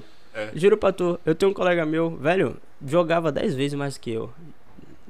Tenho dois colegas, pra falar a verdade. Um que era goleiro e outro que era atacante. É ponta direita, se não me engano.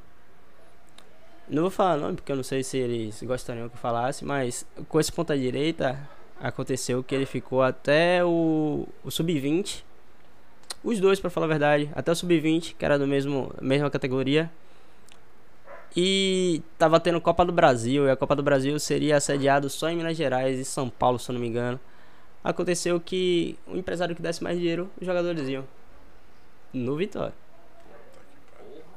Sacou? Retire, retire, retire o que eu disse. Não sei se hoje em dia está assim, tá ligado? Mas Mas é, mano, aí você já me passou outra visão. Eu falei do Vitória justamente porque é, sempre quando a gente fala sobre apoio a outros esportes, tem um Vitória no meio. né? Tem, pô. Tá ligado? Tipo, no jiu-jitsu, porra, o cara que queria buscar patrocínio já sabia, o primeiro lugar que ia bater era com Vitória. Eu tenho uma, uma, uma parente que ela acabou perdendo tudo porque ela se desviou da vida, mas ela entrou no no Centro Pan-Americano ali de Praia de Pitanga de um projeto social e garimparam ela pro Vitória. Ela disputou o baiano, disputou várias ondas, ganhou medalha, mano. Sim. Se ela focasse naquilo que ela queria, ela hoje em dia já tava pré-olímpico aí, porque ela, pra idade dela, ela é foda, velho. Só falando assim. Mas acabou se desvinculando da vida certa, sacou? Acabou perdendo a oportunidade dela. Mas, tipo, o Vitória. Isaquias Queiroz. Veio da onde? Do Vitória, velho. É, é verdade, Isaquias. O cara é medalha de ouro olímpico hoje em É, dia. Mano, eu tava assistindo com, com o Ita. É, a gente assistiu. A gente chegou a assistir, não foi, meu bem? O, em dupla. Tava na torcida, eles ganharam no dia, não foi? Aí no, Sim. no outro dia eles perderam. Sim, ficaram Aí eu quarto, perguntei, acho. eu toda hora tava perguntando pra ela, e o Isaquias já foi? Que é ouro garantido, mano. É, pô, o cara começou daqui, velho. É, mano. Imagine o cara patrocinado por Vitória, porque o Vitória, querendo ou não, é clube de, é clube de remo. Era clube de remo. É clube de regatas, aqui lá. Isso, isso, isso. Então, porra, é tradição deles, tá ligado? Aham. Então, berço da terra da gente. Sim. Assim também como em 2014, 2016, que teve a do Rio, o Robson Conceição, o cara não era nada, velho, antes de ir pra Olimpíada. Cara foram lá do nada, do, nada. Assim O como o Isaquias, né? Do balançou nada, ninguém- o mundo, balançou o mundo. Todo mundo sabe que ele, ele foi ca- campeão da categoria mundial. O cara foi campeão mundial de boxe um ano seguido depois de sem nada. Imagine. E agora o Herbert Conceição, que também é cria daqui, o cara chegar e, porra, o cara deu um cruzado e um diretão na cara do crânio. Velho, o cara foi campeão mundial ano passado, tá ligado? O cara que ele matou praticamente ali. É verdade. E, véi, dias atrás o cara foi campeão, o cara era aqui de Salvador, o cara teve que sair de Salvador pra ir pra São Paulo, pra um projeto social. E o cara se destacou, foi pro Mundial, arranjou patrocínio, e hoje o cara é o foda. Todo mundo enxerga o cara como foda. Imagine. É, infe- é, infelizmente demorou pra ele ser enxer- é, Ele, na verdade, teve que provar de uma forma muito foda, né? Que ele é foda. Mas. Tanto que quando ele tava ganhando a, a, as lutas dele, Aham, ele vibrava tanto sim. que ele gritava que ele era foda, que o Brasil é foda, que a Que Bahia, a Bahia é foda. é foda. Ele tava gritando todas, ele e a Bia Ferreira. E outra coisa, por isso que eu falo do cujo militar, todos eles, todos, São militares. são militares. É um ponto de ajuda, é um ponto que você sabe que você tem que recorrer para você ser reconhecido. Porque José Aldo tava embaixo. O cara entrou no box da Marinha. Até McGregor, que é o arquirrival dele, reconheceu que ele é foda. Que ganharia dele mesmo estando um peso a menos. No- caso, McGregor não pesa mais. Mas você tá vendo, o cara é um arquirrival. Nocauteou José Aldo em 13 segundos com. Acabou com, com, com a invencibilidade dele, né, mano? Véi, Quase com, com a carreira dele. o cara teve que se reinventar. E onde foi que ele se reinventou? A única porta de entrada que ele teve foi a Marinha, velho. Chegou lá os melhores boxeadores do Brasil. E fora, porque os, os boxeadores da Marinha, eles ensinam pra América Latina toda. E o cara hoje tá batendo em todo mundo como se fosse criança, tá ligado? Pra você ver, velho. Querendo ou não, se você não quiser lutar, vamos dizer assim, na sua vida, sangrar todos os dias, você vai ter que pegar sua cara, botar em um livro, se inscrever em vários concursos, até que você passe. E é um atalho da vida pra você vencer, velho. Tá ligado? Pra você pular várias etapas. É, barril. É barril. Foda. Esse cara só tem 20, E 21 se eu anos. sorteio, ele idade. falou, mano. E como é que é? Vem a Kombi. Já, já, já- Ah, tá carregando? Tá carregando? Ó, já parou, viu, galera, o sorteio. Daqui a Ixi. pouco vamos revelar aí o ganhador. Vai ter. Vem cá, a Lucélia pediu a tatuagem dela e aí vai ter. Cadê? Vai. Ela nunca vai. Esse final de semana ela falou que vai lá comigo. Negociando tatuagem aqui, velho. Alô, aí Lucélia? Alô, Lucélia, sua tatuagem agora, sábado ou domingo, vamos acertar. Tomara que dessa vez seja verdade. Manhã já marcou tatuagem com o Cosme umas 15 vezes. E toda vez era uma tatuagem diferente. Ih, rapaz. Acho que é um pouco da decisão também. Mas chegando lá, a gente. Não é decisão não, é medo mesmo. Todas, pô, dessas da, da, da- Porra, ela tem medo de fazer um, imagine. Vou fazer, eu digo a ela que eu vou fazer um Meu Deus, tá vendo a Lucélia? Promoção. É a promoção também, pô. Pô, lança É. a promoção aqui. Lança uma promoção aqui pra galera. Venha, velho, venha. Promoção? É, Venha, vai. venha. Oxe, claro, venha. Lança aí a promoção pra galera. Aproveita o momento. Mas é normal de todo dia. Ah. Boa, boa. Vem mais. Vem pra cá. Aqui. Isso. Peraí que eu tô quebrado hoje. Aí. Ali. Aí. Pronto, fechou. Fala pessoal, boa noite, beleza aí com todo mundo? Tô aqui de novo nessa grandiosa. microfone tá nesse, bem na sua cara, é, mano.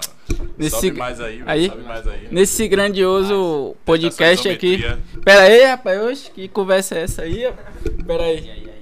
Cadê? Não vai dar certo não, velho. Vai dar reggae não? Aí. Pronto, aí. É, dia 14 e 15 agora de agosto vai ter o podcast lá. Ô, o podcast é aqui, rapaz. Tô tão emocionado de estar aqui de novo. Vai ter lá na, no meu estúdio, dia 14 e 15 agora. É, a página é Cosme Gonçalves Tatu. E tem poucos horários já, não sei nem se dá pra encaixar mais ninguém, graças a Deus. Mas quem Agora me chamar lá agora, não, com fé em Deus. Quando esse podcast aqui vai aparecer umas 500 pessoas Vamos lá. pô. marcar de fazer um podcast lá no seu estúdio aí. Oxe, na hora, pô. Porra, eu tô aqui imagina aí. já feliz, doido pra sentar aqui, mas aí eu, Fazer hoje um é o lá do cara aqui, velho, aí, porra, mano. show de bola. Vamos E aí, vai, aí. e aí vão ser umas artes aí é, criadas por mim por Trigo, que tá lá comigo agora, Trigo Tatu. É, pode ir na página dele também, chama ele lá, faz seu orçamento. E é isso, vai ter umas artes maneiras lá disponível no dia. É, é, infelizmente não vai poder ser de portas abertas, né? Porque por, por conta da pandemia e tal. Tem muita gente se vacinando. é, mas ainda não passou, tá passando. E vai ser tudo agendado. É claro que vai ter algumas pessoas que vão lá tal, marcar uma presença, mas vai ser coisa rápida. Então se você quer agendar sua tatu, é, na promoção que eu não sei nem quando vai ter mais isso. Porque eu tô fazendo em homenagem a Trigo lá que entrou comigo e tal. É, para crescer nós dois lá, para fortalecer. E é isso. Quem quiser chama aí no, no direct, no WhatsApp. É, e fechou. Você falou? O arroba. De novo? É, de Porra, novo. cansei. Você não Arroba- respira não, é, porra, pra falar. É porque depois que eu tive Covid, pô, fiquei meio assim. O pulmão, o pulmão Ah, ficou sim. debilitado. Mas é sério mesmo, eu andei ali, pô. Seu pai me deu um susto, aí eu já fiquei Quase na onda, já foi, pô. Chegou pálido aqui. E aí foi, você não viu não? Eu pensei que era a casa errada, pô. Mas Ah, eu tá. conheço ele, graças a Deus. Porra, né? Eu conheço assim? ele, pô, conheço ele. Pronto, mas o arroba é Cosme Gonçalves Tatu. E Trigo Tatu, chama qualquer um de nós lá que a gente vai estar respondendo da melhor forma. Valeu. Vai lá, vai lá. Valeu, mano. Tamo junto. Tamo junto, tamo junto. Esse aí foi o Cosme. Aproveita aí, galera, a promoção também aí. Tá abastecendo aí, não? Vou tá lá, velho. Vou tá lá, sábado e domingo. Ah, mas você me chamou também, né? Pode chegar lá. É, pra comparecer, pra... Vou tá na recepção lá, dando Fazer lá pra os, todo mundo, os se ele saber. lá no, no, no podcast, lá no estúdio e É, tal. pô. Você disse que vai lá no Tô ficando, tô ficando famoso. É. Ficando famoso. Eu vou colar lá, vou colar lá. Meu pai tá me enchendo o saco pra gente colar lá no Ele estúdio. já fez pô, orçamento comigo, mas ainda ele Oxente. não, não foi. É. É, Você pô, não ele vê é ele todo tatuado, não, mano? Eu Ele é vi, mais pô. que você, John. Mas, Oxi. meu Nariz. Deus. É. Minha Rapaz. barriga só não tem no rosto ainda, porque ainda não tomou coragem. Vai ter agora então. faz um na Vai. careca dele assim. Na cara. Cosme já tem esse trabalho, mano. Você tem até que conhecer pra divulgar essa parada. Meu, eu É uma vi, eu vi, ele fez um. É. Ah, mas ali foi um caso à parte. Não, mas é uma história de vida, Não mano. foi, ali foi, foi tenso. É bom Foi depois um. massa. Mano, a gente tem que fazer um EP. Vou fazer um EP lá no seu estúdio. Bora. Tem espaço lá pra gente montar tudo? Tem. Tem mesa lá, tem mesa lá? Tem. Tem mesa, mas não é grande assim. Mas tem. Pode pegar a maca e fazer, viado. Mas com isso aí não gruda, não, eu acho. Gruda. Ó, a gente vai Se gruda o outro. sobre isso. a gente vê Vamos, vamos, vamos, vamos, Vai vamos, tudo aí. finali- vamos finalizar aqui com estilo, respondendo só mais algumas perguntas que a galera fez aqui. Cadê, cadê? Vamos lá. Já tá pensando nas- na, na sua área de pesquisa para o TCC ou vai deixar pensar no quarto semestre mesmo? Eu já tô no quarto semestre, já tô pensando, mas é um negócio que é meio particular, porque vai que eu falo, alguém pega a minha ideia, né? Ih, rapaz, é. Então é uma coisa que eu prefiro pesquisar de um jeito próprio, para que tenha a minha identidade e que eu possa apresentar e ganhar um 10, né? Porque a minha, eu almejo 10. A maioria das minhas matérias até hoje, eu me lasquei para pegar um 10. Porra. É, parece que eu não parece que eu não estudo, fi. Aquele ali não valeu, não. Esse aí não pegou não. Sim, Isso aí não valeu, não. É, não vê, não. Esse aí. Depois era só 0,10. Parece. Até o pessoal de casa pensa que eu não estudo, fi, pra tu ter, ter noção, mas. ah, Você é daquele cara que estuda pouco. Chega ali só dá uma lida e tal. e não, nem dou linda, velho. Eu só escuto só, já absorvo, já sei o que eu aprendi. Se eu, a- eu aprendo da minha forma. Sim. Mas quando eu respondo tá certo, então pra mim tá tranquilo. Tá ligado? É isso que importa. Tá atingindo 10, tá ótimo. Pra mim, esse é o parâmetro que eu quero atingir pra minha vida. Deve ser do meu jeito, mas com excelência, né? Top, top, top. Ian, cadê Ian aí de É, novo? é ele mesmo, Meu mano. É que eu Deus. tô perdido na pergunta dele aqui. É, se hoje você recebesse uma proposta de um estágio fora da Bahia, longe de todos, você iria, sabendo que iria acrescentar e muito na sua vida? Pô, com certeza, porque o estágio ele tem cujo de cujo contratual, né? Então você tem um ano pra você fazer e caso você seja CLT, caso você seja CLT, aí você consegue expandir dentro da empresa, mas aí vai tipo dobrar seu salário, vamos dizer assim, e nenhuma empresa quer, né? Sendo que o estágio, como ele falou, já vai ser um cujo muito caro. Então, eu- porra, eu acho que hum, poucos hospitais fariam isso e se for fazer é porque não tem nenhum profissional dentro daquela região, né?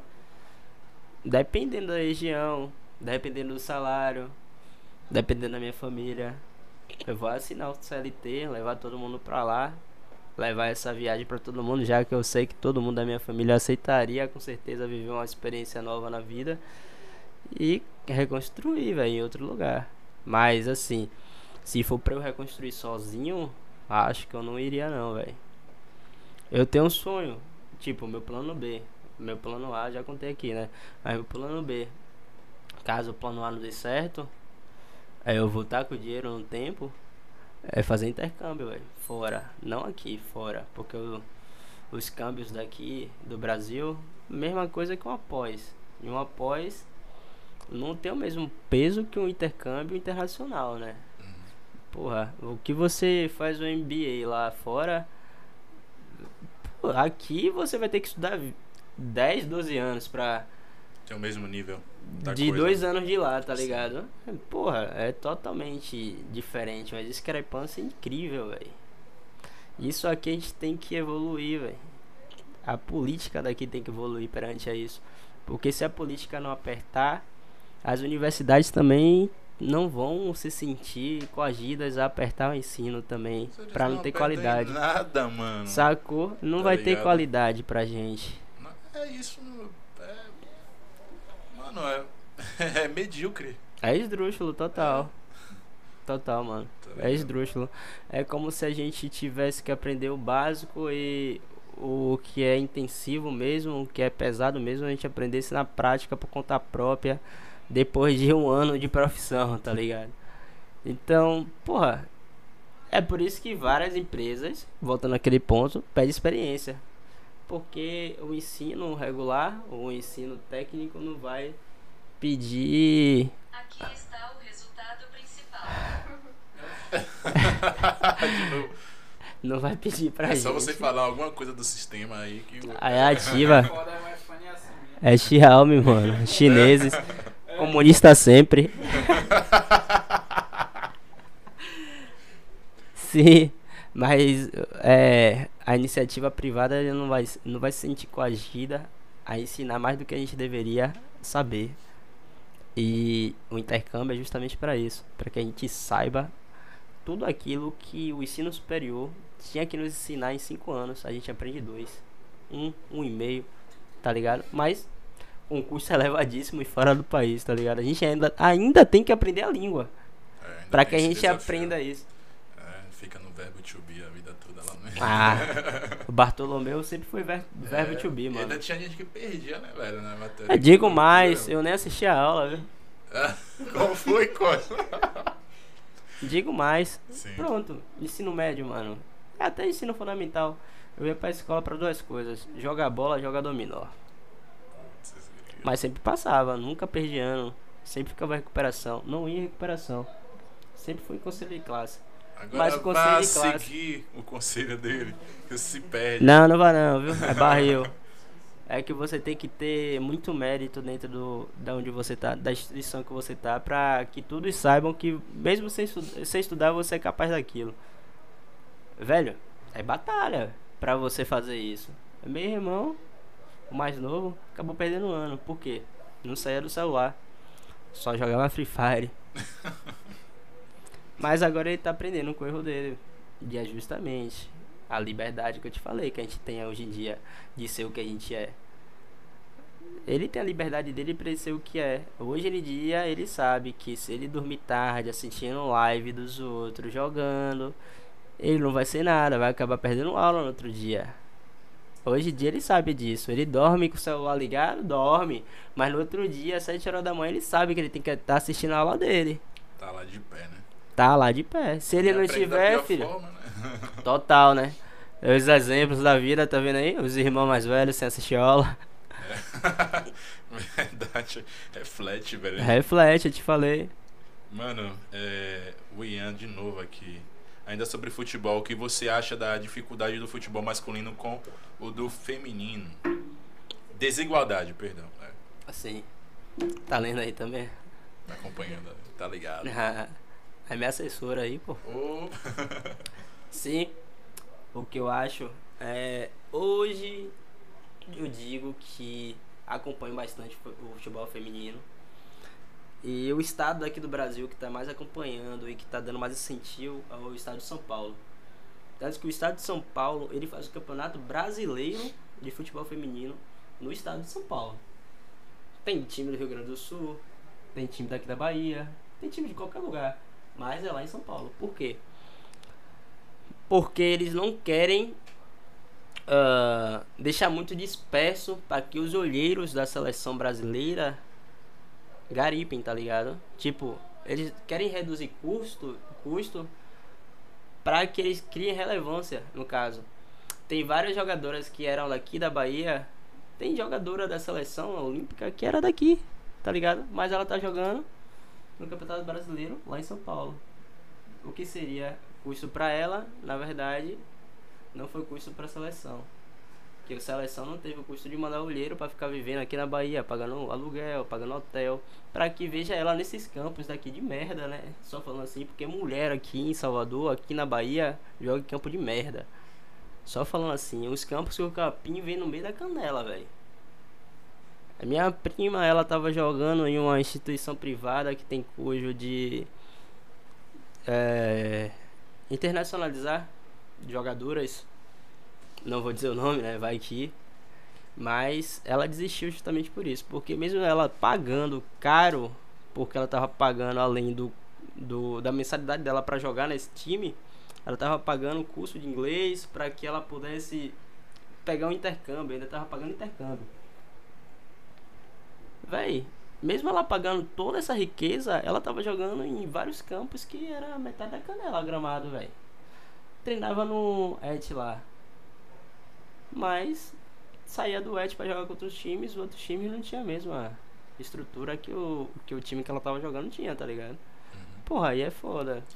É uma coisa que eu, eu acho foda, velho. Eu joguei bola um tempo. E uma coisa que eu sempre observei, né? Que quando a gente ia pra o interior, Sai daqui de Lauro que. Gente, Lauro de Freitas é interior.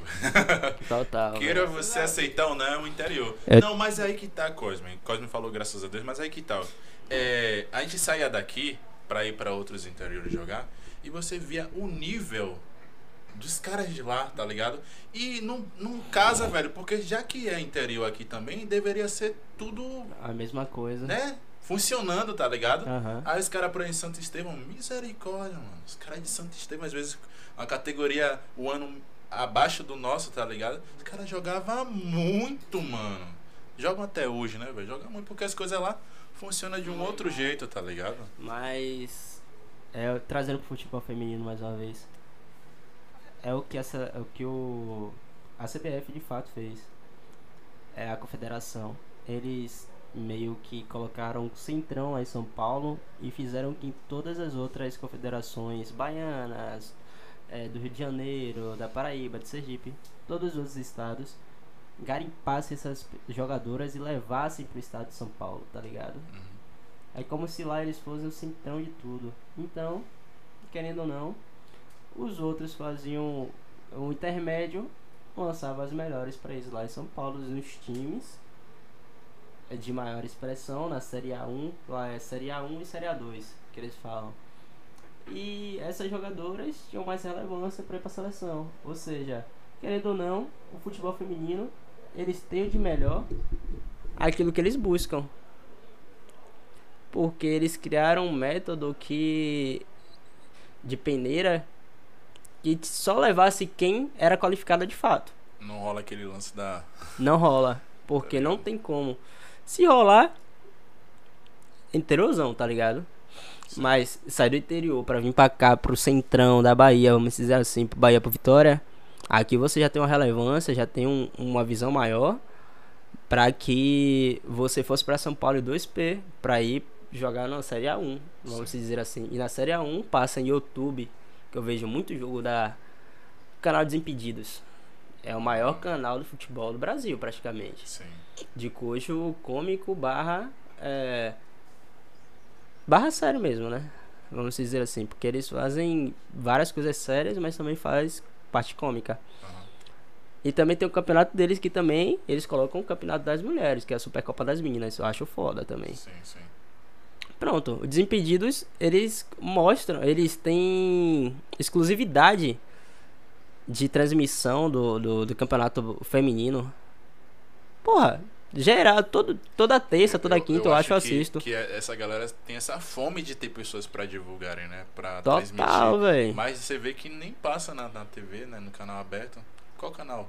Não passa, mano. Verdade. Agora, o que passa mesmo é mais é, na Sport TV, Canal fechado, nem todo mundo tem acesso. porque é, é derivante da Globo, né? Então, a Globo teve esse esse molejo, esse jogo de cintura de ter a programação dela fixa, que é uma programação que puxa muita gente, mas o plus, os melhores, aquilo que a pessoa busca de intrigante, você tem que assinar para assistir. O UFC, Campeonato Brasileiro Feminino, Campeonato Brasileiro Masculino, porque a Premier também é da Globo. Essas coisas assim que você tem que pesquisar. Se você não for piratear, filho, você tem que pagar caro pra assistir. É. Sacou? Até Cosme fazendo tatuagem, você tem que pagar hoje em dia. Antigamente era frio, hoje É... Cosme Gonçalves, olha só. Ah, a pergunta que ele falou aí, ó. já foi, parece. Ele falou salve rasta. Salve Rasta. Salve É, já, Cosminho. fez, a- já, já rolou dessa parada já, que- porque você parou. Né, Babi, Ah, porque eu parei. Babi pô. lá na rua. Ah, porque eu parei com o Babinha em sua rua lá. É, mas Parou de foi. mostrar o talento lá. Mostrar o talento. Já joguei bola, o bicho. Hoje em dia é só engano. É mesmo? Já joguei bola. Nada, velho. Deve ter É reflexo sério. ainda aí. Tem um negocinho assim, mas hoje eu me sinto totalmente desmotivado a jogar bola. Eu me sinto mais à vontade a fazer um boxe, um muay thai do que jogar uma capoeira, do que jogar bola, mano. Bote fé. O, Márcio patrocina nós. Alô, mestre Márcio, ele falou comigo esses dias, mano. mesmo, velho? Falou, ô filho, você tá sumido. Guto fala toda hora de você aqui. Pô, Eu falo, pô, mestre, falar pro senhor. Situação é XXX, YYY. E se o senhor quiser, eu volto. Mas, o senhor sabendo das minhas condições. Ele falou: Pronto, aparece aqui pra gente conversar tudo mais. Não sei porque, eu fiquei pouco tempo lá, você viu, né? Fiquei seis meses. Mas eu tive um- uma conexão incrível com ele também. Que eu, eu, eu ajudei ele de certa forma. Ajudei meu amigo com ele de certa forma. Ele viu que eu tava no mesmo. Na mesma intenção que ele, sacou? Porque parece que ele busca também muito esse negócio solidário pra sociedade. É, mano, e com esporte, né, velho? E com o Ele, esporte. tinha uma- ele tem uma visão interessante. Sim, eu gostei disso dele. Diferente de muita coisa Ele a explicou pra Edson até, Edson também gostou também da visão dele. Sim. Foi top, velho. A conversa que a gente teve lá, a reuniãozinha que a gente teve foi top também.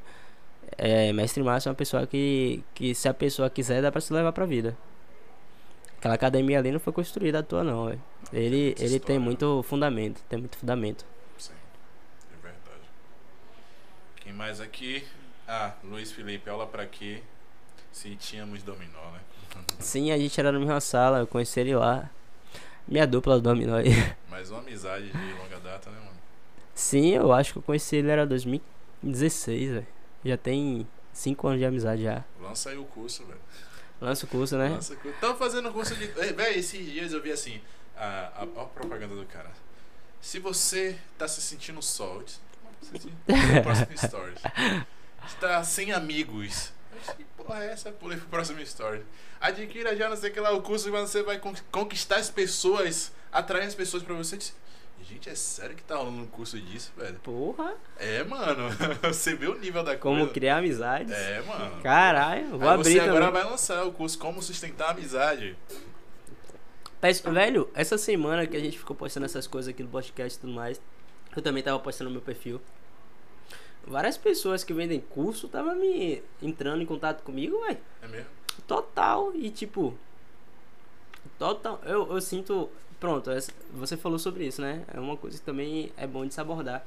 Eu vejo que várias pessoas sem, se- seguem o ritmo automatizado, tá ligado? De vender curso.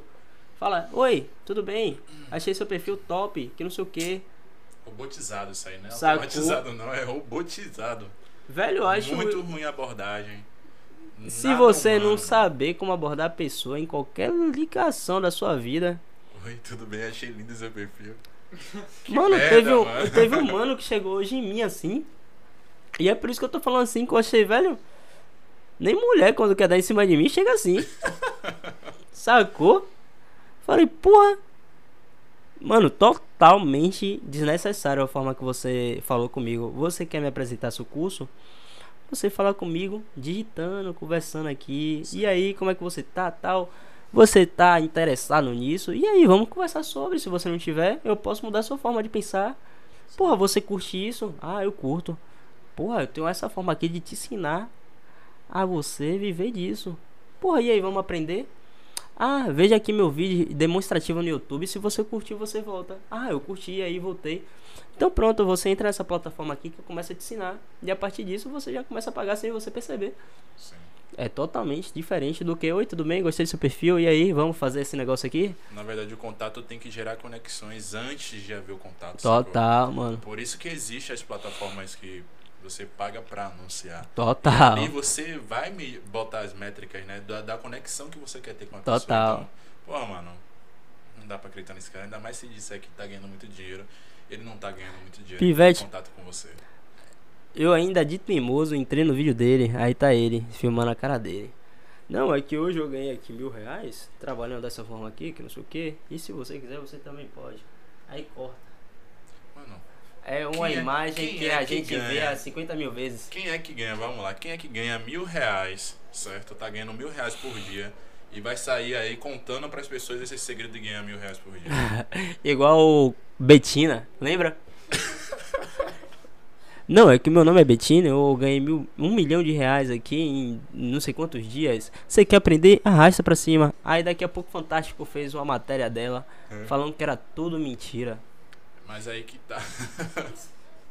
Deu foi mais mídia pra ela, mano. Ela ganhou muito mais dinheiro por Mas aí ela disso. foi processada pela plataforma. Mas e aí, fudeu mano, ela. a- sim, e por conta disso, dessa parada que a, a Hotmart, por exemplo, mudou o jeito de, de, de Tal pau tá Tá ligado? Derrubou muita coisa. Tudo que prometia ganhar dinheiro, o segredo do marketing, digital, tudo isso, a Hotmart tava cortando, mano. tá Total, ligado? mano, Por total. conta disso. Meu irmão, velho, do meio, teve um tempo que ele tava ganhando dinheiro com a Hotmart.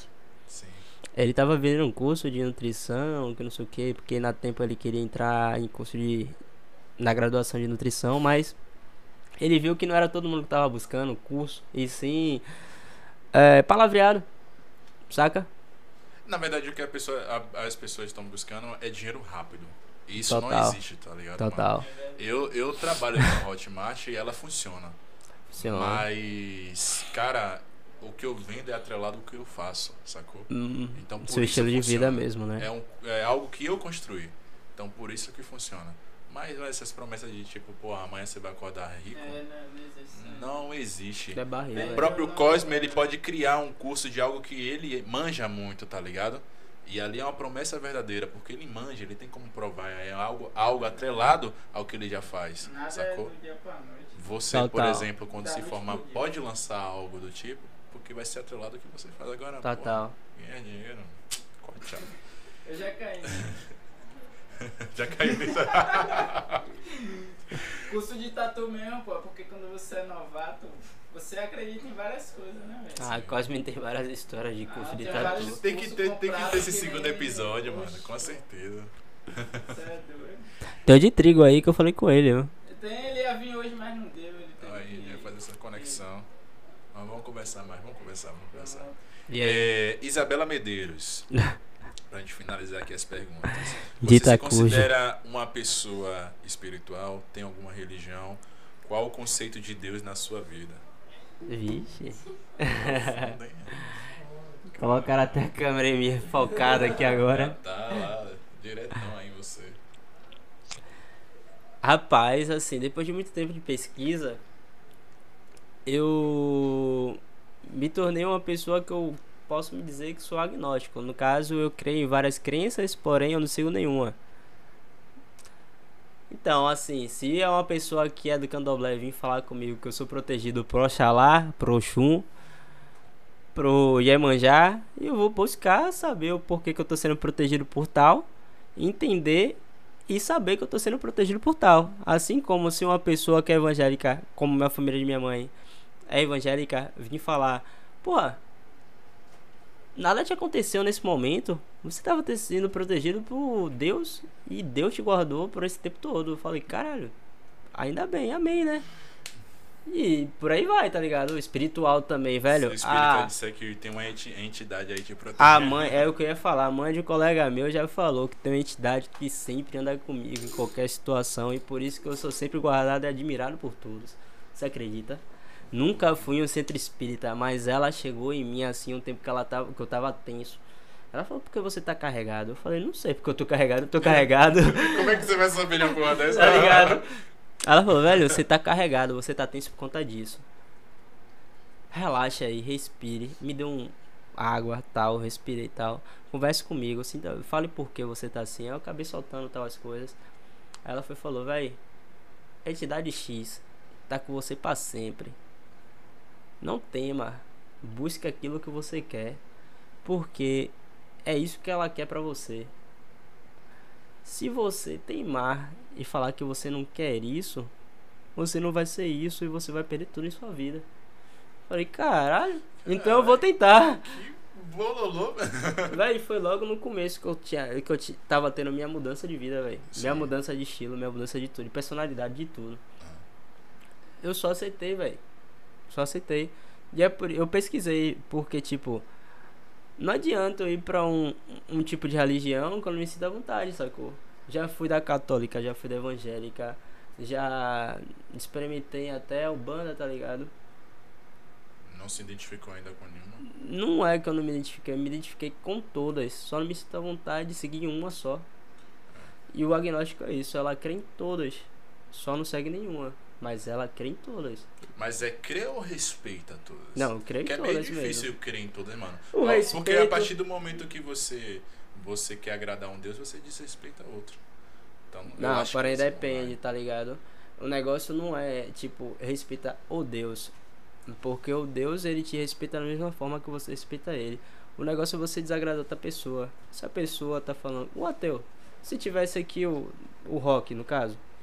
Se ele tivesse falando aquilo comigo, você acha que eu ia destratar ele? Não iria. Não, eu iria respeitar, conversar com ele da mesma forma que ele tava conversando comigo. Por Pela quê? pessoa que você é. pela pessoa que eu sou e pelo entendimento que eu tive durante aquilo. O agnóstico é justamente isso. Ele tem que saber conversar de todas as religiões possíveis. Porque se ele não souber, ele tá totalmente fora daquela questão. Ele já não é agnóstico. Porque ele tá tendo preconceito com aquele tipo de religião. Sendo que ele já tá sabendo de outras, sacou? Né? Eu sou uma pessoa que eu tive que estudar sobre um pouquinho de todas pra saber entrar em todas. Se eu não souber entrar em uma, significa que eu tô tendo preconceito com ela, sendo que eu tô sabendo de todas as, o- todas as outras. Sim. Sacou? Então, te- teve um tempo da minha vida que eu tive que realmente botar isso que eu não gosto, botar a cara no livro e saber um pouco de tudo, porque se eu não soubesse, eu tava totalmente virando as costas pra alguma alguma revolta, tá ligado? Eu tava criando alguma revolta. Porque, tipo, uma religião não é uma, duas pessoas, são milhares, são milhões. E aí, se eu conhecer só a pessoa que segue só essa religião que eu não quis estudar, o que seria pra mim, tá ligado? Sim, às vezes a pessoa não tem todo o conhecimento da religião, passa uma- um, um olhar totalmente. É, Eu já adotei tá uma estratégia, mano. Quando eu não. Quando eu sei um pouco de tudo, no caso. De, em, questão, em questão de religião. Eu me fiz de uma forma que eu sei um pouco de cada religião.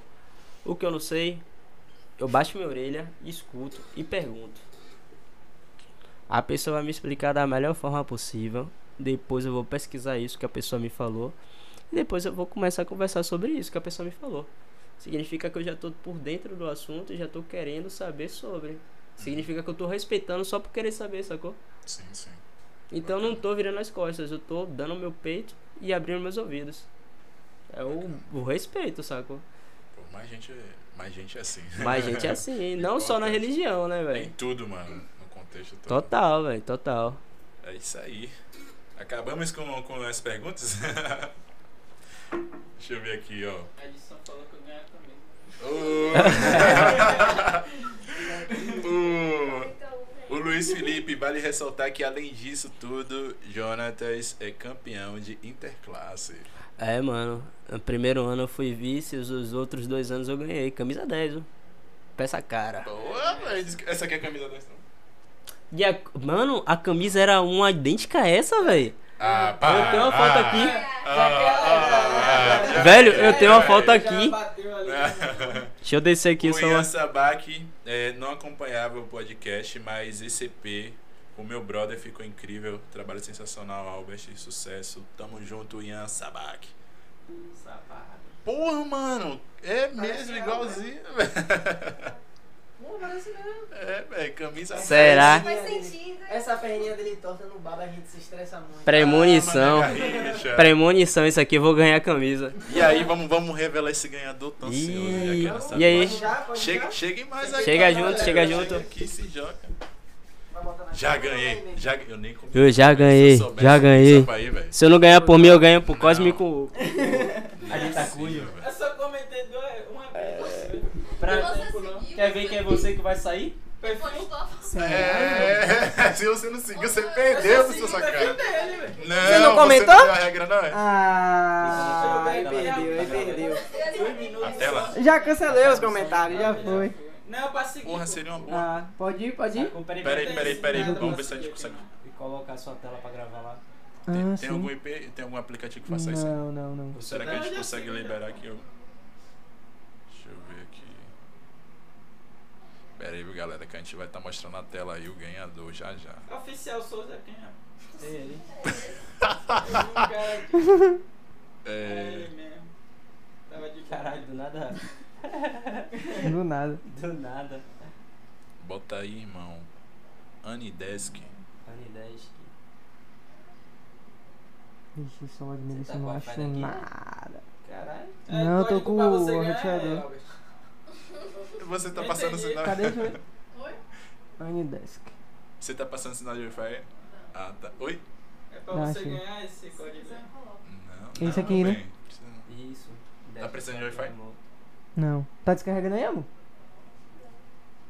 Tá. Então sucesso. Que ela... Vixe, 1%. Vai dar. Eu não, não sei. Eu não Ó, o Luiz Felipe, pior que é verdade, tem uma foto Foto de quê? da camisa, pô.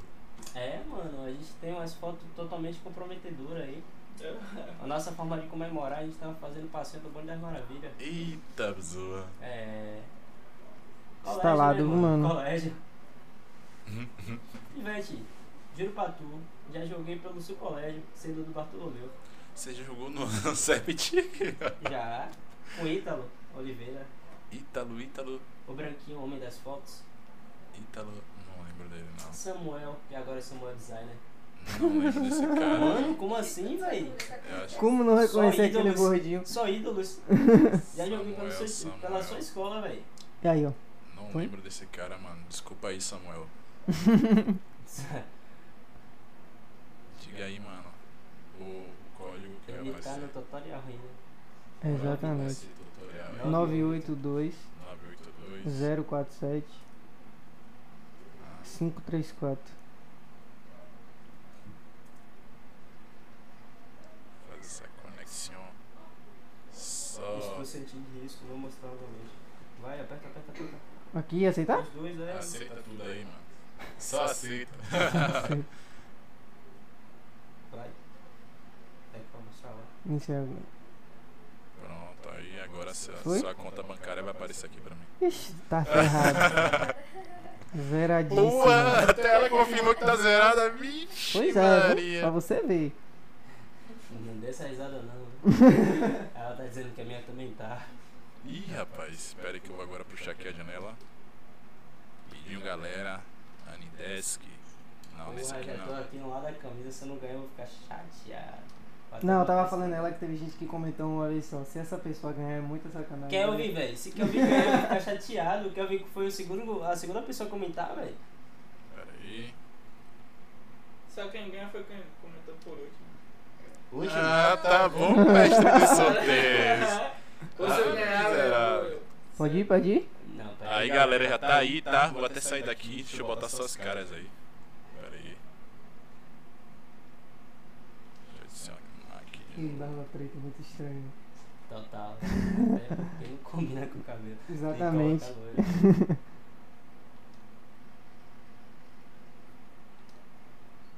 sumiu o negócio, aí. Tá criando atenção pra mim. Você é acha que você vai ganhar, Cosme? Não, Eu acho que sim. Você comentou quantas Eu vezes? nunca ganhei sorteio nenhum. Vai que é o primeiro. Comentou quantas vezes? Uma. Porra. Mas é, Uma assim, vez só. diz, é, o Você importante aí? O importante é competir, É. não é? Aí. Uma vez só? Algumas. Ih, rapaz. Algumas ela tá muito Mano, do toque vai toque, ficar na sua cara aí, velho. Ah, pô, ele que é o patrocinador da vez? Não, foi, eu só comentei depois que a Beth falou. Eu tava trabalhando aqui. Ah, Deixa eu fazer um mexer aqui rapidinho. Escolazinho aqui, gente. É Borro Chique Atelier, viu? Opa. Vai chegar. É casal de empreendedores. Minha esposa tem uma empresinha também aqui, ó. Porra, vou fechar essa parceria. Tem interesse, mano. Pode ir, pode ir? Pode ir, pode ir, mano. Vixe, vixe, vixe. Não, deu play.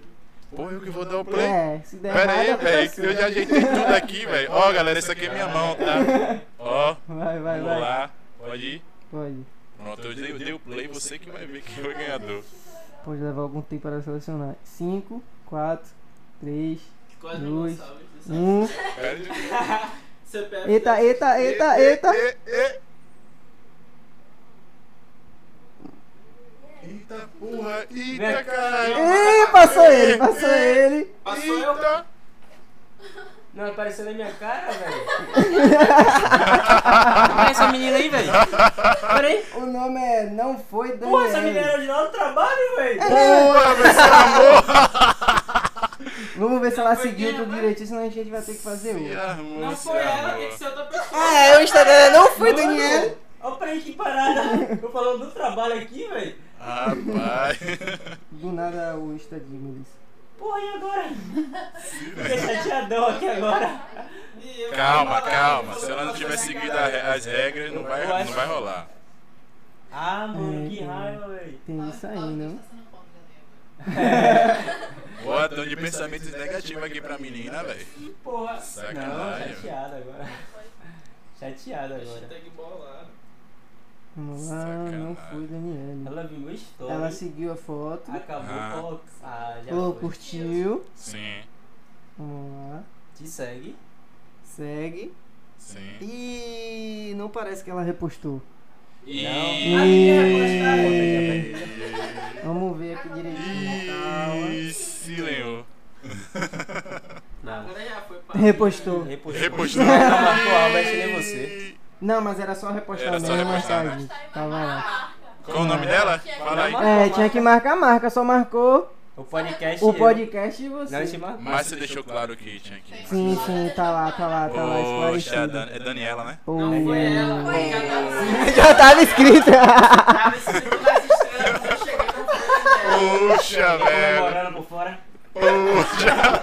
Porra, Daniele. Pô, obrigado. Daniele, obrigado, mas, pô, não seguiu, Valeu por velho. ter comparecido na live. Então a gente vai ter Dessa que vez também não vai ser da seguir de novo. Pior que esse é pago, a gente vai ter que arranjar outro pra poder sortear. Tem. Tem outro? Vamos ver se agora vai. Não, pô. Não é, acho que não é pago não, olha lá. É. É sorteio ganha. É um só, é? Porra, tem que pagar agora pra fazer esses sorteios aí mesmo? País capitalista, irmão. Ninguém quer perder nada. Não, mas parabéns, né, pela iniciativa aí. Mais uma forma de ganhar dinheiro. Mais uma Cri- forma de ganhar dinheiro. Só, é, só não ganha dinheiro no Brasil quem não quer. É verdade, né, mano? Rapaz, que sorte. Vamos ver se agora Não, não ia puxar não, pô. Tá com medo? Eu vi. Até porque meu celular tá aí também. Peguei, peguei. Pegar? Deixa eu ir. Não, é só pra segurar. Não, eu tô achando que Ah, não é vai só pra vestir, Pra vai. mostrar que é de verdade. É minha, mano. É minha, mano. Isso. Você viu aparecer aí, tá ali várias vezes. Apareceu mesmo. Não apareceu minha cara, velho. Pior que não apareceu você mesmo, não, mano.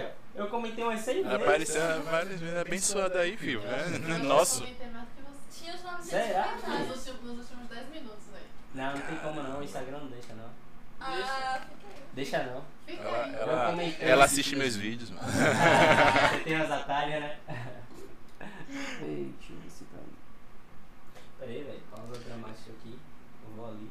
Deixa, deixa aqui a camisa. Pô. Deixa a camisa. Aí, velho. Vai ficar tão bonitinho em mim, mano. Eu vou fazer questão em todos os episódios aqui do mês, eu vou estar com a mesma camisa. Porra, essa Oxe, E a do Lakers, que você já ganhou. Não, as duas é bom que eu, que eu revezo. falar pra tu que pra meu isso. mimo foi ganho, foi pago. Pra Quer isso. dizer, Meu mimo foi ganho, é ótimo. meu mimo foi pago. Ó, quem quiser já sabe, né? Chega lá na Kong, Kong Underline, Multimarcas Underline, e já garante. hein? A partir de quanto, mano? O que, irmão? Essas camisas aqui, a partir de quanto? Essas aí tá no valor de 45, mano. A partir de 45. 45? Isso. Porra, tá barato demais, velho. E lembrando que quando eu terminar o, as podcast aqui, que essa semana que vem a outra vai ter o meu, todos os seguidores do Costa do, do, do seu podcast, né? Vai ter desconto lá. Então de 45 já vai abaixar mais. Eita, mais que delícia. Que delícia, hein? Agora é colorido fora da roupa. É, né, velho? Só tem camisa preta, velho. Pô, eu também, irmão. É, mano, eu sou meio minimalista. Preto é preto. Pelo menos eu tento. Gente vai ter que olhar pelo. Daqui a pouquinho o sorteio. grupo. É suspense. É o suspense. Por essa a gente não esperava, né? A menina não seguiu a regra direito. Tá aí a importância de seguir a coisa direito. Leiam direitinho. É, leiam as letras tá miúdas. né? Parabéns, viu? Viu, Jonathan? Olha a cara dele. Parabéns, viu, cara? Não, você não ganhou, não. Quem vai ganhar sou eu. É porque a gente chegou a 4 horas de, de, de conversa, mano. Aqui. É, mano. Ah, sim, porra, vou aproveitar o momento aqui, né? Vou aproveitar o momento aqui pra falar o seguinte, galera. Vai vir uma novidade aí bem interessante para os convidados, tá? Vai rolar uma premiação aí, tá? Então em breve eu vou divulgar falar mais. Só isso. Chega. Da manhã, já sei o que é. Hã? Nada, né? Deixa eu passar. Vai rolar premiação aí pros convidados. Maravilhoso é que o negócio é pelo M10 que a camisa do time. Porra, velho, olha só que loucura! Atenção, Timbio. Será que você acha algum aí no. PC pra sortear? Que tá, tá tudo pago. Eu achei que era um só, mas a maioria pago. Mas aí como é que pede pra TV patrocinar se vocês estão usando M10? Ah, tá vendo? É. Aí fica difícil. Aí é muito pago. Aí com certeza é pago. É porque Ndesk Desk é de tudo gratuito, né? Acho que é de código aberto, né, velho? Facilita nosso Não, e trabalho. tudo que qualquer camisa que eu viesse usar hoje seria da Timbu.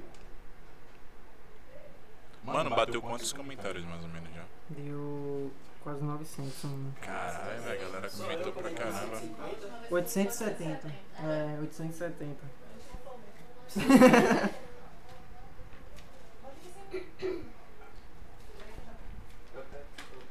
Eita, quase que John leva o filme. Pelo amor de Deus, mano. Qual o nome do que eu tenho aí mesmo? O nome do que eu tenho aí? Tá usando qual sorteio grande?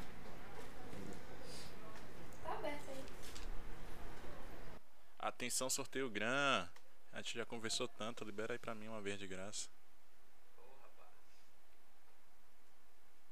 Eu acho que agora tem até que confirmar essas paradas.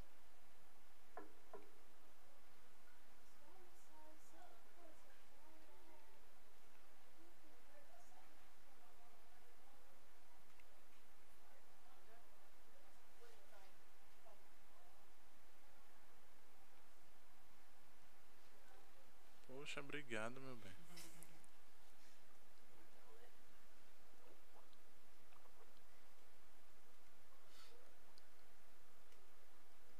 Porra, 30, 34,90, velho, pra sortear um, uma parada. Qual foi, gente? É merecido mesmo. Com a dificuldade, velho. Depois desse marketing todo. Hã? Depois desse marketing todo que eu fiz, eu não vou ganhar. Pelo amor de Deus. Não, sai daqui, sai daqui de camisa do City. e eu sou contra o City, tá ligado? Total. É, porque eu torço pra esse time, que é o Manchester United. E ali é o rival do time que eu torço, entendeu? Então, é pra você não ganhar mesmo. Exatamente. Não, não, não, não. Seu namorado já ganhou a camisa já. Eu não. Ganhar mais uma, mais camisa pra usar. É verdade. eu não ganhei. A sua é essa? E é, meu bem, você vai ficar gata nessa camisa azul aqui. né? Mais um motivo pra eu ganhar. Não é só a sua, não. Vamos aqui debater para ganhar. Edson, sorteio privado entre a gente aqui. Não, mano. Quer dizer, 0 e 1, né? Eu, que vou ganhar, velho. Eu sou mais velho.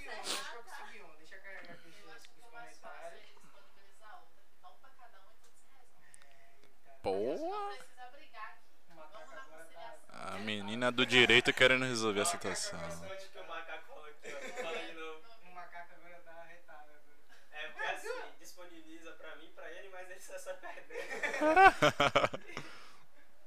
Acho que aqui foi. Eu tô tentando a conciliação pra gente não brigar.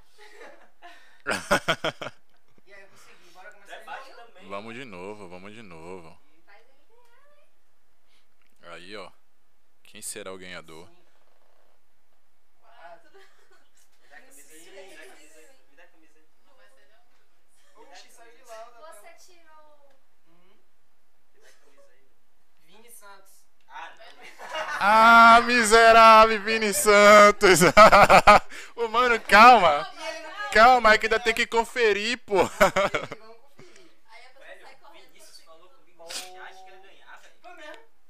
Foi mesmo. Velho. comentou pra pôr. Sortudo. Vai, liga pra ele aí. Tá desde 4 horas da tarde comentando. Pera aí, mano. Fala o ganhador aí de novo, porque saiu aqui um microfone. É. Como é o nome do cara? Jonatas Adriano.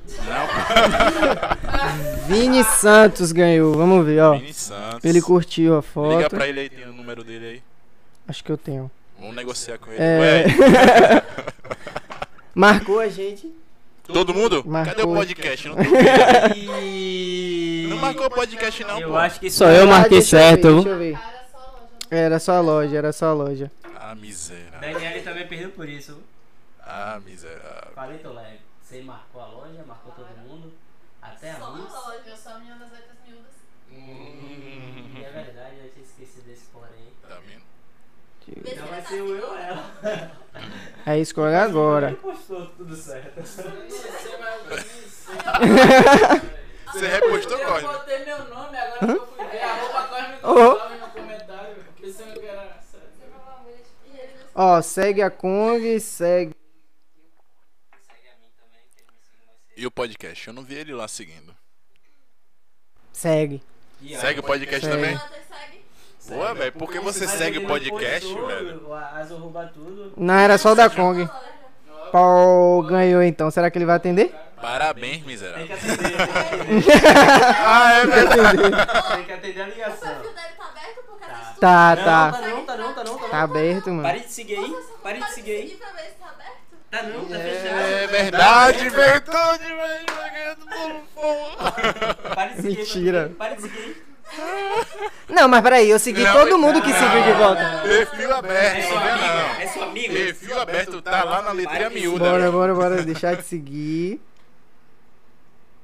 Ele o Aberto, desgraçado, Eu velho. tenho que indicar porque você disse que seguiu todo mundo que seguiu e você não me seguiu, então essa regra não é. E agora, Brasil? E agora, Deixa eu Brasil? ver se ele atende, bora lá. Tem que atender, vou Tem vir. que atender, tem que Ô, atender. mano, é tamanho GG pra mim essa aqui. Caralho, o bagulho é M. É mesmo? Ele viu GG aonde? Nele mesmo. Ele também não deu a É. Tá escrito lá. Tá, escrito lá, mano. Porra, velho. Ô, velho, me liga aí que eu atendo. Se eu desligar, você atende. Me liga aí que eu atendo, foi ótimo. Pô, só tá aqui, ó. Ela tá no silencioso, mas se piscar aqui eu vejo. Vou mandar meu número no direct. Pera aí, ele não tá, ele não tá, ele não tá ao vivo e... Ô, mas ganhou, mas ganhou, ganhou, o quê, véi? É, os caras já tá inventando regra pra poder. Ô, velho, e o cara tá ganhando na minha frente. Rapaz. Não, e detalhe, ele não só ganhou a camisa, ele foi divulgado aqui. Ainda foi divulgado também. Pois é. Ó, ó, aumentou lá, ó. Aumentou os seguidores dele. Tô li- Minha Ele respondeu? camisa, tô ligado no podcast. Miserável, velho. Ô, Vini. Atenda. Atenda, Você só vai atenda. ganhar se atender. Atenda. Atenda, atenda aí, senão a camisa é minha. Seu desgraçado, a gente, foi, a gente se conhece desde criança, velho. Você tá Fala fazendo isso comigo. problema na logística aí, deixa aqui. É, não dá, Irmão. Pra lá. A Valeta é muito longe. Será que ele tá comentando aí? A valeta é longe o quê, velho? É da Valeta. É vindo da Valeta, velho. É de lá perto de Lara. Ih, rapaz, será que podia falar? Perigosíssimo. Ele- Não, é de boa, eu não falei que é de boa, é de boa. Bora, Vini, não quer aparecer no podcast não, Ligar é? normal pra ver se ele pelo menos fala com a gente. Não precisa mostrar lá, mostrar lá, tá não. Ah, precisa sim pra gente ver se é ele mesmo. É, vai que a gente tá cujo, vai que é os vizinhos colaborando com todo mundo. Fala tu, jogador. Alô? Sai em cima ou embaixo? Fala, Maqui. Tá. Ganhou, hein, pai? Eu tô ligado, eu tava assistindo o podcast aqui, pô. Miserável, velho. Ô, Vini, velho, a gente não era amigo desde a infância, velho. Você vai ganhar de mim mesmo, velho? Pô, mano, infelizmente, né? Mas você tá famoso, pô, já. Você não precisa dessa camisa não, velho. Você não precisa da camisa não, mano. Deixa aqui. Faça uma caridade. Valeu, valeu, brigadão, irmão.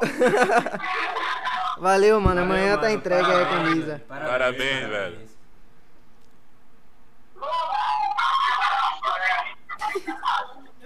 Vai ter que que a marcar, família toda É tá a assistindo família aí, toda assistindo. vai ter que marcar todo mundo aí quando eu receber a camisa amanhã, tamo junto. É. Importante. Show, show. Valeu, mano. Valeu, quero essa mídia amanhã, velho. Tamo junto, valeu. Valeu, irmão, tamo junto. Acabou-se. Aí, acabou o É sorteio isso de aí, é isso aí.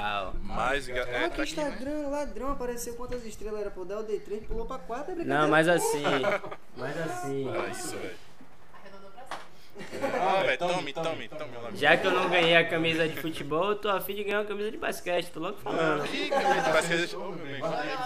É, Porra, que azar, viu? não tem jeito.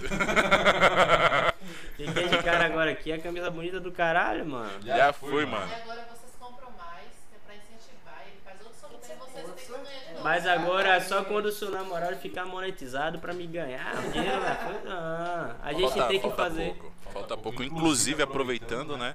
Quem ainda não é inscrito, se inscreve. Isso ajuda demais. Isso é uma forma gratuita de ajudar, velho. Mas pode ser besteira, mas tem um peso, porra, É essencial aqui aqui, pro mano. podcast. Deixa o like também, é muito Pra que importante. cresça aqui. Deixa feedback também importante, é bom a gente né, se aprimorar e tal. E quem tá assistindo que vai saber exatamente. Você acha que ser isso aqui foi namorada. criado de um dia pra noite? Não, filho. Foi tudo uma conversa, foi todo mundo dando comentário, todo mundo dando palpite para que todo mundo crescesse. Você acha que essa estrutura aqui é assim por conta disso? Com o comentário de vocês é que a gente cresce.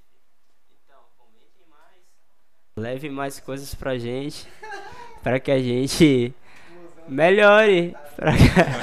Pra que, a gente melhore. Pra que a gente fique com excelente qualidade pra trazer conteúdo pra vocês, velho. Mano, eu quero ver se você não vai topar colar aqui agora comigo. Um parceiro aqui, velho, de podcast aí, galera. Tá faltando o que, velho, pra você ser o parceiro aqui? Tá do faltando outro microfone aqui pra gente entrevistar junto. Só o microfone? Só o microfone. De resto, o horário a gente tá livre, né? Então a gente faz esse negócio aí, esse complô, né? Agora, eu me sinto mais à vontade entrevistando do que ser entrevistado. Tu já percebeu? Eu tenho umas perguntas tipo Ian Sabak. Qualquer dia desse a gente investe a parada, eu sentar aí e você lança as perguntas. Porra, tu acha que já era? Vai, vai bater certo. Ah, então a gente vai fazer, a gente vai organizar. aí com uma história de... Vai mesmo, porque assim, eu te conheci já depois de muito tempo, né? Já te conheci, velho, vamos dizer assim.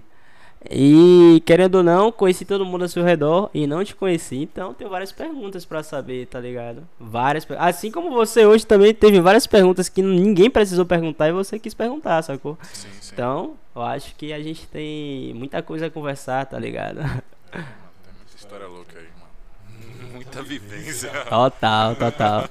E é isso aí, galera. Eu agradeço a todo mundo que ficou com, com a gente aqui até o finalzinho. Ainda tem gente aí online. É... Porra, mano, olha a massa que você trouxe. 146 pessoas pra assistir um podcast com a gente. E aí, tá bom ou tá ruim? Tá ótimo, né? Tá ótimo, né, mano? Então, muito obrigado a todo mundo que compareceu. Quem vai assistir depois, tamo junto também, só não vai ter sorteio. Aí o sorteio já foi. E se tiver, eu vou ganhar. novamente, Kong, é, é, Kong Underline, Multimarcas Underline. Corre lá, galera, já tá lá fixado no Instagram da, do podcast do GG. Né? Você vai lá, podcast do GG, tá lá fixado, você já vai direto, Kong Underline, Multimarcas Underline. Tá? Total. Tá cheio de promoção lá, em breve vai vir mais novidades Uh, aqui. rapaz. Vai ter conversa aí com esse cara de 23 anos empreendedor. Isso é bem interessante. Né? Plot twist na vida, viu? Spoiler. Como é que é, rapaz? Virada de jogo, né, É irmão? mesmo, mano? Ah, você acha que ele conseguiu assim do nada? Não foi, nada é do nada, irmão. É isso aí, mano. É isso aí. Total. E aí, quer mandar algum recadinho pra alguém? Velho, assim, a todos que assistiram, obrigado, velho, porque tudo aquilo que vocês trouxeram pra gente aqui de formação, de pergunta, foi valiosa. Se a gente acrescentou na sua vida, porra, gratidão. Se a gente não acrescentou, gratidão também. Pelo menos a gente levou informação, sacou? Sim. Assim, escuta isso aqui. Se você estiver triste, se você estiver alegre, se você estiver com dúvida, assista, velho. Porque o, o episódio que eu tentei trazer pra vocês hoje foi uma lição de vida. Todo mundo tem que levar pra sua vida, entender que todo mundo tem que ser feliz, tem que levar felicidade pros outros, tem que viver em paz e trazer a paz. Se a gente não batalhar pra conquistar, a gente vai acabar ficando pra trás, velho. Ninguém quer ficar pra trás. Então, a lição de vida de hoje é isso: batalhe, velho. Batalhe, estude. Seja aquilo que você quer ser pra sua vida. Se liberte. Seja libertário. Felipe Rett tá aí, velho. Escuta Felipe Rett. Basicamente isso. Escute Felipe Rett, escute Edson Gomes. Escute tudo aquilo que te traga felicidade pra vida e seja você mesmo. É isso. Eu preciso. Eu não preciso dizer mais nada, né? Valeu, galera. E até a próxima.